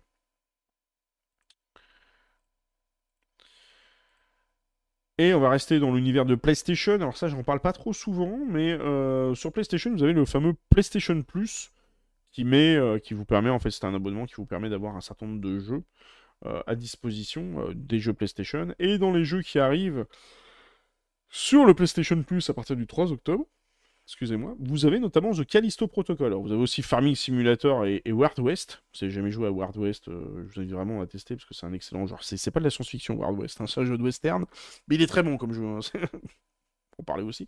Mais vous avez également ce Callisto Protocol. Alors pour rappel, ce Callisto Protocol, euh, si je me plante pas trop, hein, tu pourras m'arrêter sur une grosse bêtise du coup. Euh, je crois que t'es un, es un cas d'un personnage qui se crache sur une planète, qui se fait enlever, je crois du coup, qui se fait mettre des espèces de comment dire, de euh, enfin, d'exosquelettes euh, intégrés à lui, il se retrouve à se fighter avec des zombies. J'ai à peu près compris de l'histoire, grosso merdo. Le film est assez gore, enfin le film, le jeu est assez gore et assez immersif. Euh, mais il est aussi assez énergique. Je crois qu'il y a des folles d'infiltration et tout. Faut faire gaffe à pas se faire repérer et tout par les, euh, euh, différentes créatures. Je sais pas si on peut vraiment parler de zombies, les différentes créatures qui, qui rôdent un peu partout, un peu humanoïdes. mais du coup, si vous avez l'abonnement PlayStation Plus, bah, sachez que vous pourrez jouer à ce jeu de SF qui est The Callisto Protocol qui est disponible à partir du 3 octobre. Ou Farming Simulator éventuellement. Euh, bah, le jeu est la suite spirituelle des Dead Space. Ah oui, c'est vrai, je me rappelle maintenant. C'est vrai qu'on en avait parlé en plus il y a très longtemps. Et Dead Space. je, vous laisserai remontrer un ancien. Euh, l'actu SF qu'on avait fait il y a très très longtemps, où justement. Bah, de toute façon, tous les actu SF sont chapitrés. Vous voulez parcourir, à un moment ou à un autre, vous tomberez sur Dead Space et sur The Callisto Protocol, on en avait parlé déjà à l'époque. Donc je vais pas non plus m'en attarder trop dessus, parce qu'il est déjà presque minuit. Et l'émission est déjà quand même bien longue. On a beaucoup parlé de, Star Citizen. Je me rends compte qu'on parle plus de Star Citizen quand il n'y a pas Frisbee et que je suis tout seul que quand il y a Frisbee. c'est plus court quand il y a Frisbee au final. Euh, et maintenant, du coup, euh, pour la suite, on a encore un petit jeu et après on va parler d'un seul film. Je n'ai pas trouvé beaucoup de, films. On va parler notamment de Horizon. On va rester encore sur les jeux, euh, sur les jeux type, type science-fiction, mais celui-ci c'est un jeu d'ailleurs qui est, euh, comment dire, qui est, euh, qui est un jeu natif PlayStation, qui est Horizon Forbidden West, qui est la suite de Horizon Zero Dawn, et vous serez peut-être ravi d'apprendre et euh, content d'apprendre que Horizon va enfin arriver sur PC. Alors déjà Horizon Forbidden West, complète d'édition, il sera disponible le 6 octobre sur PS5. Déjà, c'est la première chose. Et début 2024, il sera disponible sur PC. Donc, c'est-à-dire que Sony continue en fait euh, de faire euh, passer les jeux de console vers PC, donc quasiment presque un an après leur sortie, ce que pas dégueulasse au final. Donc, si vous avez bien aimé jouer à Horizon Zero Dawn, qui lui est disponible sur PC, je l'avais commencé, mais je l'avais pas fini. L'histoire est vraiment assez ouf. Et vraiment, franchement, l'univers est complètement dingue d'ailleurs d'Horizon. Euh. Et ben sachez que si vous avez bien aimé le, premier, vous allez pouvoir jouer la suite bientôt sur PC. Vous serez pas obligé d'acheter une PS5. c'est ça le principal. Voilà. Sauf si vous voulez jouer à Spider-Man 2. Mais bon, ils sont malins parce qu'ils savent très bien que derrière, euh, ça peut inciter les gens à se dire Ah, c'est quand même pas mal. J'aurais peut-être y jouer Day One. Je vais peut-être acheter une PS5. En sachant que si je dis pas de bêtises, je crois qu'Horizon, euh, enfin la, saga Horizon, je crois, va peut-être avoir aussi une déclinaison en série, si je dis pas de bêtises, peut-être sur Netflix. Je crois qu'on en avait parlé précédemment euh, sur une précédente news. Donc voilà, donc 6 octobre sur PS5, prenez le rendez-vous, et début 2024 sur PC pour euh, Horizon Forbidden West, complète édition, la suite de Horizon Zero Dawn. Et on va parler pour la dernière news de cette émission, et après on en aura fini du coup dans tous les cas avec l'actualité SF.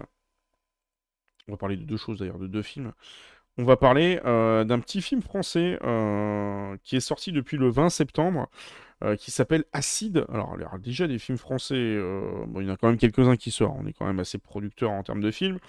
Je suis pas trop un méga fan de films français, mais là, surtout en fait les films, les films, les comment dire, les films de, de science-fiction français, notamment, sont, sont, pas légion. alors, qu'est-ce que c'est l'histoire notamment de Acide? Alors, c'est un truc qui fait un petit peu froid dans le dos quand même. Parce qu'il y a une part en fait un petit peu de réalité. Alors il est disponible depuis le 20 septembre au cinéma, donc vous pouvez aller voir des, à présent. Je sais qu'il y en a qui vont encore me sortir les excuses des punaises de lit, hein, mais euh, quand on est en province, on n'a pas de problème de punaises de lit. Hein. Moi j'étais au cinéma, je vais vous parler d'un autre film après, on n'a pas de problème de punaises de lit. Avec les Parisiens qui ont des problèmes de punaises de lit, donc euh, dommage pour eux. Sinon, bah, n'allez pas au cinéma euh, sur Paris profiter pour partir reprendre le train, euh, partir euh, à la campagne voir des amis, et là vous allez au cinéma. Vous n'aurez pas de problème de punaise de lit. Euh, donc Acide, en fait, l'histoire, c'est ça se passe dans un futur relativement proche. Il y a le réchauffement climatique, il y a des, des, tempêtes de chaleur et ainsi de suite. Il y a différentes, différentes comment dire, aléas climatiques. Notamment un qui est quand même assez inquiétant, c'est que vous avez des pluies acides, d'où le terme du film, qui s'abattent en fait sur l'Europe et notamment sur la France. Et en fait, on, vit un petit peu l'histoire d'un couple, euh, notamment divorcé et d'une gamine, euh, qui doit se reconstituer un petit peu euh, par dépit, parce qu'en fait, à un moment, ils doivent se, je sais plus pourquoi, ils doivent se réunir. et en fait, ils se retrouvent bloqués. En fait, vous voyez, il y a une immense tempête. Et pendant cette immense tempête, ils se retrouvent bloqués en fait tout simplement par un nuage d'acide qui, vous le voyez un peu ici, par exemple, là vous voyez, vous avez carrément les chevaux qui crament, vous avez les gens qui se mettent à cramer les uns après les autres. tout simplement pourquoi? Parce que cette pluie en fait est juste mais complètement complètement mortelle en fait. Donc vous n'avez pas trop le choix, vous êtes obligé en fait bah, de, trouver des solutions pour pouvoir pouvoir en fait vous comment dire vous vous protéger. Et donc, du coup, forcément, bah, à ce moment-là, ce qui se passe très souvent, c'est que l'humain étant ce qu'il est, c'est un peu chacun pour sa gueule, et cette famille a un petit peu du mal à se protéger et arriver à survivre. Alors, qu'est-ce qu'on peut en penser de ce film? Parce que j'ai lu un peu des... Alors, j'ai pas été le voir. Je vous parle d'un autre film après que j'ai été voir, euh, sur lequel je pourrais vous faire une critique dessus. J'ai pas été voir Acide. Euh, j'ai vu la bande-annonce, par contre. D'ailleurs, c'est en allant voir le film que je vais vous parler après que j'ai vu cette bande-annonce que je me dis, tiens, il faut absolument que j'en parle pendant l'actualité SF. J'ai lu quelques critiques. Euh, faut savoir que le réalisateur qui a fait ça, c'est un réalisateur précédent qui a fait un autre film qui s'appelait La Nuée. Donc, c'était aussi un, film un peu dit science-fiction apocalyptique. Vous avez une nuée de criquets, en fait, qui envahissait dans un futur proche euh, différentes villes et tout, c'était euh, assez problématique. Euh, le, le, comment dire oui, t'as besoin de monde pour, pour t'encadrer la pipelette. Merci Newex. et donc du coup, en fait, dans, dans, dans ce film-là, en fait, les, les, principales choses qui sont, lui, qui sont un petit peu reprochées, c'est qu'en gros, ce serait parfois un peu... le, le, rythme serait un petit peu décousu. Et des fois, tu auras un rythme assez prenant, etc., ou quand les gens ils doivent se protéger et tout, et éviter un peu les, euh, euh, les, les, plus acides. Mais du coup, il y a Guillaume Canet notamment qui joue dans ce rôle-là, donc ça serait intéressant de voir Guillaume Canet dans un autre rôle ce qu'il joue habituellement. Euh, mais du coup, parfois, c'est un petit peu monotone et c'est un petit peu long et ça se traîne un peu en longueur en fait au niveau du film. Et surtout, ce qui est pas mal reproché, c'est qu'au niveau de l'adolescente qui joue, elle a l'air d'avoir un rôle assez cliché. Mais pour autant, le film a quand même des passes qui sont relativement intéressantes. Il est assez prenant. Le budget est pas énorme, hein, parce que c'est quand même un film français. Euh, donc les films français de science-fiction, on n'a pas des masses. Et surtout, le gros truc, ce qui est, euh, ce qui est le gros point positif du film, c'est que c'est criant de vérité. Quoi. C'est, euh, on pourrait presque limite se transposer dans cette situation-là et se dire que peut-être que dans 10-20 ans, ça pourrait éventuellement arriver. Enfin, j'espère pas, mais il, peut y avoir un risque au potentiel que tu aies des pluies acides qui tombent. Et c'est déjà arrivé d'ailleurs comment dire, sur Terre que ça, qu'il y ait des pluies acides. Et dans le système solaire, vous en avez souvent. Vous allez sur Vénus, un des plus acides, il y en a. Déjà, vous voyez, le, voyez Vénus euh, qui a un, réchauffement climatique avec un gaz à effet de, un système à effet de serre qui est complètement euh, saturé, euh, avec une atmosphère complètement dégueulasse. Des plus acides, vous en avez. Donc, probablement que c'est. Alors, il faudrait demander à un spécialiste évidemment sur le sujet, mais il y a une je pense qu'il y a une probabilité qu'il y ait des pluies qui soient un peu plus acides et qui, euh, qui ternissent un peu les cultures et qui soient un petit peu dangereuses. Alors de là à ce que ça vous euh, détruise, que ça vous bute complètement, j'espère pas. Mais en tout cas, c'est quand même assez criant de vérité et effectivement, c'est même assez flippant en fait. Euh, moi, quand j'ai vu la bande-annonce, c'était quand même assez flippant. On sent vraiment le côté oppressant. Donc je pense que même si effectivement sur certains trucs, le, le, film est peut-être un peu en dents de scie et tout, je pense que le côté oppressant, on doit bien le ressentir. Et euh, je pense que de ce côté-là, ça va être assez bien euh, retranscrit au niveau, au niveau du film. Donc voilà, si vous voulez euh, y aller. Un film de science-fiction français, acide, qui est disponible sur les salles de cinéma depuis le 20 septembre. Et on va finir notamment cette chronique par évidemment un dernier film que je vous avais conseillé la semaine dernière, et euh, comment dire que euh, dont je vous avais parlé maintes et maintes fois, on va attendre que la pub se finisse, qui était euh, le film. Tac, on va le mettre en plein écran ici. Le film The Creator que je vous avais parlé. Alors j'ai été le voir au cinéma. Et honnêtement, il est génial. Alors déjà, bon, c'est fait par le réalisateur de Rogue One, hein, je, pour faire un petit peu le laïus. En fait, c'est dans une société euh, futuriste où euh, les IA, euh, notamment, ce qu'ils appellent les IA en fait dans le film, c'est limite une intelligence artificielle avec un corps robotique. Hein.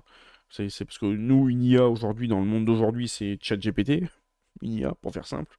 Euh, sauf que du coup, dans le film, c'est euh, un corps de robot. Quoi. Si vous prenez euh, ChatGPT et vous le collez dans un, dans un robot de chez Boston Dynamics, en gros, pour faire simple. Et en gros, si vous voulez, les, les IA ont un peu sont dans tous les corps de métier. Ils vous expliquent d'ailleurs au début, il y a un espèce de petit reportage. Dans les premières minutes de film, ils disent voilà, les IA vont vous aider dans votre quotidien, tout ça, etc. Faire vos tâches ménagères et tout. C'est la révolution, machin, etc. À tel point, c'est tellement la révolution que pendant un moment, vous pouvez faire ce qu'on appelle des réplicants, c'est-à-dire en gros, ou, c'est ça comme ça qu'ils les appellent. Vous pouvez limite, en fait, si vous voulez, euh, vous mettre dans une espèce de machine et en fait, il duplique votre visage et votre, une partie de votre corps et il le transpose en fait tout simplement sur l'espèce de personnage robotisé euh, qui est en fait un peu votre espèce de double robotique. Donc vous faites un peu de la duplication. Donc c'est devenu euh, extrêmement utilisé, tout ça, etc. Sauf qu'évidemment, quand rien ne se passe jamais bien dans ce genre de film, euh, il se passe une grosse merdouille. Alors je sais pas si on va le voir du coup dans le, euh, dans le film à ce moment-là ou pas. on le, ouais, on le voit. On le voit pas vraiment. Mais euh, notamment, ils en parlent au début, euh, ils nous l'expliquent assez brièvement. En fait, ce qui se passe, c'est qu'il y a une bombe nucléaire qui tombe sur Los Angeles et qui rase complètement la ville et qui fait des millions de morts. Et évidemment, forcément, quel est le coupable? L'IA. Tout trouvé. Donc du coup, ce qui se passe, c'est que les Américains, il y a un côté très, vous allez voir, qui est assez, euh, assez, euh, assez, euh, comment dire, ancré et qui condamne un peu le, système américain. Les Américains deviennent un peu la superpuissance qui va traquer l'IA, donc ces espèces de robots partout dans le monde pour pouvoir justement les détruire. En sachant qu'ils vous décrivent vraiment les Américains comme des gros enfoirés de service qui en ont absolument rien à foutre et qui débarquent n'importe où, et qu'ils interviennent en, saccageant des villages et tout, euh, juste parce qu'ils ont décidé qu'ils avaient leur, croisade était légitime. Point barre. Sauf que le problème, c'est que eux, euh, ils partagent chez ta villa parce que justement ils sont fait attaquer, il y a eu des millions de morts, etc. Dans leur, euh, les civils chez eux bah, sont anti-IA. Sauf qu'une partie du monde, notamment l'Asie, est devenue un peu, entre guillemets, parce que c'est pas une réalité, un peu beaucoup même. Hein. C'est pour ça que c'est assez marrant. Il y a une part de, réalité là-dedans, il y a une part d'humanité qui est assez intéressante euh, au niveau du, film. Et en fait, ce qui se passe, c'est que vous avez une autre partie du monde, la partie au niveau de l'Asie, où là, c'est complètement l'inverse. Comme ils n'ont pas subi ce traumatisme, euh, et ben du coup, pour eux, ils vivent parfaitement en harmonie avec les IA. Les IA les aident, euh, il y a des IA flics, enfin des IA, ce que j'appelle les IA, c'est les fameux robots, qui les aident en tant que flics, tout ça, etc. Ils vivent avec eux au quotidien et tout. Et donc, forcément, bah, vous avez des groupuscules qui se créent pour défendre ces IA et pour en fait tout simplement faire en sorte qu'ils puissent vivre tranquillement en harmonie avec les humains. Sauf qu'évidemment, les Américains l'entendent pas de cette manière. Eux, ils prennent ça pour des terroristes. Et donc, du coup, comme les Américains font euh, pas les choses à moitié, qu'est-ce qu'ils inventent? Ils inventent cette espèce d'immense machine qui s'appelle le Nomade, qui est tout simplement une base spatiale. Et vous voyez, espèce de rayon bleu, en fait, si vous voyez, c'est un peu un, genre de, guidage de missiles. Et en fait, cette base spatiale contient des, lance-missiles, et dès qu'ils ont trouvé une cible, eh ben ils lancent un missile depuis l'espace et puis pouf, ils font péter un village complet, une zone, un endroit euh, qui leur convient pas parce qu'ils considèrent qu'il y a des terroristes dans le coin, enfin qu'ils considèrent eux comme des terroristes, pour éradiquer complètement ces IA, ces robots, et ils veulent carrément les éradiquer. oui, c'est un peu un Black Mirror. Et, et, donc du coup, en fait, ce qui se passe, c'est que vous suivez l'histoire d'un personnage principal, alors je sais plus le nom en tête, euh, qui lui, euh, d'ailleurs, il, vous le montre au début du film, il a un bras en moins, il a, euh, perdu une jambe, mais en fait, il a subi l'attaque de Los Angeles, il a perdu sa famille et tout pendant l'attaque de Los Angeles, donc pendant l'attaque nucléaire, donc en fait, il est vraiment traumatisé par ces IA, il peut pas les piffrer, et il est envoyé en fait un peu en infiltration dans un de ces groupuscules terroristes. Seulement, le problème, c'est que pendant l'infiltration, il tombe amoureux d'un des personnages principaux une femme, et ils vont attendre un enfant. Sauf qu'évidemment, le problème, c'est qu'à un moment, sa couverture est grillée, parce que les Américains qui n'ont pas envie d'attendre font débarquer la cavalerie, lui grillent complètement sa couverture, et euh, sa femme euh, disparaît et meurt. Et donc, du coup, bah, ce qui se passe, c'est que bah, forcément, lui, il est complètement dépité et tout, il a envie de tout plaquer, tout ça, etc. Sauf qu'on lui apprend à un moment que sa femme n'est pas vraiment morte, et euh, les Américains le renvoient en mission. Alors, je vous dis pas plus loin, parce que sinon, je vous spoil complètement le film, mais sinon, après, vous avez toute cette histoire-là, et en fait, ce qui se passe, euh, pourquoi à un moment, euh, il y a un peu une espèce de, point d'inflexion, en fait, au niveau du film, c'est qu'en fait, ce qui se passe, c'est que voilà, ce personnage qui est là, va tomber tout simplement nez à nez dans une espèce d'immense base qui est celle-ci, euh, où en fait dans cette base-là, euh, il y aurait euh, potentiellement en fait une arme qui, serait, qui serait présente, et en fait cette arme aurait la capacité de détruire le nomade. Donc du coup, forcément, les Américains ils commencent un peu à flipper, ils se disent putain la vache, si cette arme-là arrive à détruire nomade, et eh ben en fait bah, les IA gagnent la guerre. Et donc du coup, pour eux, ce qu'ils veulent, c'est qu'ils veulent éradiquer cette arme et cette, ce groupuscule terroriste pour justement gagner la guerre. Donc il y a vraiment un enjeu qui joue par rapport à ça. Sauf qu'évidemment, c'est là où c'est le plus rigolo, bah, c'est que forcément, pendant ce truc-là, il va tomber nez à nez, en fait. Juste là, on le voit. Alors, je vous le dis, hein, c'est carrément dans le trailer. Hein, euh, il tombe nez à nez, en fait, avec cet enfant. Et cet enfant, en fait, c'est l'arme, entre guillemets. Alors, cet enfant aurait des pouvoirs, entre guillemets, particuliers. Je vous en dis pas plus, faut aller voir le film. Mais ce qui est juste génial, en fait, c'est qu'à ce moment-là, il y a un brin d'humanité vous voyez ce gamin qui est là, en train de... tu vois le mec qui est prêt à lui mettre un... Bah, lui tirer dessus, quoi, il est prêt à le buter, sauf qu'en fait, tu te rends compte, en fait, dans tout le film, que les IA sont plus humaines que les humains eux-mêmes, et en fait, que les humains eux-mêmes ont perdu leur humanité. Donc, en fait, ce personnage principal qu'on voit, l'acteur que vous voyez à l'instant, qui, euh, qui est envoyé, en fait, un peu en mission, c'est lui qui a un peu perdu son humanité, qui va la retrouver au fur et à mesure du temps. Donc, en fait, dans tout le film, il n'y a pas vraiment de notion d'intelligence artificielle, c'est un peu un prétexte tout le film est basé un peu sur, ce- sur cette notion, c'est qui est le plus humain des deux, où se trouve l'humanité, euh, est-ce qu'effectivement, parce qu'il y a carrément, en fait, à un moment, il vous le montre, hein, vous avez des, euh, des gens qui pleurent, en fait, leurs robots, euh, ils les incinèrent, tu vois même des robots qui deviennent des prêtres, etc. et tout. Donc euh, c'est presque carrément ces robots-là, en fait, ces IA qui deviennent plus humains que les humains, quoi. Et les Américains sont carrément dépeints comme des monstres, en fait, qui, euh, qui roulent sur tout. Et eux, ils sont, comme ils sont anti-IA, ce sont des humains euh, purs de dur. Alors, il y a vraiment des scènes qui sont magnifiques. Alors, en fait, ils sont vraiment exceptionnels en fait dans le, film parce qu'en fait le film a été tourné vraiment dans des, dans des vrais décors et ensuite ils ont rajouté des images de synthèse. Ils n'ont pas fait l'inverse, ce qui fait que ça donne une, qualité photo, une qualité de, comment dire euh, euh, d'effets spéciaux qui sont juste dingues. Alors, faut savoir que le réalisateur qui est derrière c'est euh, le réalisateur de Rogue One, donc Star Wars Rogue One qui pour moi est l'un des meilleurs films de la saga Star Wars, tous les films que j'ai vus. Et on sent vraiment le ton d'ailleurs du réalisateur de Rogue One. Et franchement, honnêtement, j'ai passé un super bon moment. Alors, il y a des moments. Le film est un petit peu long, il va un peu se traîner en longueur et tout ça, etc. Il y a pas mal de côtés psychologiques. Euh, c'est pas un film, en fait, si vous voulez, vous allez avoir de l'action toutes les 30 secondes, comme vous auriez dans un, euh, euh, dans un Tom Cruise, etc. Enfin, les, les, les Missions Impossibles et j'en passe. Et vraiment, ça laisse le temps vraiment de se poser, d'être assez psychologique, de vraiment prendre le temps de développer les personnages. Et ça, ça manque vraiment aujourd'hui dans les films. Il y a vraiment une âme, en fait, dans ce, film-là. Et franchement, moi, j'ai passé un super bon moment. Donc euh, il dure à peu près 2h15 ou 2h30, je crois, le film. On voit pas trop le temps passer. En plus, cette espèce de... Comment dire, de, euh, de nomade qui est un petit peu au-dessus, là, que vous voyez dans le film, là, que je vous montrais à l'instant, l'espèce de d'immense base, là, qui est un peu euh, latente au-dessus de, de votre tête. D'ailleurs, les, effets sont vraiment, sont vraiment sublimes. hein. Euh, Attends, je vais essayer de la retrouver, cette foutue base à la con. hein. Espèce de base spatiale un peu, un peu flippante, là, celle-là, là, euh, vous avez vraiment... vous avez vraiment en fait au-dessus euh, au-dessus de l'espace. C'est c'est vraiment en fait un ange de la mort le truc. C'est euh, avec cette espèce de laser qui, euh, qui arrive et tout, c'est c'est ouf quoi. C'est franchement c'est vraiment complètement dingue. Et euh, honnêtement franchement j'ai adoré ce film. Donc moi je vous l'avais conseillé, je vous en avais parlé déjà plusieurs fois, mais je voulais vous en reparler après l'avoir vu. Et franchement honnêtement c'est ouf quoi. En réalité tu enlèves les dans le film, dans la réalité, bah, dans les deux cas t'as les T'as la planète paix, ça fait plaisir de voir un film où ce sont pas les héros qui sauvent le monde. Au contraire, c'est même pas les héros qui sauvent le monde, c'est eux qui le détruisent. Donc c'est ça qui est assez, ouf, quoi. Euh, Les pauvres de Guerrilla Games qui sortent l'Horizon toujours sur une sortie de Zelda. Ah oui, tu parlais de Horizon Forbidden West. euh. Euh, Et une fois de plus, ils foutent la merde. C'est un peu ça. Mais ils viennent carrément, ils en ont rien à foutre. Les mecs qui balancent une bombe, tout ça, etc. Enfin, je veux pas vous dire la fin du film. Le, twist de fin est vraiment top. Moi, j'ai adoré le twist de fin. Alors, il y a deux, trois trucs parfois qui m'ont fait un peu rigoler, où je me suis dit, euh, là, ouais, niveau scénaristique, ils auraient peut-être pu éviter. Mais franchement, sinon, honnêtement, euh, j'ai vraiment, vraiment adoré euh, The Creator et je vous le conseille vraiment grandement. Maintenant, je peux vraiment vous en parler un peu plus. Euh, j'espère que peut-être d'ailleurs sur l'actualité SF, un de ces quatre, euh, peut-être que euh, Laird nous fera une chronique sur, sur ce film-là et il nous en parlera un petit peu plus en détail. Mais en tout cas, allez le voir, il est en ce moment au cinéma. Et franchement, honnêtement, c'est vraiment un très très bon film de SF pour la, pour la rentrée. Pour Vaisseau Spatial, c'est juste un destroyer qui balance des missiles de Tomahawk en version XXL. Mais c'est ça en plus, hein, c'est un truc de fou. Il est, il est assez costaud en fait, le, film en question. Pas le vaisseau en question. Donc voilà du coup ce qu'on pouvait dire un peu pour, euh, pour l'actualité SF de cette semaine. Euh, énormément de choses, énormément d'infos. Beaucoup, beaucoup parlé, mais peut-être un peu trop.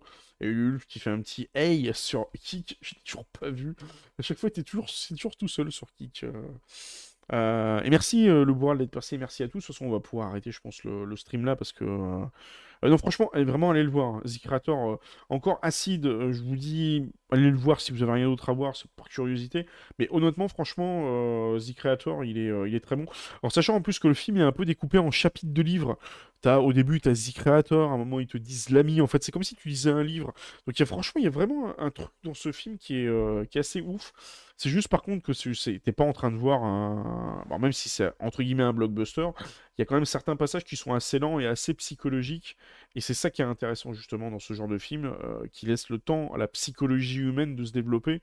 Parce que, justement, elle est très importante, en fait, dans le film, en tout cas, bah, merci à tous d'avoir suivi euh, l'actualité SF. Merci à vous. Euh, Désolé d'avoir passé autant de temps sur l'actualité Star Citizen, mais c'est vrai qu'il y a des points qui étaient vachement intéressants à parler, notamment au niveau, au niveau du meshing, tout ça, etc. Je voulais vous parler un peu de toutes ces technologies, tout ce qui était au niveau du développement des jeux vidéo et tout. Je pensais que c'était super important de vous expliquer un peu tout ça parce que on a un peu plus de temps de parler de ça, de répondre à vos questions euh, plutôt que de le faire en vidéo. C'est aussi pour ça que je fais ce podcast en fait et cette émission en live. C'est justement pour pouvoir échanger un petit peu avec vous et pour que vous puissiez poser des questions également et qu'on puisse échanger sur des sujets un peu plus complexes. Alors qu'en vidéo, tu es obligé de tracer, etc. Tu es obligé de te limiter avec le, le watch time à la con. Il faut forcément que les gens s'en pas en plein milieu de la vidéo. Donc on n'a pas le temps vraiment trop d'en débattre et d'en parler, alors que là, ça permet vraiment de se poser. Et ces émissions servent un petit peu à ça, en fait, euh, euh, tous les week-ends. Donc sachez-le, tous les dimanches soirs, à partir de 21h, il y a l'actualité SF qui est disponible. Alors pour la suite, en fait, euh, du planning, bon, une fois, j'ai que mon planning à développer, vu que j'ai pas mes chroniqueurs qui sont là et qui m'ont lâché. Ils seront peut-être là la semaine prochaine, j'espère. vous, demain soir, on se retrouve sur Twitch notamment pour du Star Citizen évidemment. Alors est-ce qu'on sera sur la PTU, est-ce qu'on sera sur la live, je sais pas, on verra. Peut-être sur la PTU, euh, s'il y en a que ça intéresse, euh, n'hésitez pas à rejoindre le Discord, éventuellement on sera peut-être sur la PTU pour, euh, pour découvrir un peu les nouvelles missions, tout etc. En condition que la PTU marche bien, c'est toujours un peu le problème. on sera sur du Star Citizen dans tous les cas. Jeudi prochain, alors en théorie, le jeudi, je suis censé être en live sur Twitch. Je vous avoue que depuis les deux dernières semaines, j'ai tellement été claqué que je n'ai jamais réussi à faire des lives le jeudi. Je, même finir, finir, par poser la question de savoir si un ticket il va pas finir par sauter ce credo. Mais en théorie, c'est le lundi et le jeudi soir sur Twitch. Et après, on se retrouve tous les dimanches soirs, euh, du coup, euh, en live pour l'actualité SF. Et euh, petite particularité, évidemment, si vous souhaitez jouer à Star Citizen et que vous souhaitez avoir soit découvrir le jeu, soit jouer avec d'autres joueurs, soit tout simplement vous éclater et poser vos questions, ou euh, taper la discute avec moi. Euh, si vous avez plein de questions sur Star Citizen, n'hésitez pas à joindre le Discord. Je suis toujours disponible et tout en vocal, euh, sur des soirées, tout ça, etc. Même hors stream, hein, je joue également à Star Citizen. À tel point que j'ai même pas eu du tout, du tout eu le temps de jouer à Cyberpunk 2077 et je n'ai même pas acheté la DLC pour vous dire. Et j'ai même pas eu le temps de remettre la main sur Starfield parce que en ce moment Star Citizen me prend vraiment beaucoup de temps. Je m'attendais pas du tout à ce qu'il y ait autant de news et d'infos qui tombent. Et surtout cette hype qui remonte, parce que ça donne vraiment envie de, s'y remettre et, euh, de vraiment de s'y euh, mettre vraiment à fond. Donc voilà pour le, pour, le, pour le planning de la semaine prochaine. Et forcément, la semaine prochaine, il y aura euh, des vidéos sur Star Citizen. Peut-être ou pas sur Starfield, ça dépendra ce qui, euh, si j'ai le temps d'y jouer ou s'il y a de l'actualité intéressante que j'ai le temps de couvrir. Je pense que ce sera plus du Star Citizen dans tous les cas. Et on se retrouve de toute façon dans tous les cas sur les ondes pour euh, la suite des news. Donc merci à tous d'avoir suivi l'émission. Merci à vous, vous êtes de plus en plus nombreux et encore un grand merci à vous. Que si cette émission est là, c'est grâce à vous euh, qui, regardez, qui la regardé en live, en replay et également aussi en podcast. Parce que sachez que c'est disponible sur les plateformes de podcast, Spotify, Deezer et ainsi de suite. Euh, et bientôt d'ailleurs sur YouTube Music, parce que j'ai appris que Google Podcast allait fermer et qu'à la place c'est YouTube Music qui va devenir un peu la plateforme de podcast de chez Google. Donc du coup, ce qui va être génial, c'est que les podcasts que vous regardez en ce moment euh, sur YouTube seront disponibles euh, sur YouTube Music d'ici la fin de l'année de manière automatique et vous pourrez les écouter en mode podcast dans votre bagnole en restant sur YouTube. Donc ça, je trouve que c'est génial. Je trouve que YouTube a encore fait une feature qui est assez cool.